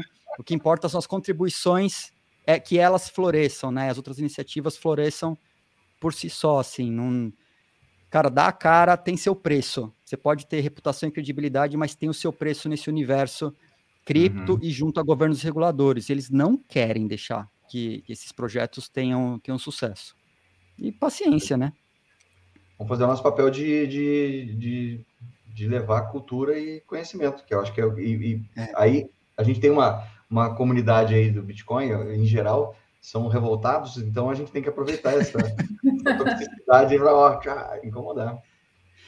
É, é incomodar, eu acho que incomodar é legal. É trazer é. a discussão para a pauta e, e, deixar com que as pessoas discutam o assunto, que elas vejam que existe, a, a, alternativa existe, a alternativa é forte, e o caminho que está sendo imposto para as pessoas ele só está sendo imposto e elas estão sendo condicionadas a um movimento que elas não precisam ser.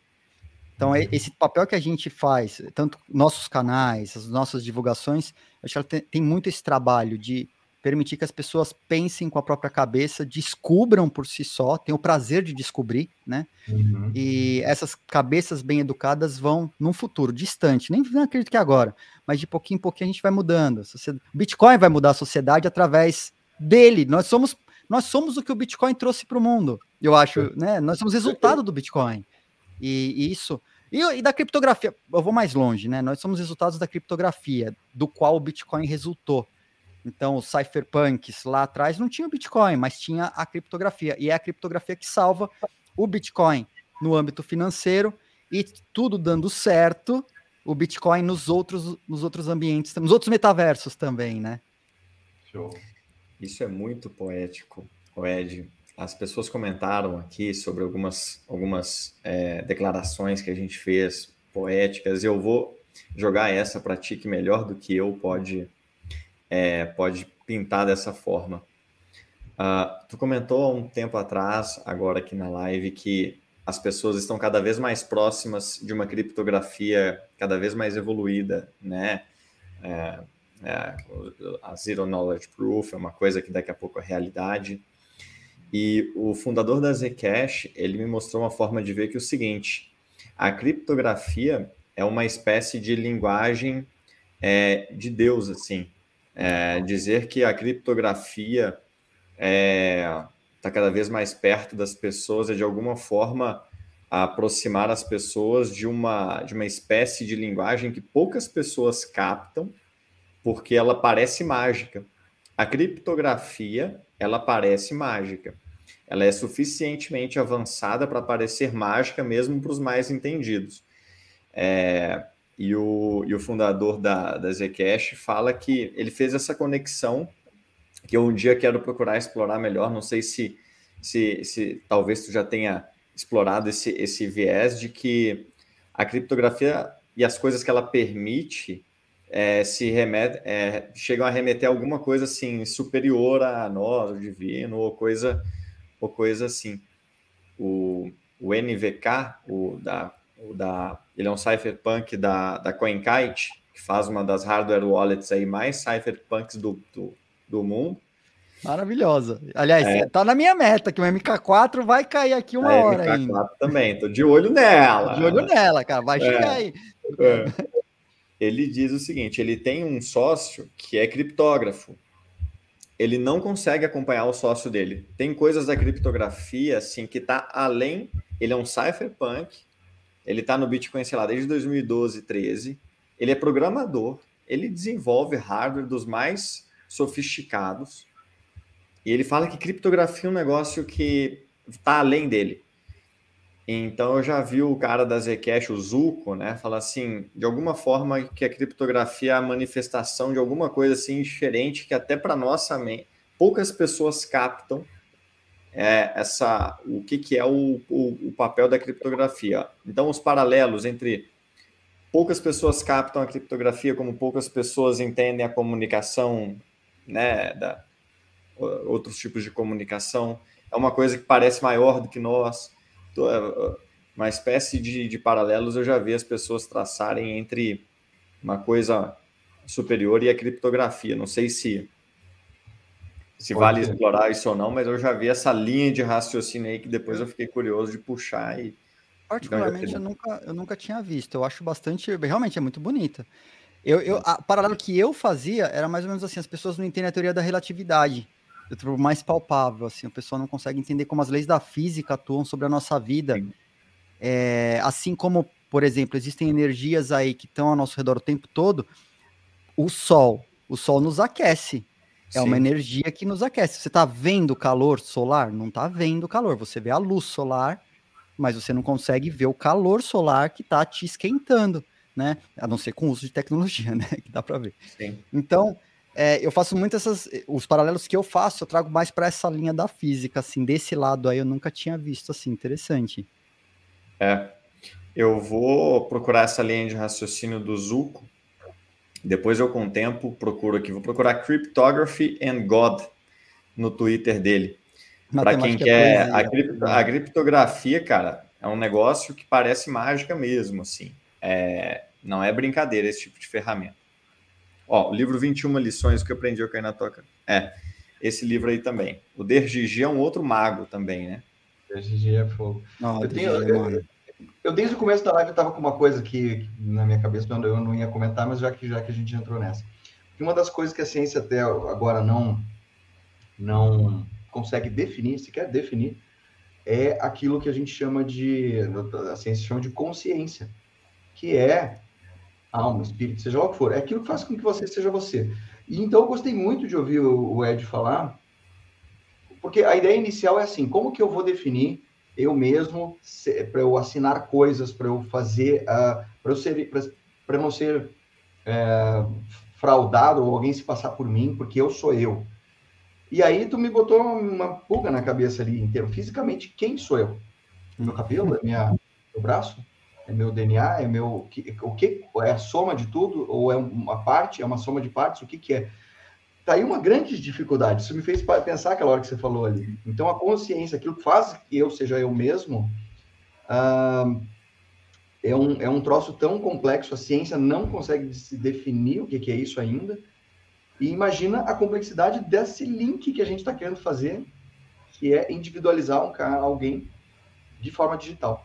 Então fica aí só mais um mais uma filosofada vazia, mas, mas eu fiquei pensando desde que você falou do negócio lá de dividir essas coisas, fiquei, pô, como é que pode, né?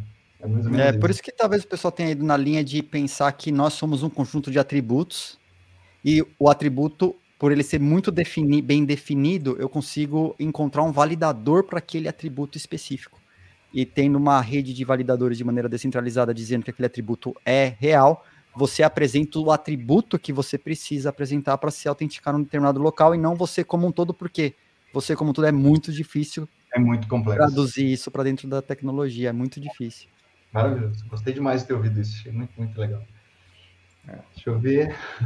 Tem tanta coisa aqui, gente. Desculpa, eu não consegui acompanhar tudo, tá? Mas é, aqui nós temos uma, um, um raciocínio próprio da Mônica que é verdadeiro, tá, Mônica? Não ia falar, na realidade, é, quem é Satoshi Nakamoto é o Ed, que no perfil dele é, que ele não. Sim, não, de forma alguma. Não, nem, nem dá ideia. Nem dá ideia. No começo já me, já me perseguem assim. Não, nem dá ideia. Esses dias, movimenta... Esses dias pegaram o Ed no pulo ali, movimentaram 500 milhões de dólares para uma corretora. Eu mandei mensagem para o Ed e falei: ah, abandonou o CoinJoin, né, Ed? O Edi diz que agora quer passar mais despercebido, não quer saber, não quer hum. falar, não quer aparecer. Então... Olha só, cara, você trouxe um ponto que é muito importante. É, é, é interessante a gente pensar o, esse papel da cultura do anonimato que até antes, pelos próprios desenvolvedores do Bitcoin, uma grande parcela deles não era bem trabalhada. É, por conta dessas últimas perseguições e decisões de alguns governos, onde se eles identificaram o desenvolvedor de um projeto ou um protocolo, eles estão pondo na cadeia, Aconteceu mais recente com o Tornado Cash, mas já vinha acontecendo por outros projetos desde antes, né? É, os próprios desenvolvedores, assim, eu tô, eu tô especulando. Uhum. O, o, desenvolvimento do próprio Bitcoin, a gente teve uma debandada de, de desenvolvedores muito recente. era um falando: ah, estou deixando por outros projetos aqui, não tenho mais tempo de trabalhar com Bitcoin, não tenho mais tempo de fazer isso tudo. Mas a atividade de commits não baixou, não. A atividade de commits não baixou. Satoshi disse exatamente a mesma coisa, que é eu estou abandonando para ir trabalhar noutra coisa, né? É, né?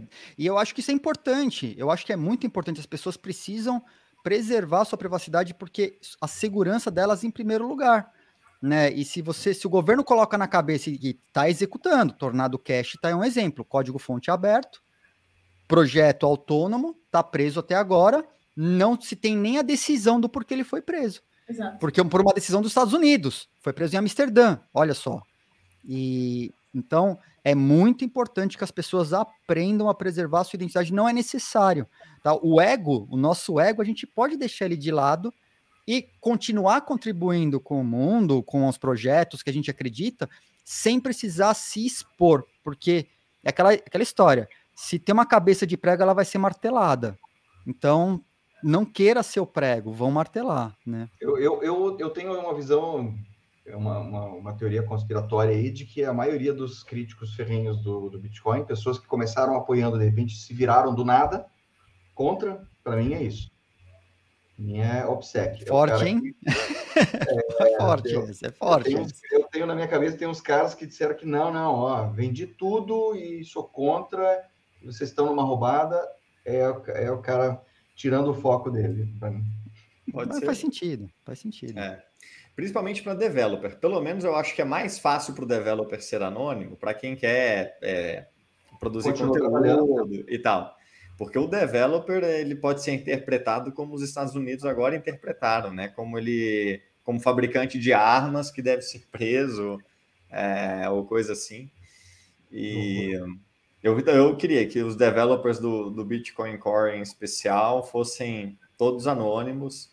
Por mim, eu não queria saber o nome de ninguém, onde eles trabalham, e hoje a gente sabe o nome, onde trabalha. É... Fazer, alguns vão fazer isso. Eu estou largando o projeto, desculpa aí. Tô... É, eu, eu acho que devia. Eles que, eles que têm a ferramenta, Beto, eu, se eu for fazer um OPSEC, eu tenho que ficar seis meses aprendendo. Para não fazer aquela coisa, aquela coisa mais ou menos que assim que o Ed é capaz de quebrar o meu OPSEC em cinco minutos, sabe? Para eu, eu ter uma resistência assim, tipo, profissional, o, ó, o Jameson Lope, da Casa Rodel, ah, esse cara é maravilhoso. Esse cara é maravilhoso. Esse cara é maravilhoso. Eu, eu, eu, ele, ele me lembra um pouco você, Ed, não sei porquê. Mas assim, ó. E nada, ele teve sucesso em desaparecer do, do, do governo americano. Ele teve sucesso, eu não. Ele teve sucesso. E ele teve mesmo. Inclusive, ele tem um podcast com a, com a Nath Brunel. Gente, é incrível a história dele. Ele, ele, ele. Sabe o que aconteceu com ele, Beto?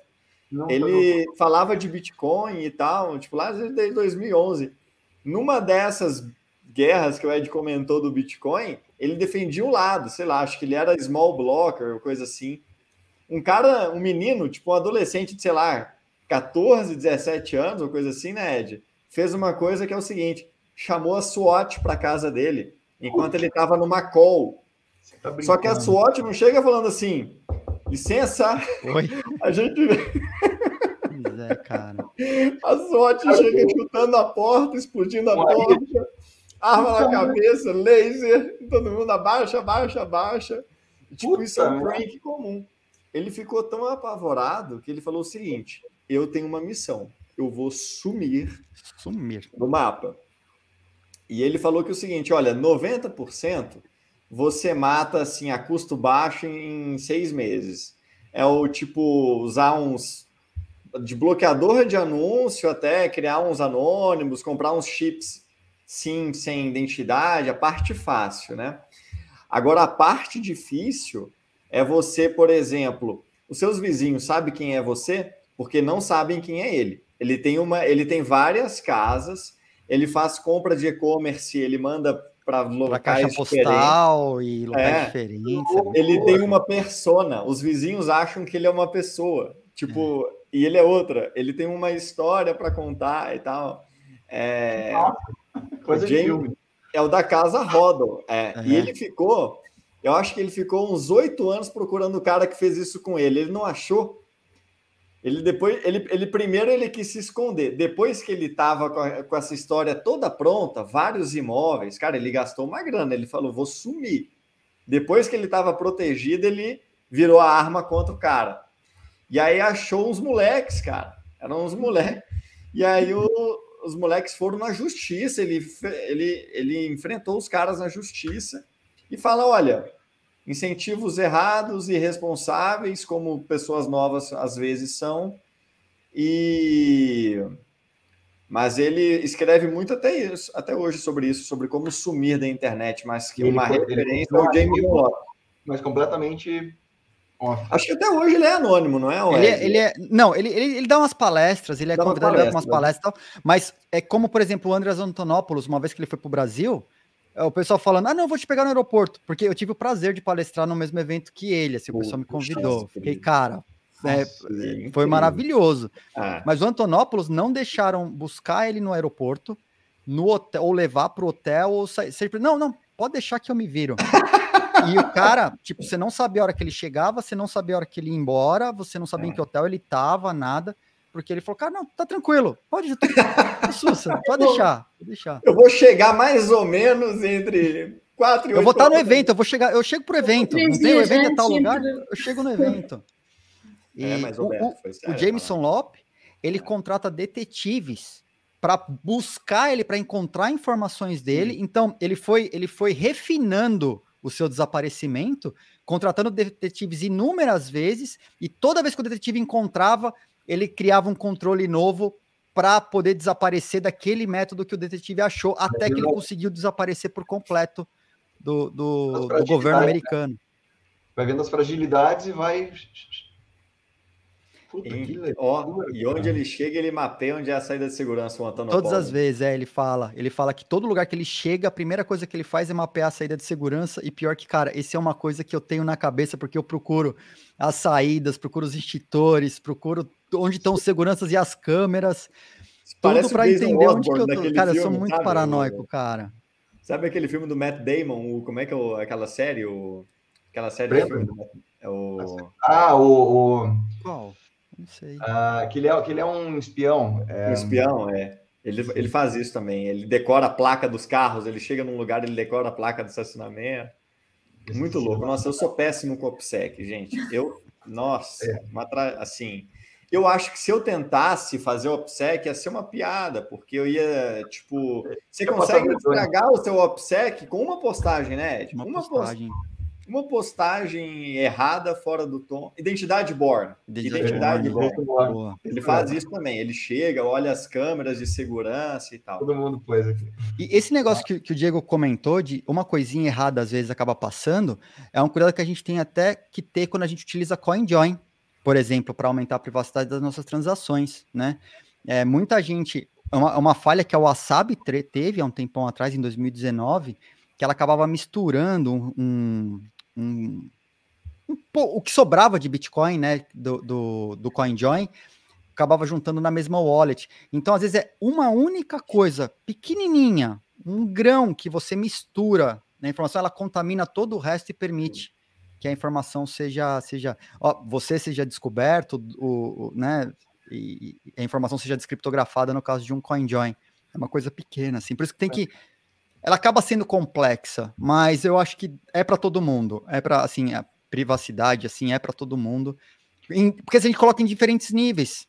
Não, não, não é necessário desaparecer do governo, como fez Jameson Lopes, que é o, é o caso extremo do. Como é que é né? cara? Jameson Lopes, da Jameson fundador da Casa Rodel. Jameson Lopes com dois P's. Inclusive, ele tem uma página de introdução a lá. Ele é um excelente produtor de conteúdo. Nossa, cara, dele, tem tudo. É. Meu Deus, tem muita coisa. Tem. Sobre tudo do Bitcoin e da Lightning, Isso. aplicações, para que serve, para que não serve, Kickstart, tem, é, ele Sim. produziu muito é, conteúdo. É assim, Jameson. Jameson Lopes, exatamente Jameson isso. Lopes, isso aí. É... O site dele é lop.net. É. Tá. Deixa eu, eu queria fazer mais uma pergunta, se vocês me permitirem o tempo aqui. É, para o Ed, Ed, tu tinha, eu não sei se tá, como é que está o desenvolvimento disso, se existe ainda ou não. Tu estava fazendo um, um, um projeto para que as pessoas tivessem, desculpa, que, que, que as pessoas fizessem é, blogs incensuráveis. sim. É, é, para que não, for, não pudesse ser rastreado, etc. Só que você contasse como é que está isso, o que, que, como é que funciona, enfim, se está se tá online ou não e como é que funcionaria. Está online. Isso, verdade, é maravilhoso, né? Sem dúvida, sem sombra de dúvidas. O que eu fiz foi o primeiro blog descentralizado, efetivamente. Hoje já existem ferramentas que fazem, inclusive eu estou procurando uma maneira de, de, Porque o principal problema é indexar o conteúdo. Se a gente quer criar conteúdos que, se, que, que se, sejam encontrados, os blogs descentralizados muitas vezes não são o melhor caminho para isso, porque o Google não chega lá. Então, uhum. você faz um registro que as pessoas não acessam, né? Então, é, a não ser aquele, aquela, aquela bolha de pessoas que já conhecem o, o local para ir buscar informação. Então ela não indexa, é difícil, isso não foi resolvido ainda. Então, o que, que eu fiz? Em 2020, um pouco antes do halving, uh, eu adquiri um desses domínios de internet. Não foi nem o ENS, foi o pessoal da Unstoppable Domains que criou um domínio .crypto e me presenteou com o domínio. Ah, legal, tem um domínio no Ethereum aqui, interessante, é um smart contract com nome de domínio e tal. O que, que eu posso fazer com isso? E aí eu peguei e montei um, um smart contract que é como se fosse um RSS descentralizado. Para quem não sabe, o, um, o RSS é uma tecnologia antiga para sites que ele coloca o título e a descrição do que tá dos posts. Então, quando o, o, o, Google com o robozinho, ao invés dele ler o site inteiro, ele baixa o RSS que ele já sabe qual conteúdo que está lá indexa, que é o que vai aparecer no buscador, basicamente, né? Está falando para o Google que vai aparecer no, no buscador. Então, eu criei uma espécie de RSS descentralizado baseado em smart contracts, que apontava para um blog descentralizado no IPFS. Então, o que, que eu fazia nele? Eu registrava o título e o endereço no IPFS, onde ele encontraria esse conteúdo. Aí eu criei uma página principal que olha para o smart contract, puxa o, os textos e os endereços, cria uma tabelinha lá dinamicamente mostra para você quais são os textos que estão publicados. Você clicou no texto, e ele busca o texto dentro do IPFS e mostra para você na tela. É, é, foi uma experiência interessante para mostrar que, assim, no momento em que as, as big techs de, das mídias sociais vêm censurando a expressão de muitas pessoas, eu queria ter uma maneira de que as pessoas pudessem se, se expressar na internet de maneira incensurável principalmente as que vivem em locais mais autoritários. Pô, tem gente, tem países aí que a pessoa não pode falar A na internet, que ela é detectada, rastreada e punida por isso. Então eu, eu criei esse blog. Uh, ele não tá, eu não estou mais publicando nesse blog porque a minha dificuldade é conseguir com que os textos sejam indexados. Então eu testei outras tecnologias de blogs descentralizados que já estão sendo, começam a aparecer desde o do, do final do ano passado para agora, tanto no Ethereum quanto no próprio Bitcoin através da Stacks. Né? Esse da Stacks é o que eu achei mais interessante até o momento, porque eles gravam literalmente o texto on-chain, no caso da Stacks, uhum. né, o conteúdo do texto, e eles criaram uma ferramenta de membership para você ter acesso ao blog, a, a, funcionalidades do blog, como monetização, analytics e outras coisas. E uhum. isso feito através de NFTs é, numa galeria dos caras lá. Então, se você tem esse NFT, que é uma. O, o NFT é um membership, então você compra um membership. Uhum. E esse membership, a partir do momento que eu não quiser. O, o econômico do negócio tem uma ideia legal. Se eu não quiser mais o membership desse, desse blog para testar essas ferramentas, eu posso passar para outra pessoa, posso Beleza. vender para outra pessoa. Então eu uhum. deixo de ter o acesso e a pessoa que detém aquele membership que é através do NFT passa a ter. Né? Então eu comecei a fazer uns testes lá. É... E ficou, ficou uhum. assim, é legal, mas eu ainda não achei. Como ah, o Hugo né, perguntou, como você publica no blog descentralizado? Eu criei uma ferramenta. É, esse, esse meu blog, ele tá no, ele tá no meu GitHub, inclusive, né? É, Decentralized Blog, lá, alguma coisa assim. Eu, tá eu, tenho DX blog. eu tenho o Linktree na descrição do vídeo. Ele acessa via Linktree aqui? Tem esses Acessa via Linktree. É, esse que está no Linktree, eu não sei se. É, eu não lembro. Eu não lembro se é o do Ethereum ou se é o, o que eu criei. Tá, só para o pessoal encontrar, se quiser encontrar, tem o Linktree do Ed na descrição do vídeo. Então, para alimentar esse blog, o meu, o pessoal, né, é, que não tinha, não tem todas as ferramentas de um administrador de CMS como é o WordPress. Então, o que, que uhum. você faz? Você escreve o seu texto aí é, utilizando Markdown. Muita gente conhece Markdown. O próprio GitHub, você escreve o README com Markdown. Markdown é uma forma de você formatar texto, texto. Então você sobe esse Markdown, é, você pega esse, esse arquivo do Markdown, o ponto .txt do Markdown do seu texto. Eu criei uma ferramenta de upload, você vai lá, escreve o título e fala qual é o texto. Aí ele guarda esse texto no IPFS, registra no smart contract o, o título e o endereço onde ele vai encontrar esse texto e está uhum. publicado. Ele já atualiza o índice, porque o banco de dados é o próprio smart contract. E aí você tem seu texto publicado de maneira descentralizada e você roda tudo na sua máquina, local. Se você tiver seu próprio nó, que é quase impossível com o Ethereum, mas se tiver o próprio nó, ele se conecta no próprio nó que você tem. Se não, você utiliza aquela API conhecida do Infura, do Ethereum, e publica através do, do Infura, para quem não tem o próprio nó, que é difícil de ter mesmo, né? Aí eu fiz dessa maneira. Então existe ainda uma forma que a gente estava. Foi um período realmente de caça às bruxas, né? Que eu lembro que você estava fazendo isso aí. E de gente sendo rastreada, etc. Enfim, é. muito, muito, muito legal. E aí eu... eu fiz porque tem a possibilidade de você usar smart contracts mais complexos, né? Como Sim. ainda no Bitcoin não tem essa facilidade, um dia vai ter. Um, um dia eu acredito que vai ter uma, uma, uma outra camada com, com esses smart contracts mais completos, mais complexos, até para você fazer esse tipo de aplicação, né? Uma, uma espécie de RSS descentralizado para apontar onde está o seu texto, que pode estar tá em qualquer lugar. Pode estar tá no IPFS. Ô Ed, inclusive o IPFS, se me permite, é a tecnologia que a Impervious pretende usar no Decentralized Web Node, nesse node dela, de, de a tecnologia é, de armazenagem descentralizada é a IPFS, não é? Eu acho que é. Ah. E o IPFS, ele é peer-to-peer. -peer. O único problema do IPFS é que ele não foi construído para ser anônimo. Quem garante anonimidade é, o, é a VPN que roda por trás do Impervious. Entendi. Entendi. Porque o IPFS sozinho não é. É, e uma coisa que eu aprendi ao longo dessa jornada também, que muita gente ainda deve estar na dúvida, é que a IPFS ela é agnóstica uh, quanto à blockchain. Na verdade, ela nem requer uma blockchain é, para isso. Ela ficou com um tempo é, muito atrelada a Filecoin, né? É, que a, atrelou um token a ela, que estava enfrentando uns problemas graves aí esses dias. É, mas a, a IPFS ela não requer um novo token, ou se é preciso colocar um token para coordenar as pessoas a rodarem servidores IPFS nessa estrutura de nuvem descentralizada, que seja o token supremo, que é o que nosso. Que seja, óbvio, que óbvio, né? né? né? E... Porque até então o desenvolvimento em cima de, de, dos tokens do Ethereum fazia um sentido, né? Que era é. mais, mais ágil né, de fazer. Agora tá É que o Filecoin a... é próprio, ele não é nem em cima, em cima do Ethereum, ele é token próprio. Ele é a é ideia é que, própria, né?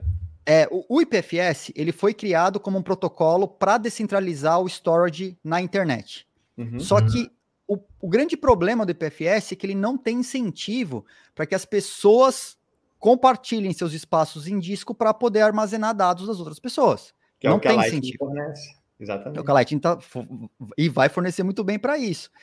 Aí o que aconteceu? O pessoal do IPFS, pensando nos incentivos para ampliar a rede, criou a Filecoin, que faz uso do IPFS, mas tem uma camada de recompensa para quem é. dispõe dos seus espaços de armazenamento para guardar esses dados.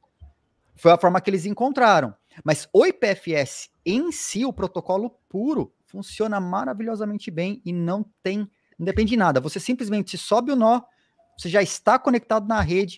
Se alguém acessa, tem umas coisas muito loucas. Se, se alguém acessa a informação do seu nó, ele faz cache por 24 horas. Então, quanto mais pessoas acessarem o dado, se for um dado que viraliza, ele se espalha na internet e funciona muito rápido. Ele é tipo uma CDN para distribuição de conteúdo, né? E depois ela vai desaparecendo, e aí tem uma maneira de você altruisticamente manter a cópia que a gente chama de pinar. Você falou, esse conteúdo eu quero, eu quero preservar esse conteúdo na internet, da alta disponibilidade. Então você vai lá, aperta um pin, e aí você passa a guardar esse, é, por tempo é, indefinido esse conteúdo com você. Né? Agora, não dá para contar com altruísmo, né? É aí não que entra o problema da Tor e a questão dos incentivos. É. É, Puxa, IPFS. A IPFS funciona para você, Ed? Tipo, funciona. nas vezes que você usou IPFS funcionou bem? Que coisa eu boa. Eu uso muito, eu uso muito IPFS. Que coisa boa, Eu uso muito até é. para compartilhar arquivos com pessoas. Eu subo no IPFS e mando um link para a pessoa. Ela baixa via um gateway, porque a pessoa não tem, é. mas eu já mando o link, link do gateway, a pessoa baixa o conteúdo. Né? Nossa, e eu fiquei feliz. E funciona. eu uso muito IPFS, é. uso muito. Não, maravilha. Deixa, deixa eu aproveitar aqui agora. Estamos quase batendo o nosso recorde de live, três horas. Já, aqui. já batemos aí as três horas, né? Hoje. Mas deixa, deixa eu dividir uma coisa, porque a gente passou três horas e sequer citamos o projeto, Kátia. Sim, eu Mas... sei. Eu ia te perguntar, agora que estamos aqui numa pausa, se queres compartilhar aí o projeto. Eu, eu Hoje quero, é dia 10. Eu, eu quero. Para quem não... Oi, pode falar. Para quem não sabe, uh, quem não conhece e caiu aqui hoje, o projeto Old BTC 100 incentiva as pessoas a investirem uh, 100 reais, pode ser outro valor qualquer, nós fazemos simulação com uh, 100 reais, uh, uhum. investir de forma recorrente uh, em Bitcoin. Uh, neste caso, nós fazemos a simulação todo dia 10, fazemos esta live e fazemos a simulação de investimento de 100 reais.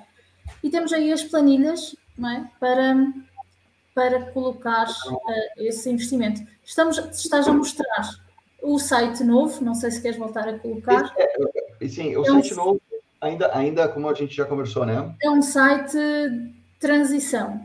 É um Isso. site de transição.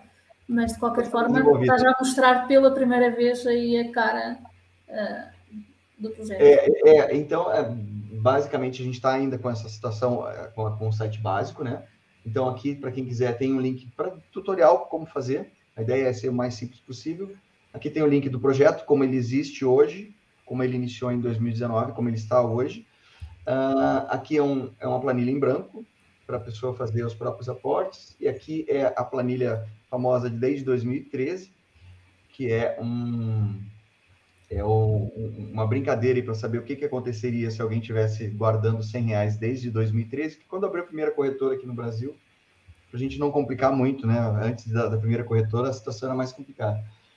E, enfim, e também aqui uma planilha para mesada, para quem quiser fazer para os filhos aí, abrir uma, uma poupança. A Kátia tem um vídeo muito, muito bom, que está na, na playlist do canal lá do Mundo Cripto Feminino também, sobre, sobre como montar uma carteira para crianças, tá? Então, é o nosso site intermediário. Esperamos logo, logo ter o definitivo. E como é que está hoje? Eu acho que esse é o grande ponto, né? Hoje o projeto faz 35 meses de projeto, foram 36 aportes de 100 reais, 3.600 reais, então todo mês com 100 reais. Hoje está com uma valorização de 35%, que aliás isso nós vamos mudar também, né, Kátia, a parte da valorização, mas para exemplificar aqui, 3.600 reais 4.800 equivale hoje, é, uma valorização em cima do, do aporte ainda mais 35%. E hoje nós estamos mais, mais ou menos assim, porque o mercado está vermelho já há meses, né? Desde o ano passado. E estamos hoje está verdinho. Hoje está verdinho. Hoje está verdinho. Aí, ó. Eu sempre, quando a gente faz a simulação de aporte, fica no zero a zero, né? Fica 100. Então, hoje temos um, 1% aí de valorização desde o momento da compra, entre aspas. Então. Que máximo. Então, se o cara começou a comprar com vocês, ele já está performando 35%. Sim. Sim. Desde um negócio... outubro, de 2000, outubro de 2019, que foi o início Sim. do projeto, em Mês que, nós... faremos um ano. Ah, fazemos, faremos três anos, desculpa, de projeto. Incrível, parabéns. Basicamente, todo dia 10 de todos os meses, 100 reais, um, tem uma valorização, independentemente da subida ou queda do mercado mostra o poder do DCA. No... Então a pessoa não tem que ficar olhando o gráfico e se preocupando, subiu, desceu, tipo, ah, não. Não, não, quer, não, não, não tem, tem estresse olhando o gráfico. Olha só que maravilha.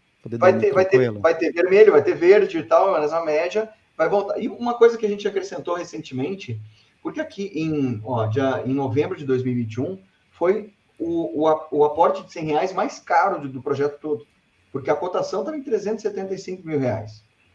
Então, os 100 reais daquele período está em 29 reais.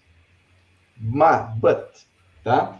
É, para quem gosta do, do Bitcoin, entende o processo dele em longo prazo, sabe que em algum momento ele vai voltar para essa cotação, mais cedo ou mais tarde. não, não, é uma questão de se vai voltar, mas quando ele vai voltar. Então, tem uma abinha aqui do lado de curiosidade.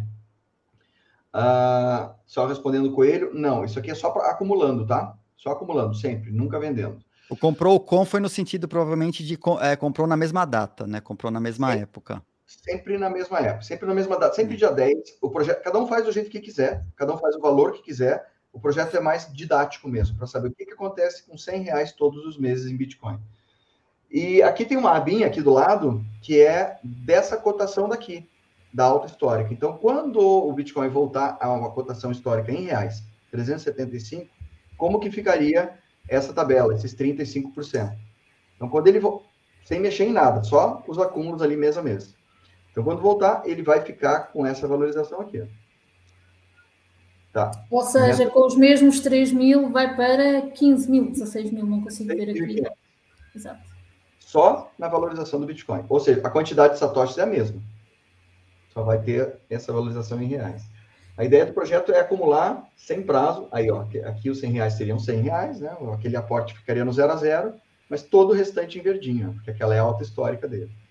Então, cada 100 reais vai ter um valor diferente, num dia diferente, numa cotação diferente. Para quem fizer uma cópia dessa tabela, tem o link lá no, no, no, no site, tem um tutorial você vai preencher a data que comprou, o valor, seja ele qual for, e a cotação que pagou no dia. O resto ela faz automático.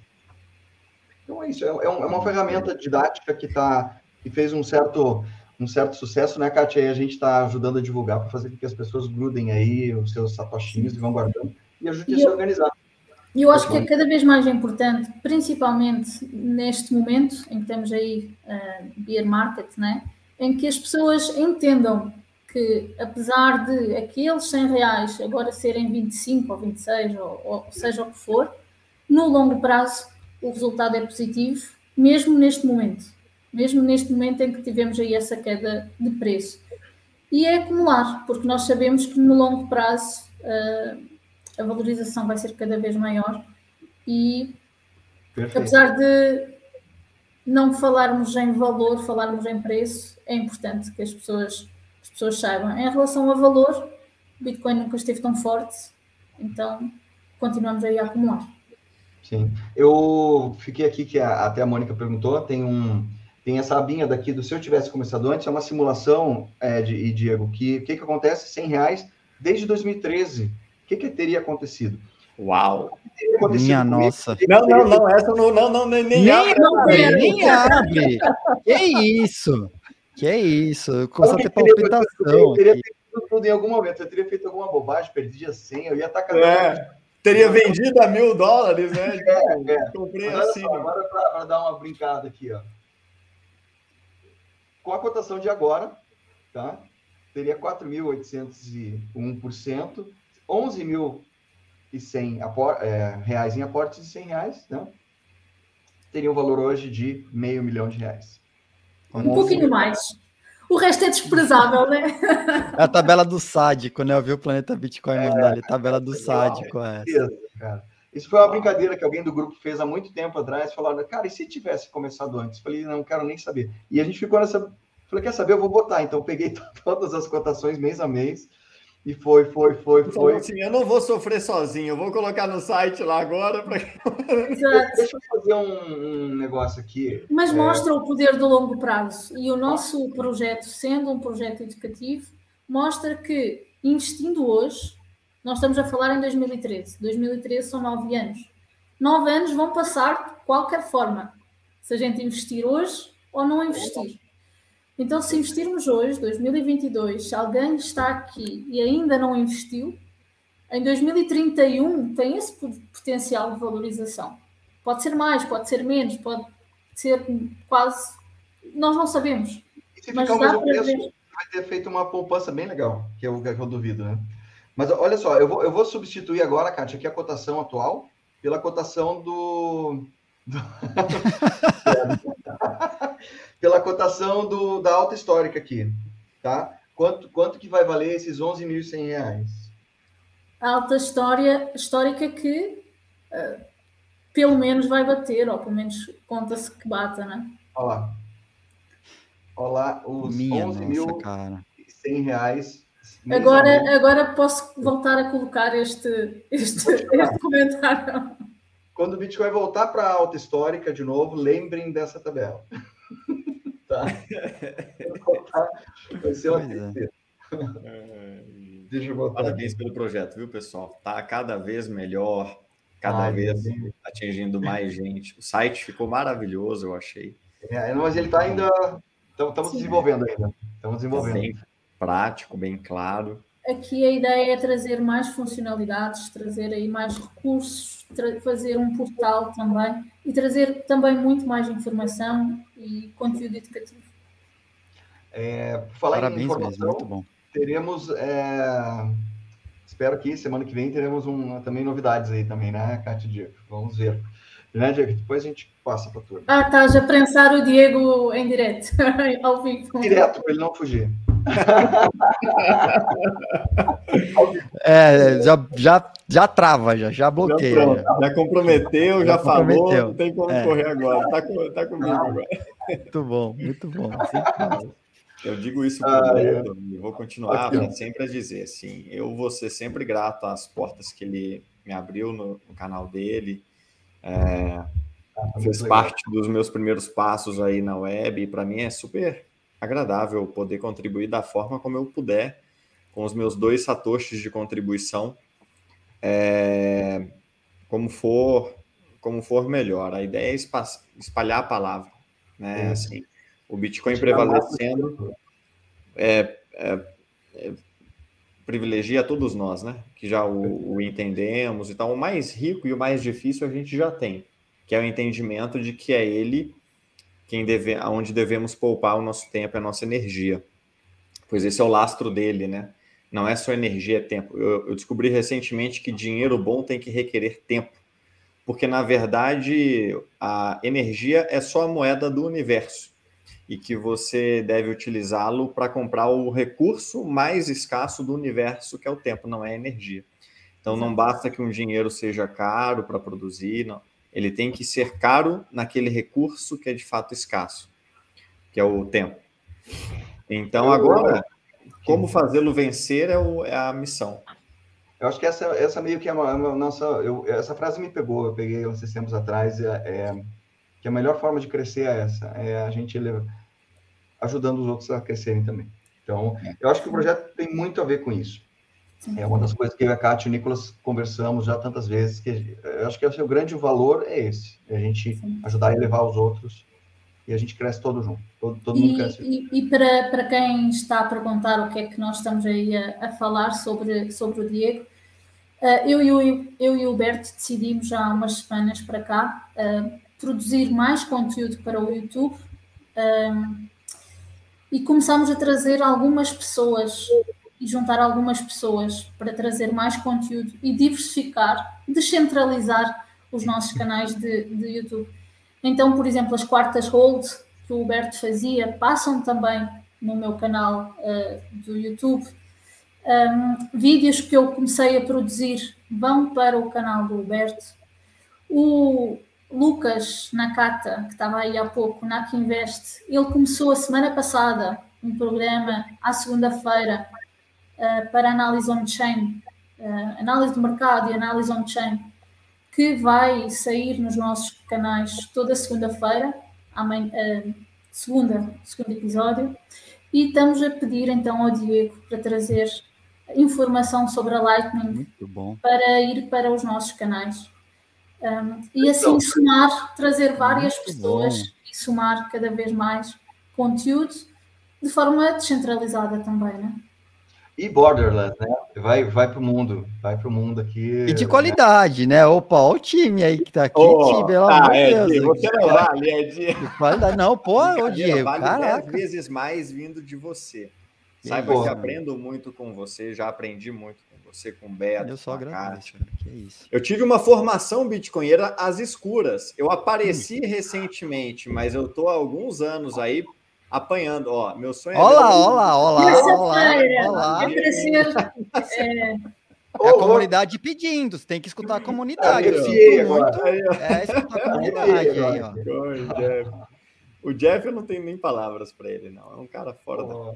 fora do comum. Meu coração cara. até aquece falando desse garoto. Oh, Ele merece toda, toda a glória.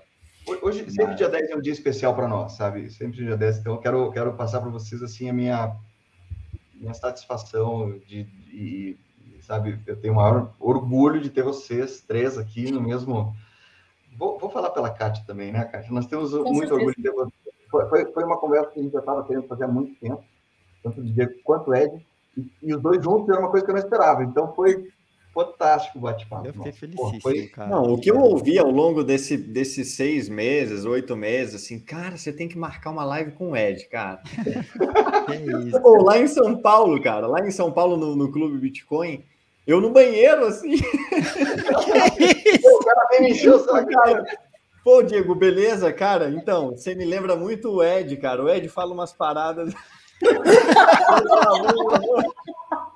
que inusitado. Bom, vamos procurar, viu? Pode deixar que eu vou, não, vamos dar, dar um jeito. Ai, fantástico, minha nossa. Daí nós tivemos uma conversa, é, nós fizemos uma live, né, Diego? Foi numa quarta hold, se não me engano.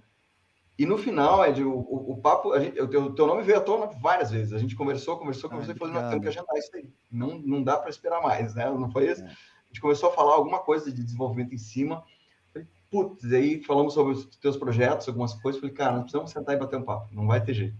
Estamos muito cedo ainda, né, Ed, para ter, tipo, pouca gente falando disso, assim, mainstream, né? É, é e é, tanto é que eu comecei até, é, muito recentemente, eu contratei uma, uma empresa, de, uma agência de marketing para me ajudar no Instagram, porque, eu, assim, eu sou péssimo. Eu, eu, embora eu tenha o programa tal, eu sempre fui um cara muito low profile, longe das redes sociais eu mais faço as coisas e apresento quando eu fiz assim, e, mas eu não sou um cara muito bom de mídias. O Morning Crypto foi um acaso mesmo que aconteceu uhum. por, causa, por causa de uma situação que eu tava com a cabeça estourada. Minha esposa, a Miriam, né? Minha esposa, sócia, queridíssima, me acompanha nessa jornada, que eu, ou maluca, sei lá, né? Doida, uhum. doida, é doida. Meus irmãos, tal, falando, pô, você tem uma pegada educacional, fala com a galera, comenta o trampo que você faz. Aí eu montei o programa. Mas eu sou muito ruim de marketing, isso é, é verdade, eu sou muito ruim de marketing, eu sou uma pessoa, tenho, tenho dificuldades é, de, de me relacionar com as outras pessoas, eu sou meio bicho do mato, assim, cara, eu, eu podia viver numa caverna fácil, assim, longe de todo mundo, isso é, é real. E aí eu contratei uma agência, na, na, ela fez dois, duas semanas de trabalho, as duas últimas semanas, porque a ideia com esse entendimento, porque a gente fala muito para nossa bolha, né? A nossa bolha que acompanha a gente, ela entende o que a gente fala no final das contas. Mas como uhum. romper a bolha do cara que tá pensando só em especular? Se eu trouxer um pro nosso lado, para mim tá valendo. O cara que o cara que tá comprando tudo que é shitcoin, quer metaverso, quer é, é, macaco entediado, é esse cara. E é muito difícil porque eu acredito que o mainstream ele precisa precisa ser educado adequadamente. Tem muita, muita gente fazendo um trabalho péssimo. A gente planta sementinhas, vão os caras aí e estragam tudo, porque é o conceito que é passado no mainstream é outro. Sim. Então, como agência, tentando me ajudar a criar um conteúdo no Instagram. Agora a gente tá num. Cara, vai sintonia fina, vai tempo até. É uma experiência para ver se eu consigo é, falar para fora da nossa bolha uhum. e tentar passar essa informação para fora da bolha. Não sei o que vai dar. É uma experiência, né? Tô fazendo com gente, com profissional disso, porque eu mesmo, puta, sou muito ruim. Mas vamos ver, cara. Né? Tentar Sim. chegar num pessoal aí que eu acho que a, a mensagem precisa chegar Sim. nessa galera. Essa, essa é uma bandeira que eu levo também. Que é a Kátia faz maravilhosamente bem, nossa. Uh, eu, eu, acho que nós temos que fazer, e a comentar com, com o Eddie, eu acho que para além estender nas várias redes sociais, eu acho que nós temos que sair efetivamente da nossa bolha e ir para o mundo real à procura das pessoas que mais precisam de saber de Bitcoin. Um, como eu costumo e disse isto já várias vezes, as pessoas que mais precisam de Bitcoin são as pessoas que não sabem que precisam de Bitcoin. Exatamente. E eu e o Humberto, por exemplo, já demos aulas em universidades em projetos sociais, em ensino médio, para pessoas que estão a aprender, por exemplo, economia e nós chegarmos numa live com uh, para aquelas pessoas, para uma turma, duas turmas, ou houve um projeto que era para várias universidades, inclusive, uh, e chegar com a palavra sobre Bitcoin.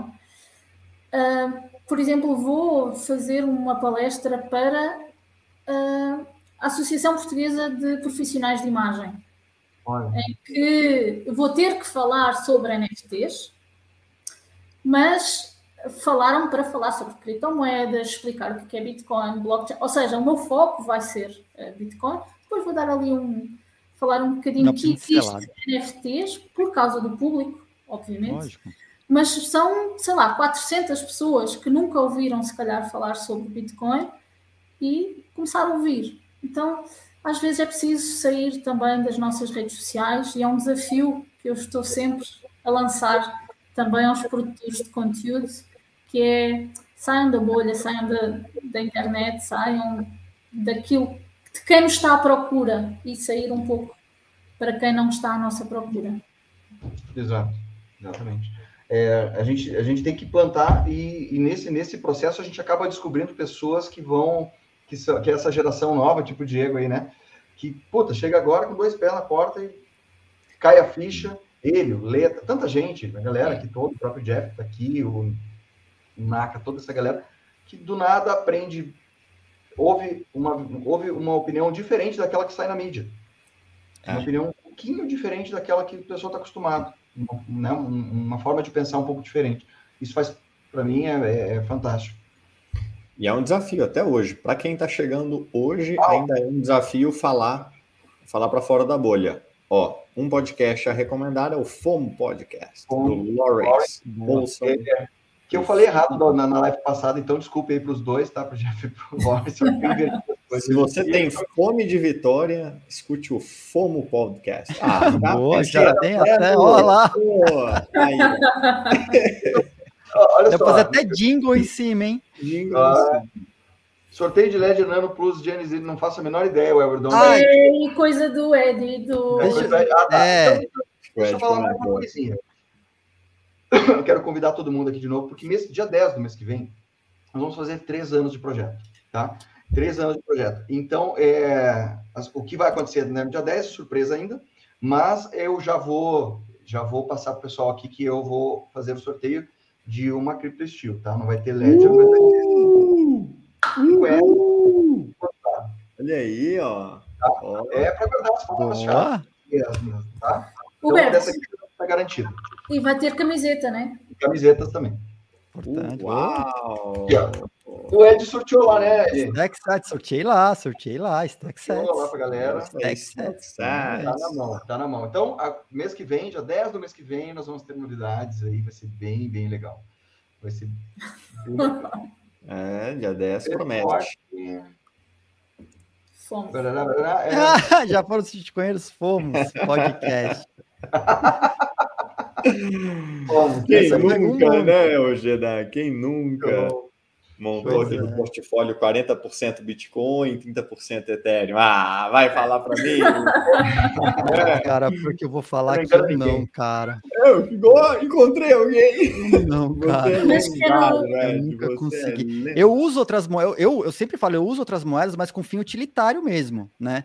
É para estudar um projeto, para desenvolver alguma coisa, tá? Agora falar, ah, tá guardando, cara. Ferramenta, ferramenta, né? Eu guardo o Satoshizinho, cara.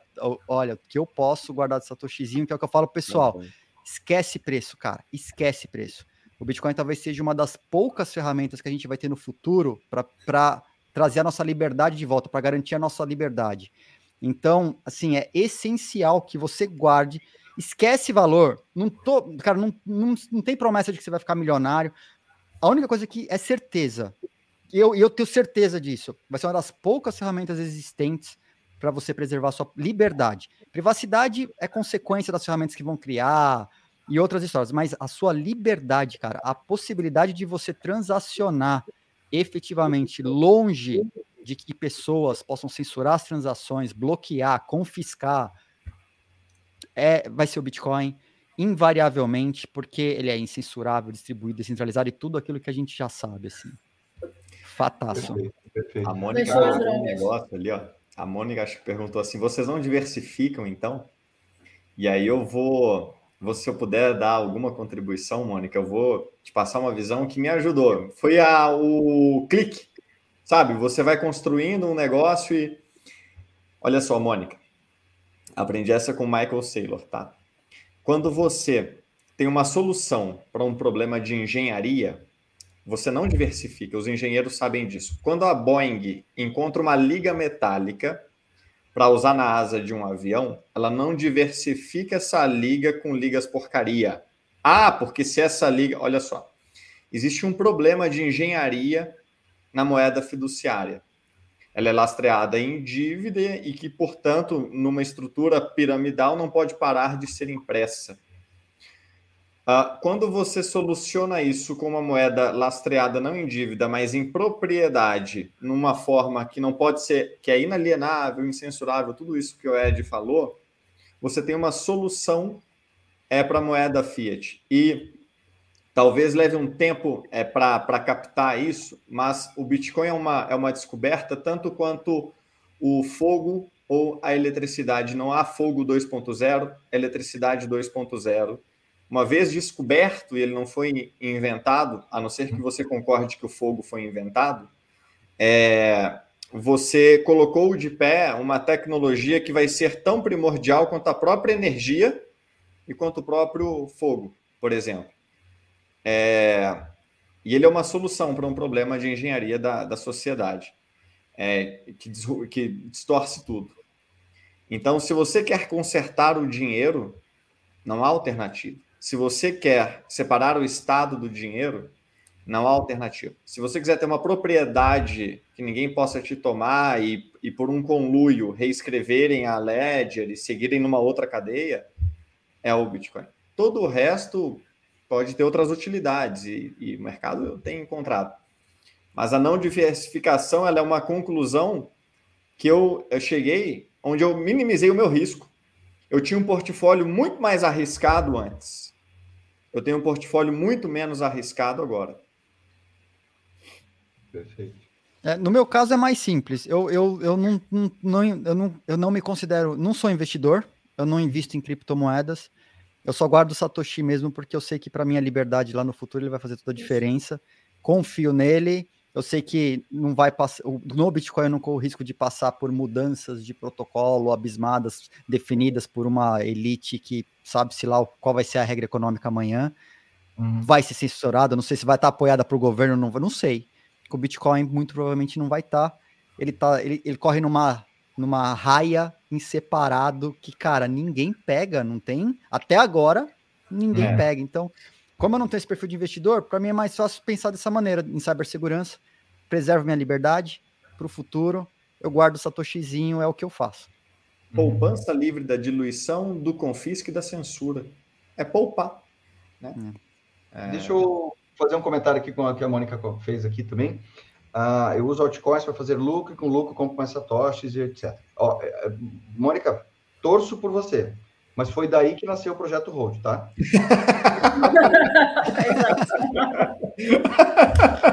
mas é, é uma história comum de muita gente, viu? Muita gente. Se tocar que cada vez que você está tentando fazer mais para juntar mais satoshi, você começa a perder satoshi, perder, perder, perder, perder, perder, perder, e a, e a, e a estratégia não está funcionando, daí você começa a fazer hold de satoshi. Exato. Então, quero que você não passe por isso, torço por ti, mas a minha história é igualzinha essa aí. Tá? Quando o Huberto foi fazer as contas, ele tinha metade dos satoshis que teria se não tivesse feito nada. Cara, se eu só tivesse guardado, eu estaria com o dobro. Olha só. É. Com, essa, com essas tentativas aí todas de aumentar o número de rochas, eu fiquei com metade. e, o, e, o, que mais interessante é que isso deve ser mais comum do que a gente pensa, né? É muito. Sim. Eu sou o é... deixar na descrição, fica tranquilo, tá? É assim uh, falaram há pouco sobre o sorteio da Ledger. Ah, sim. Tá. Quero convidar o pessoal para ir lá conhecer Eddie. Momento de publicidade. Publicidade, tá? Bom, queria, queria agradecer aqui, né? Só é, primeiro agradecer vocês de novo pelo espaço. Diego, cara, eu, eu sou assim, tenho uma paixão por você e pelo trabalho ah, que você faz, cara, ah, de verdade. Ah, de verdade. Tanto pelo Berto quanto pela Kátia também, que faz esse trabalho maravilhoso há mais tempo. e que eu acompanho. Eu como, eu, como eu digo, eu não sou muito ativo nas redes, mas eu estou sempre olhando, eu sei o que está acontecendo no, no, ecossistema e vocês, cara, são essenciais para o ecossistema de verdade. Assim, o trabalho que vocês fazem é, é maravilhoso. E, bom, sobre o sorteio, acontece o seguinte: hoje vocês estão fazendo a comemoração de vocês lá aqui do dia 10, mas eu também estou comemorando, né? O, o Morning Crypto ele chega no episódio 300.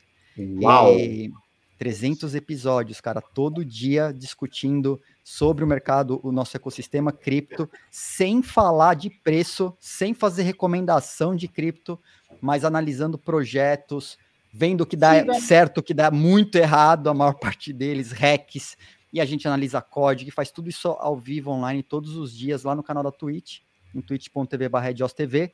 E no episódio 300, que acontece segunda-feira agora, a gente vai fazer o sorteio de uma Ledger Nano S Plus Genesis Edition, Uau. edição é, é, especial de lançamento, foram produzidas apenas 10 mil unidades, e eu consegui garantir algumas.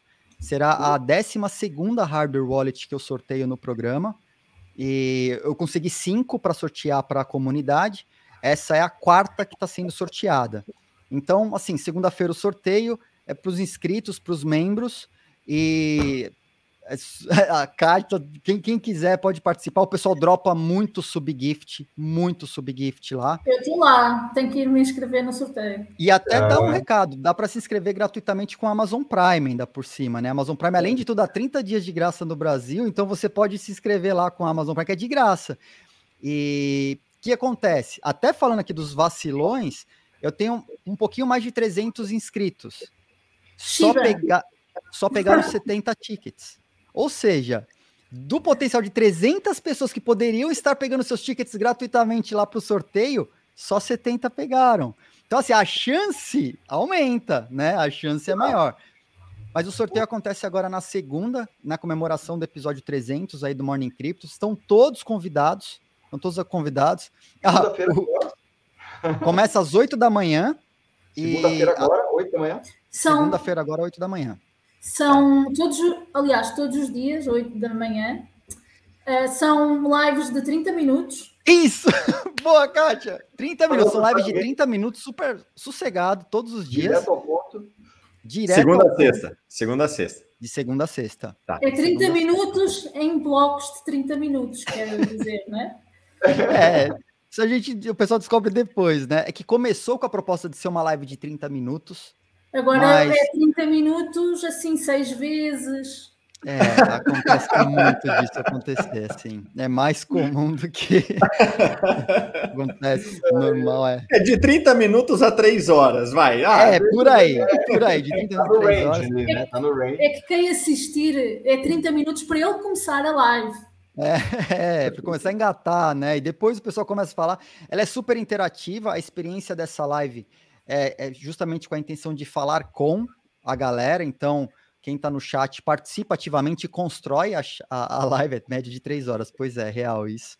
Todos os dias de conteúdo mesmo, sem repeteco e, e, conteúdo denso lá.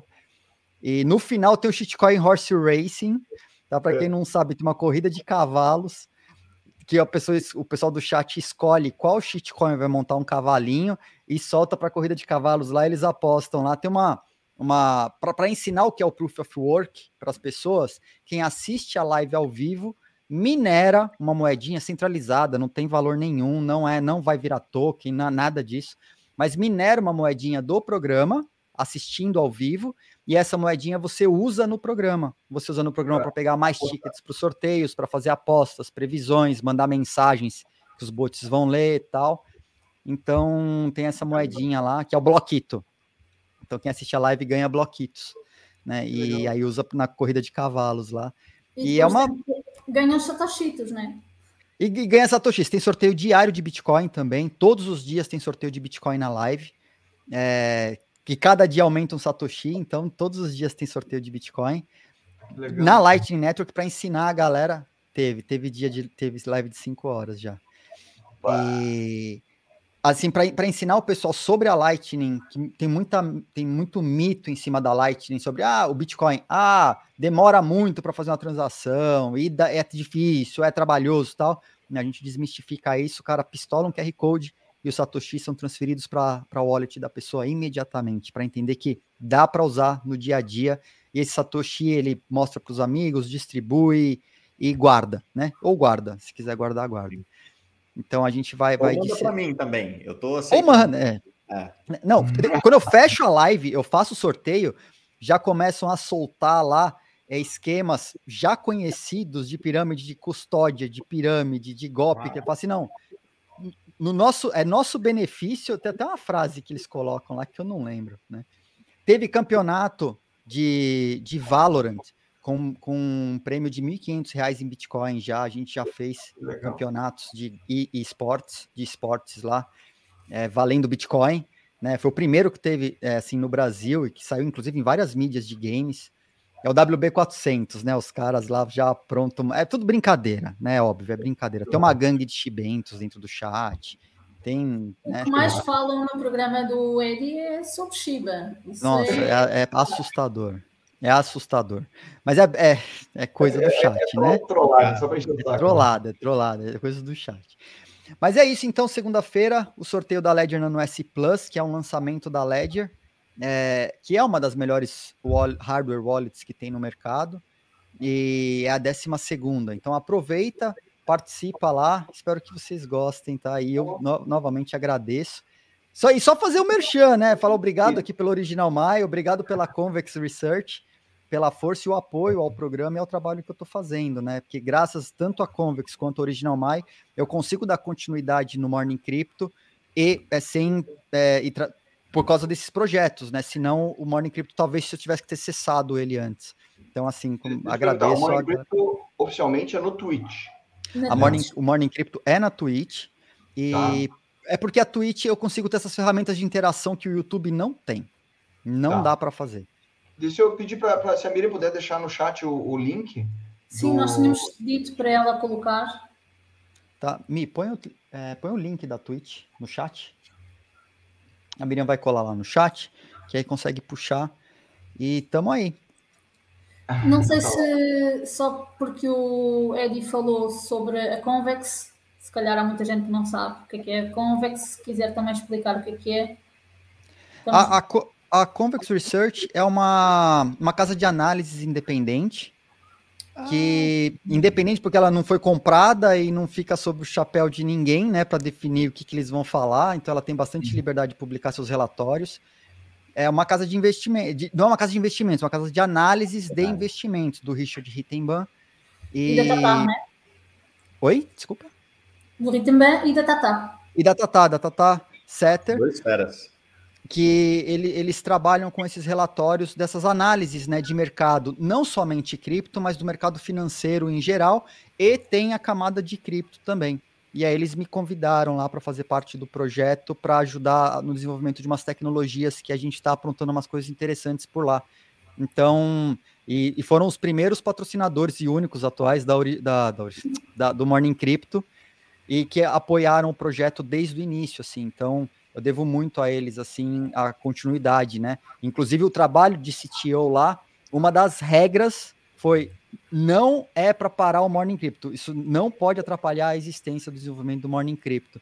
Então é muito legal poder trabalhar as duas coisas em paralelo, assim. E eu, eu brinco falo que eu tenho três empregos, né? Que é o, é o Original Mai, o Morning Crypto e o trabalho de CTO na Convex desenvolvendo as coisas lá. Uau, que legal!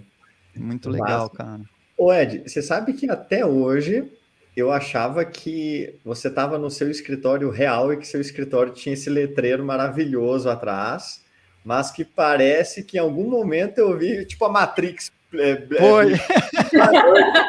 Foi. Cara, não é. E vou te falar, esse, esse letreiro, por incrível que pareça, é, tem até uma história maluca atrás dele. Eu participava da ISO, eu representava a BNT, do Brasil na ISO, criando, é, desenvolvendo as é, normas, tipo a normalização sobre alguns, algumas partes do, é, de blockchain. Então, eu cuidava da parte, representava o Brasil, com a parte que eu era fazia relatoria de identidade, segurança e privacidade. Então, tá, participava do grupo da ISO, trabalhando esse assunto. A normalização não é criar uma norma que o pessoal vai seguir, é encontrar os padrões Sim. e escrever sobre esses padrões, falando o, o mercado trabalha desta maneira, né? E aí teve um evento lá na Irlanda, que eu uhum. fui com a Miriam, representando o Brasil. Participamos e eles fizeram um, um evento. É, teve uma reunião dentro da Consensus, lá da Irlanda. E essa parede é da Consensus, cara. Olha, Por incrível que, que pareça, legal. é da Consensus na Irlanda. Olha que eu entrei, que eu vi essa parede, eu falei, cara, isso aí vai ser meu fundo de tela. O resto da vida. Eu não, ou eu faço em casa, ou eu faço, ou eu copio a deles. Eu pus ah, a por foto. isso que ela é tão perfeita, porque ela é uma foto mesmo, né? Tipo, é uma foto tirou. de uma Puta, parede tá real. Assim, eu tô assim, eu... cara, o Ed tem um dos escritórios mais lindos do, do, do YouTube, assim.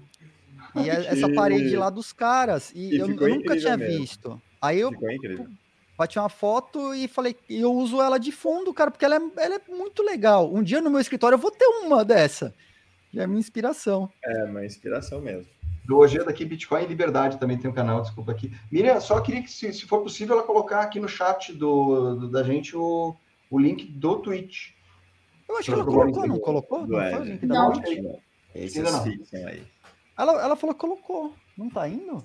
Se não tá indo, é porque tá, talvez o bot, talvez o YouTube não esteja permitindo. Ah, permitindo colocar link, né? Coloca espaço. Ela, ela cola com espaço, aí vai. Cola de novo e coloca espaço. E que aí, se separar o ponto, tal, a barra, aí ele vai. E vocês têm canal de Discord, perguntaram aqui também, né? Tem, tem um canal do Discord também, que aí eu, eu, não, eu não. A não ser que a Miriam consiga pegar o link, aí eu não consigo pegar. Mas tem, tem um canal no Discord, todos os vídeos, todos os dias eles sobem para o YouTube. Aí uhum. tem o Marcelo, que é um, é um bot que. Falei para que, falei pro Diego do Marcelo. É, o Marcelo é um bot lá que eu criei que ele corta, ele baixa os vídeos lá, corta e sobe num canal de cortes também. Né, no Linktree tem todos os links, né? No meu perfil do Twitter tal, que é esse arroba edios. E está na descrição do vídeo da, desta live. Isso. Então, aproveitando, antes do, antes do Diego fazer a, o, o merchan dele, deixa eu falar o seguinte. É, como a, tanto as quartas roads quanto os, os, os vídeos da Kátia e os, os, são transmitidos também no mundo cripto feminino, fica o convite aí para vocês depois de assistirem. Quem assistiu pelo, pelo meu canal, clica no link da Kátia, assista lá. Clica, quem veio pelo da Kátia, clica no meu, assista lá para a gente ter esse mais, volume é importantíssimo para a gente que está criando conteúdo, é muito importante. Todo follow, todo, toda visualização, todo clique, esse apoio é muito importante para a gente, porque as mídias, eles só, as mídias sociais só divulgam a gente por volume, se vê que o, está engajando. Então, quem puder compartilhar, clicar, convidar o tio, a tia, o primo, abrir no celular, cara, é, dá uma força geral para RPRP, pô, ele assiste os dois ao mesmo tempo. Cara, valeu. Putz, obrigado. É isso aí. Obrigado. É isso aí. E se não puder assistir, ou se por algum motivo não puder assistir, ir no outro canal, comentar, fazer. É, deixa rolando, deixa rolando depois, já assistiu, se não quiser ouvir de novo, deixa rolando no, no, no, no mudo e deixa rodando. Putz, isso ajuda pra caramba, gente, pra gente, pra ajudar a, a, a, a divulgar. Canal do Diego também, canal do Ed, tem o canal de cortes, tem o canal dele mesmo do YouTube, tem o Twitch.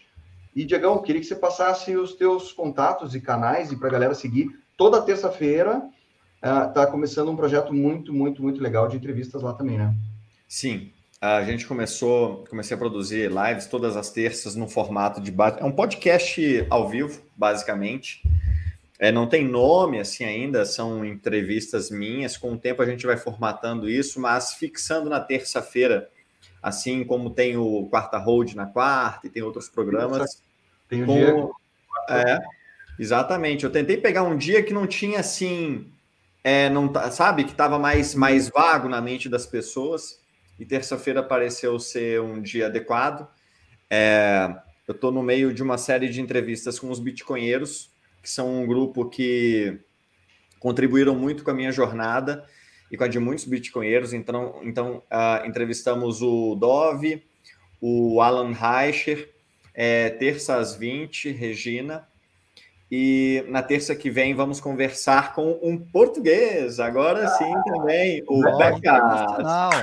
Becas, vai, o Becas do, dos Bitcoinheiros é, simpaticíssimo, um cara super do bem. É, a gente vai conversar um pouco mais cedo na terça que vem. É terça, 5 e meia, por conta do horário e tal.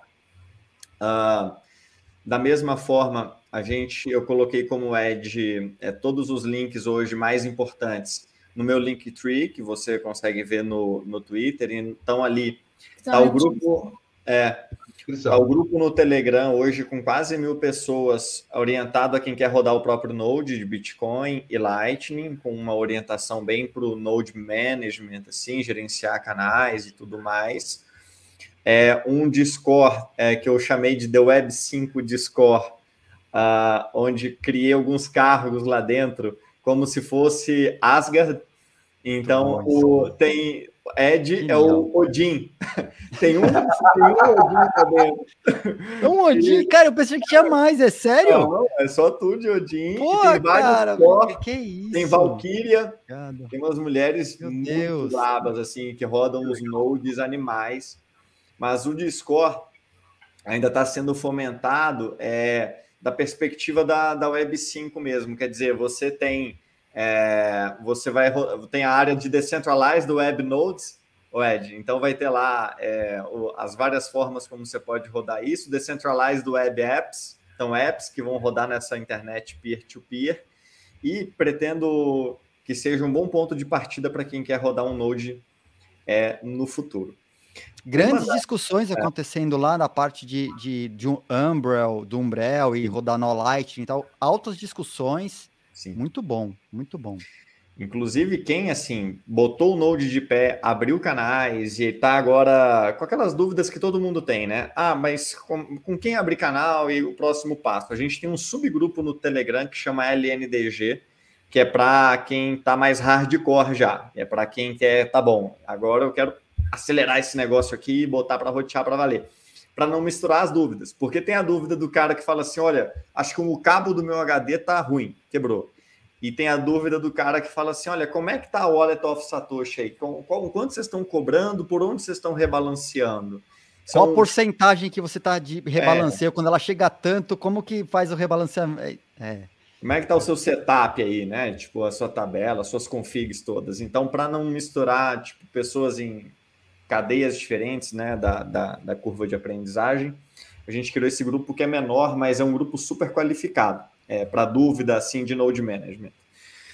E uma iniciativa que está me animando muito também recentemente é a criação do nosso site, o noderunnersbrasil.com.br. É, compramos o domínio, o Shadow Lewis e o Jeff estão tocando aí o que seria o departamento de marketing do Node Runners Brasil. Show, cara. É, bom. A gente quer que seja um domínio onde o cara entra ali, Ed, Beto e Kátia, e fala e veja assim, tudo que a comunidade gringa e brasileira tem de melhor por onde começar. Porque é muito comum o cara ver os posts no Twitter, aí pergunta onde é que eu vou? Eu falo, olha, tá, vai lá no Telegram. Aí chega lá no Telegram, ele, por onde eu começo? Aí eu falo, mensagens fixadas. Só que é, eu sei que assim são 100 mensagens fixadas e nem todo mundo vai ter, vai ter tem esse perfil. E aí eu falo, se eu tivesse um mês para montar um Node, eu ficaria três semanas só lendo e estudando. Mas eu quero oferecer um site onde o cara vê lá os tutoriais dos green, do Ed. O, o, Beto me mandou um tutorial, um acho que foi um Morning Crypto do Ed, onde ele ensina uma coisa super legal, que é o como usar o próprio domínio, né? Para ter para receber pela Lightning usando a LNURL, eu acho. Inclusive, vai ser super legal fazermos isso no Node do Node Runners Brasil. Então, um site onde o cara vai ter recurso. Ele entra, ele tem PDFs, é, ele tem tutoriais em vídeo, ele tem vários Node Runners ao redor do mundo publicaram guias de primeiros passos, né? Que a gente vai formatar para o carinha ter ali pronto. É, o nosso Node, com quem ele, ele vai poder se conectar, então a gente está desenvolvendo um Node, que assim, é só mais um, né? Mas um que pretende ser bem roteador. Então, um Node que você vai poder abrir canal conosco, sabendo que tem cuidado do lado de cá, é, alguém com quem você possa falar, é, objetivando botar os seus satoshis para trabalhar, né? Então, é, como a, a, nossa inspiração é a Diamond Hands no Japão, uma hum. comunidade muito bem falada lá no Japão, é, que tem basicamente isso, um node e recurso. Então eu diria que Discord, site, Telegram e Twitter são as, as frentes assim para onde a gente achou é, mais uh, justo levar esse conteúdo do, do Node Management adiante, porque é um parto. O Ed sabe como ninguém que, em especial o Node Lightning, é um parto. Você faz nascer um troço e que é dolorido, porque o Node Lightning ele recorre em custos, né? Você. Proof of working total. Proof of working total. E se o cara não tiver uma comunidade que abrace, ele vai largar no meio do caminho, vai ficar aquele node ali meio, não vai nem para lá nem para cá, aquela coisa meio. Diz que tem um node, um node, mas não funciona na rede, né? Ele tá com é. todo o satoshi de um lado ou do outro, não roteia mais e só tá lá por tá e não está fazendo cinco recurso de todo mundo, porque como ele não nem morre nem vive, fica todo mundo cogitando para roteamento. E aí sempre que cogita perde tempo, porque perde ele tempo. não está equilibrado. A rede precisa encontrar uma rota ele é. tá lá, a rede vai considerar a rota dele para desconsiderar e falar: "Ah, ele existe, mas não posso, não vai usar porque não vale a pena". Só é. isso já atrapalha o restante da rede e é o tempo de transação, né? É aquilo que faz o pagamento na Lightning às vezes demorar 2, 3, 4, 8 segundos, assim, é esse uhum. tipo de node que não contribui muito. É, então a ideia é formarmos node, node managers que saibam é, é, trabalhar para Lightning e como meta assim, master plan, estilo Elon Musk, megalomaníaco, é, colocar um, é, fazer os Node Bitcoin Lightning serem tão comuns quanto são os nossos roteadores de internet. A gente acredita que, na verdade, o seu Node Lightning é um novo roteador de uma nova internet e que no futuro, assim como hoje as pessoas querem uma internet por algum motivo vem um cara instalar um troço chamado roteador, você quer a internet, você não quer o roteador. No uhum. futuro, para transacionar, para ter acesso a essa nova internet, é, de alguma forma vai cair um node Bitcoin é, dentro da sua casa. Uh, e, e, quando você vê um Pi conectado num roteador com um HD do lado, não é difícil para mim visualizar que um dia o, o roteador da internet vai vir com um tipo 1 tera e vai ter o processamento de um Raspberry Pi. Ele já, tipo, vai Tudo ser. Junto. É isso. Então. Já bota no esquema junto. É, para mim é questão de tempo. Então, educação é o recurso por onde a gente deve começar, né? Porque é pela educação que você liberta as pessoas, né? A educação é que vai fazê-las ver que há uma forma delas protegerem o patrimônio delas e acessarem uma nova dinâmica onde elas nascem soberanas, né? Nascem donas de tudo, donas do próprio patrimônio, dos próprios dados. E agora, se não souberem usar isso, vão ser sempre inquilinas no node de alguém, na no, nos servidores de alguém. Subserviente, então, né? De alguma forma, né? Você vai ficar. É, que ela seja soberana, educação. E aí, com o tempo, a gente vai construindo. E quero com o Ed, com vocês, atuar na frente tanto da educação quanto dessa quanto do levar isso adiante. Por exemplo, uma dor mal resolvida é, tá, mas qual que é o hardware do meu do meu Node? Cara, assim, tem muitas opções, basicamente muita coisa serve, mas são dores que você precisa resolver para que esse master que seja tão comum quanto um roteador, é, cheguemos lá. Mas é isso. É, temos assim, uma vida inteira aí para tocar e. A Mônica tinha perguntado se, se é complexo, mas é possível para leigos conseguirem aprender. É.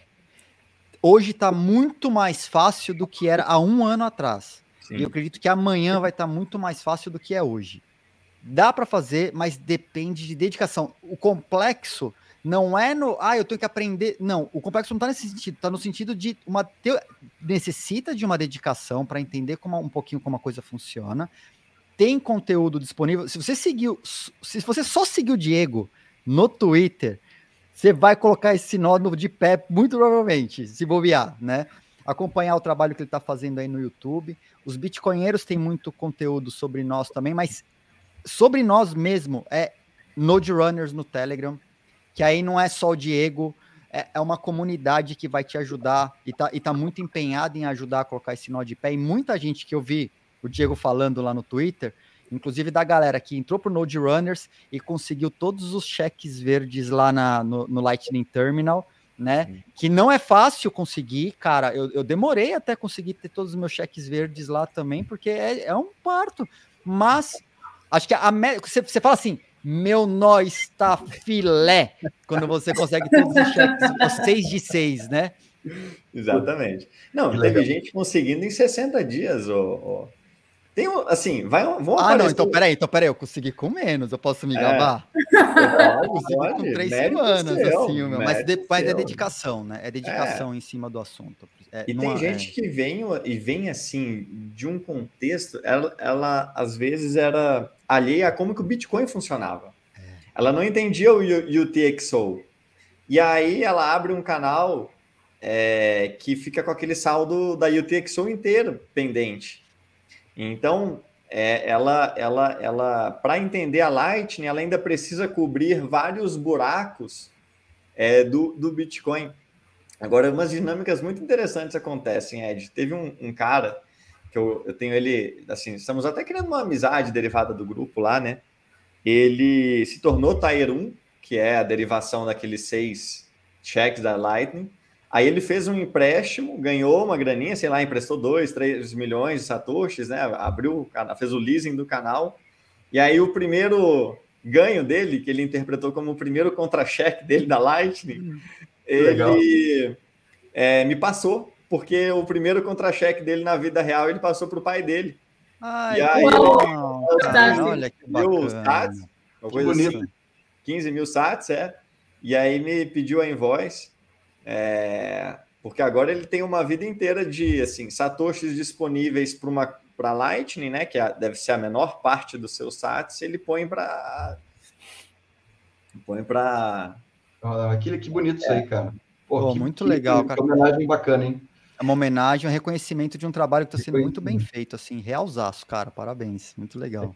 Igor, segue o Diego e entra lá no Telegram tem, tem, Olha, eu, eu vou gente, não tem lugar no Bitcoin onde você põe Satoshi e cai Satoshi na sua conta. Olha, não é fácil. Tipo, eu é. digo que o mundo, o mercado fiat e o mundo cripto quis te convencer que, que existe almoço grátis, né? Pô, põe ali yield bom. O yield, não existe yield sem trade-off e tudo no Bitcoin é difícil. O Bitcoin restabelece a ordem natural das coisas, é valor por valor. Sucesso volta a vir só depois do trabalho. Então, trabalho. você tem que adicionar valor à rede. E aí você tem que fazer o pagamento chegar do ponto A ao ponto B ou mais rápido, ou de forma mais confiável, né? mais reliable, ou mais barato. Se não está fazendo nada, a rede não tem por que te pagar. E, e, tal, e você tem, vai ter custo, na verdade, vai ter bastante custo. Então a Lightning é isso ah, eu comprei um minerador de Bitcoin. Você espera um retorno em 16 meses. Você não espera um retorno em um. Você começou a rodar um Node Lightning, espere um retorno em um ano, 12 meses. Acho razoável. Porque você vai gastar, é, num, num cenário ruim, 1,5% do que você está botando. Por exemplo, botou 10 milhões de, de satoshis. Se você quiser abrir 10, 15, 20 canais com isso, canais grandes, você vai gastar 150, 200 mil satoshis de depósito, on-chain, abertura de canal, eventualmente tem um fechamento forçado e tal. Você vai comprar inbound liquidity, você vai fazer loop out. Então, pela minha experiência, eu tenho aberto mais nodes assim para ver se isso é replicável. Você vai gastar 1,5 a 2% para recuperar isso em um ano. Desculpa. É, sem fazer o, o leasing, né? Tá lá na tele. Marcelo, que satisfação, Marcelo. Vai, Kátia. É que os dois têm o comando aqui, daí quando um clica para colocar, outro clica e sai. Ah, tá, entendi. Marcelo, referência da comunidade. Referência, cara, esse cara é demais. Fala, Marcelo ou de. O, o Marcelo chegou quase em horas, só quatro horas atrasado aí. Pô, é, chegou igual o, o, Shadow, né? O, chegou cedo para a live de amanhã que o Shadow falou, né? Cara, Legal, Marcelo, bom que você está aí. Nós, nós, temos, nós temos aqui é, material para muita conversa ainda, né? Putz, grilo. É. Que, que bate-papo legal. Acho que, acho que é. Deixa eu ver. Você não mais uma aqui, Brinais. Brinais. Fica, vou repetir o convite aí. Assistam é. no, no, num dos canais e deixem no outro rodando para dar views para nós, viu? Isso, tá rodando... importantíssimo. é, esses views vão acontecer é, tanto no mundo cripto feminino, quanto no, no Hold, quanto no Eu Uso BTC. Então, tudo isso ajuda. É isso aí. 2x. Aí, Kátia, desculpa, vou sair da brincadeira aqui, vou deixar você voltando. muito, uma conversa muito, muito show. Eu, de verdade, espero que seja um primeiro encontro aí demais. Como eu já falei para o Diego, já falei para o Ed disso, é sempre um prazer, cara, e a vontade que tem é que a gente já deixar agendado a próxima. É. próxima conversa. Por mim, quando quiser, Se cara. Quiser marcar a próxima, já, já saímos daqui marcado. E fica aí, é, aqui, fica a briga do, do, do, dos administradores aqui de botar comentário, né? Tipo, aí aparece um do Narcélio, todo mundo quer colocar. Aí, aí ele sai. A live, a correu super bem, porque o Berto esteve super atento. Eu, eu, não, é, eu tenho me controlado, a Kátia sabe que eu, antes era complicado. E o Narcélio acompanha vocês mesmo. Eu lembro do Narcélio na primeira live com o Beto. Ah, não sei quanto tempo atrás. É. Faz tempo. E quem fez a primeira live com o Narcelo foi você, né, Kátia? Fui, fui eu que convidei o Narcelo lá para o, Instagram e aí trouxe, passei o contacto aí ao Alberto e desde é. então tem, tem se estabelecido. Foi, foi, muito, muito legal. Estamos devendo. Fizemos o. Aliás, fica aqui o convite para o para o Ed e para o Diego. Depois tem, tem umas lives que a gente faz, eu, Narcélio. O, o Diego é jovem, o Diego não Diego está é convidado. Eu não estou convidado, o Diego não está convidado. Pronto, por, exclusão, então eu sou velho. É isso a brincadeira. É, ó, tá bom. Vocês vão ver a hora que vocês entrarem no, no Morning Crypto para participar do sorteio, vocês vão ver o banco e vão tomar lá, só por causa da gracinha. Essa exclusão aí eu captei. É que assim, tá? eu não estou convidada para as lives, não vou deixar que o Diego seja convidado. Bem. Eu vou fingir que eu não entendi, então. Eu vou fingir. Eu, Ed, Ed, eu acho que eu sou mais velho que você, cara. Eu sou mais velho que você. Você é de quando? Que ano? Ah, vamos deixar essa conversa para depois. Precisa mesmo explorar essa parada agora. Não, tá ah, essa do campeonato, né? Pô, cara, ele tá indo finalmente aqui. Cara, eu vou fazer 50 anos agora, daqui a um mês, cara. Estou feliz para burro. Eu tô feliz pra mas não, olha só, existe, live essa, essas lives de, dos anos 80, né? Então que falam sobre cultura. Vai ter muito BDs, vai ter muito. É, não, é tudo rock and roll. Mas é, ó, ó, chama Old Kids on the Block, tô eu, normalmente sou eu, o Narcélio, Marco Batalha aparece, o Marcos e o André da B13. É divertidíssimo, cara. São todos uns bitcoiners que não falam nada de Bitcoin, é só de velharia é muito divertido. Deve, deve ser, deve ser. Olha lá, olha lá. Vocês dão, vocês dão trela, o que começa a acontecer no chat aí? Tô, depois aí. É, brincadeira. o que está acontecendo ali. Eu... Mas é divertidíssimo. Fica aí, ó, tá, tá, tem uma playlist lá uh, no, uh, no canal do Eu Uso BTC aqui que chama Old Kids on the Block. Então é gurizada lá, os jovens. Falando só de velharia. A Kátia não pode, porque ela é muito jovem. Diego, é, eu não sou muito jovem. O Ed, o Ed eu não sei, qual a barba que está enganando? Vamos ver. É. ah, maravilha, gente. Eu, eu fiz essa propaganda final porque eu queria que batesse às quatro horas. Bateu. Pronto. Bateu. Bateu. Quatro horas. Uau. Não, e o Ed está maratonando, porque ontem fez uma de cinco, agora uma de quatro. Pois é. Já nove horas em em dois dias. Não, é, é, comemorações do episódio 300. Eu não tenho nem do que reclamar aí, aqui. Olha comemorações aí. do episódio. O povo lá não vai nem poder reclamar. Chegar na segunda-feira, cara, olha o que teve de conteúdo gerado de sexta-feira até hoje. Né? Segunda-feira está o Edilson a dizer: hoje não tem live porque não tenho voz. Hoje Acabou o assunto. Hoje é só sorteio.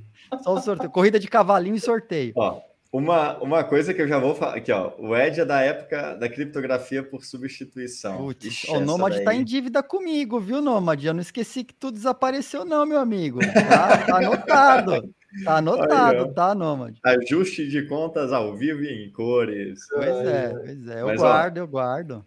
Final do ano, gente, eu e o Leta estamos nos inspirando no BTC Sessions. Vamos fazer uma live de 12 horas, tá? Vamos entrar 8 horas da manhã até 8 da noite, passando por toda a comunidade bitcoinheira. Vocês todos já, já, já convidam. Então, eu vou. Então, tem outra coisa, então, Diego. Ó, É. Streaming, existe uma regra na Twitch que você só vira um streamer depois da live de 24 horas. Ei, já tô É uma regra da Twitch, cara, assim, é da comunidade. E eu não tá. sei se. Eu acho que é do streaming, é tipo, é da live. A live de verdade tem que ter 24. Então, você vai fazer 12, quem faz 12 faz 24. Então, assim, ó, eu toco no, no, no Western World, eu toco aqui. Quando o sol, quando virar meia-noite, você assume daí na, na Estônia e toca as outras 12 horas. Então, vamos, vamos, vamos fazer a live de 24 horas. Quando, ah, quando eu já tive aí uma live quase de 6 horas, no dia 3 de janeiro deste ano. Portanto, ainda tem caminho pela frente. É, Mas é, estamos juntos, podemos juntar todo mundo e fazer. É bora, bora. É, é cada um assume um pedaço fazendo escala e se embora. Eu fiz Já, o Bitcoin 2021, o ano passado. Eu fiz lives, foram mais de 20 horas de conteúdo. No, o, os, num dos dias deu 12 horas de live, direto. Aberto, Caramba. sem cair, cara. Foram 12 horas. Mas eu, é que foi o Watch Party, né? Eu fui acompanhando o, o, evento lá. Tem que ter um algumas, assim. né? Se você for é. fazer, tem que ter um preparativo. Não, já, já vai falando, já vai preparando letra aí. O Leda é desse também, de, de live. O Leda, o Leda é difícil de derrubar, cara. Fiz uma live de 5 horas com ele, o bicho se deixasse e ia embora, né? Abaixo de 3 horas ele nem vai. É, Abaixo, né? Eu acho que assim, é, a gente brinca, né? Que dá fazer podcast é difícil, porque a gente que produz conteúdo quer falar muito, né? A gente quer falar muito. Agora, na hora do podcast, tem que deixar o, o cliente, o, o entrevistado falar. Eu acho que o Leta, depois de gravar uns, uns, uns vários episódios do Explica, foi lá no canal. Inclusive, vou ser eternamente grato. Ele saiu do. Ele se expôs a primeira vez conosco lá. Foi assim, uma Boa coisa cara. que eu vou guardar para sempre com, com uma honra enorme por ter tido esse, esse papel. É, mas e foi super divertido, um bate-papo de cinco horas, onde o bicho deu uma aula. Uma aula não, né? Ele tá até, a gente está até hoje postando coisa, recorte do que ele falou naquela, naquele, naquele papo. Não, eu, ó, eu, eu, eu, eu vou ser o, o, o instigador igual o Ed. Eu, falei, eu acho que você devia programar melhor isso aí 24 horas. Eu também acho, gente. É, eu acho que é, vai fazer, né? faz direito. Vai fazer não, 12 horas. Faz, fazer, faz, uma, faz uma coisa descentralizada, já tens aqui dois fusos horários. É. Com streaming de satoshis, né, Ed? Agora com essa que eu posso. Agora com o streaming de satoshi ainda já pensou, satoshi, cara. Só tem um pré-requisito: conectar o seu, a sua carteira Lightning na, na plataforma, tá formado. E bora. o Diego está sendo Mr. M aqui, a galera tá abrindo. Olá, olá. Sex aqui, ó. Tá bom, Diego, eu abro meu OPSEC com você. Olha só, olha é. só. Show de bola. Mas, ó, tô, tô, tô, tô, agora tô esperando. Vai, vai deixar a gente a par dessa, dessa live aí, viu? Gostei muito. Também quero saber. Que também Atualmente quero participaremos agora que você botou aqui na live, eh, né, Kátia? Tamo nessa. Claro, com certeza.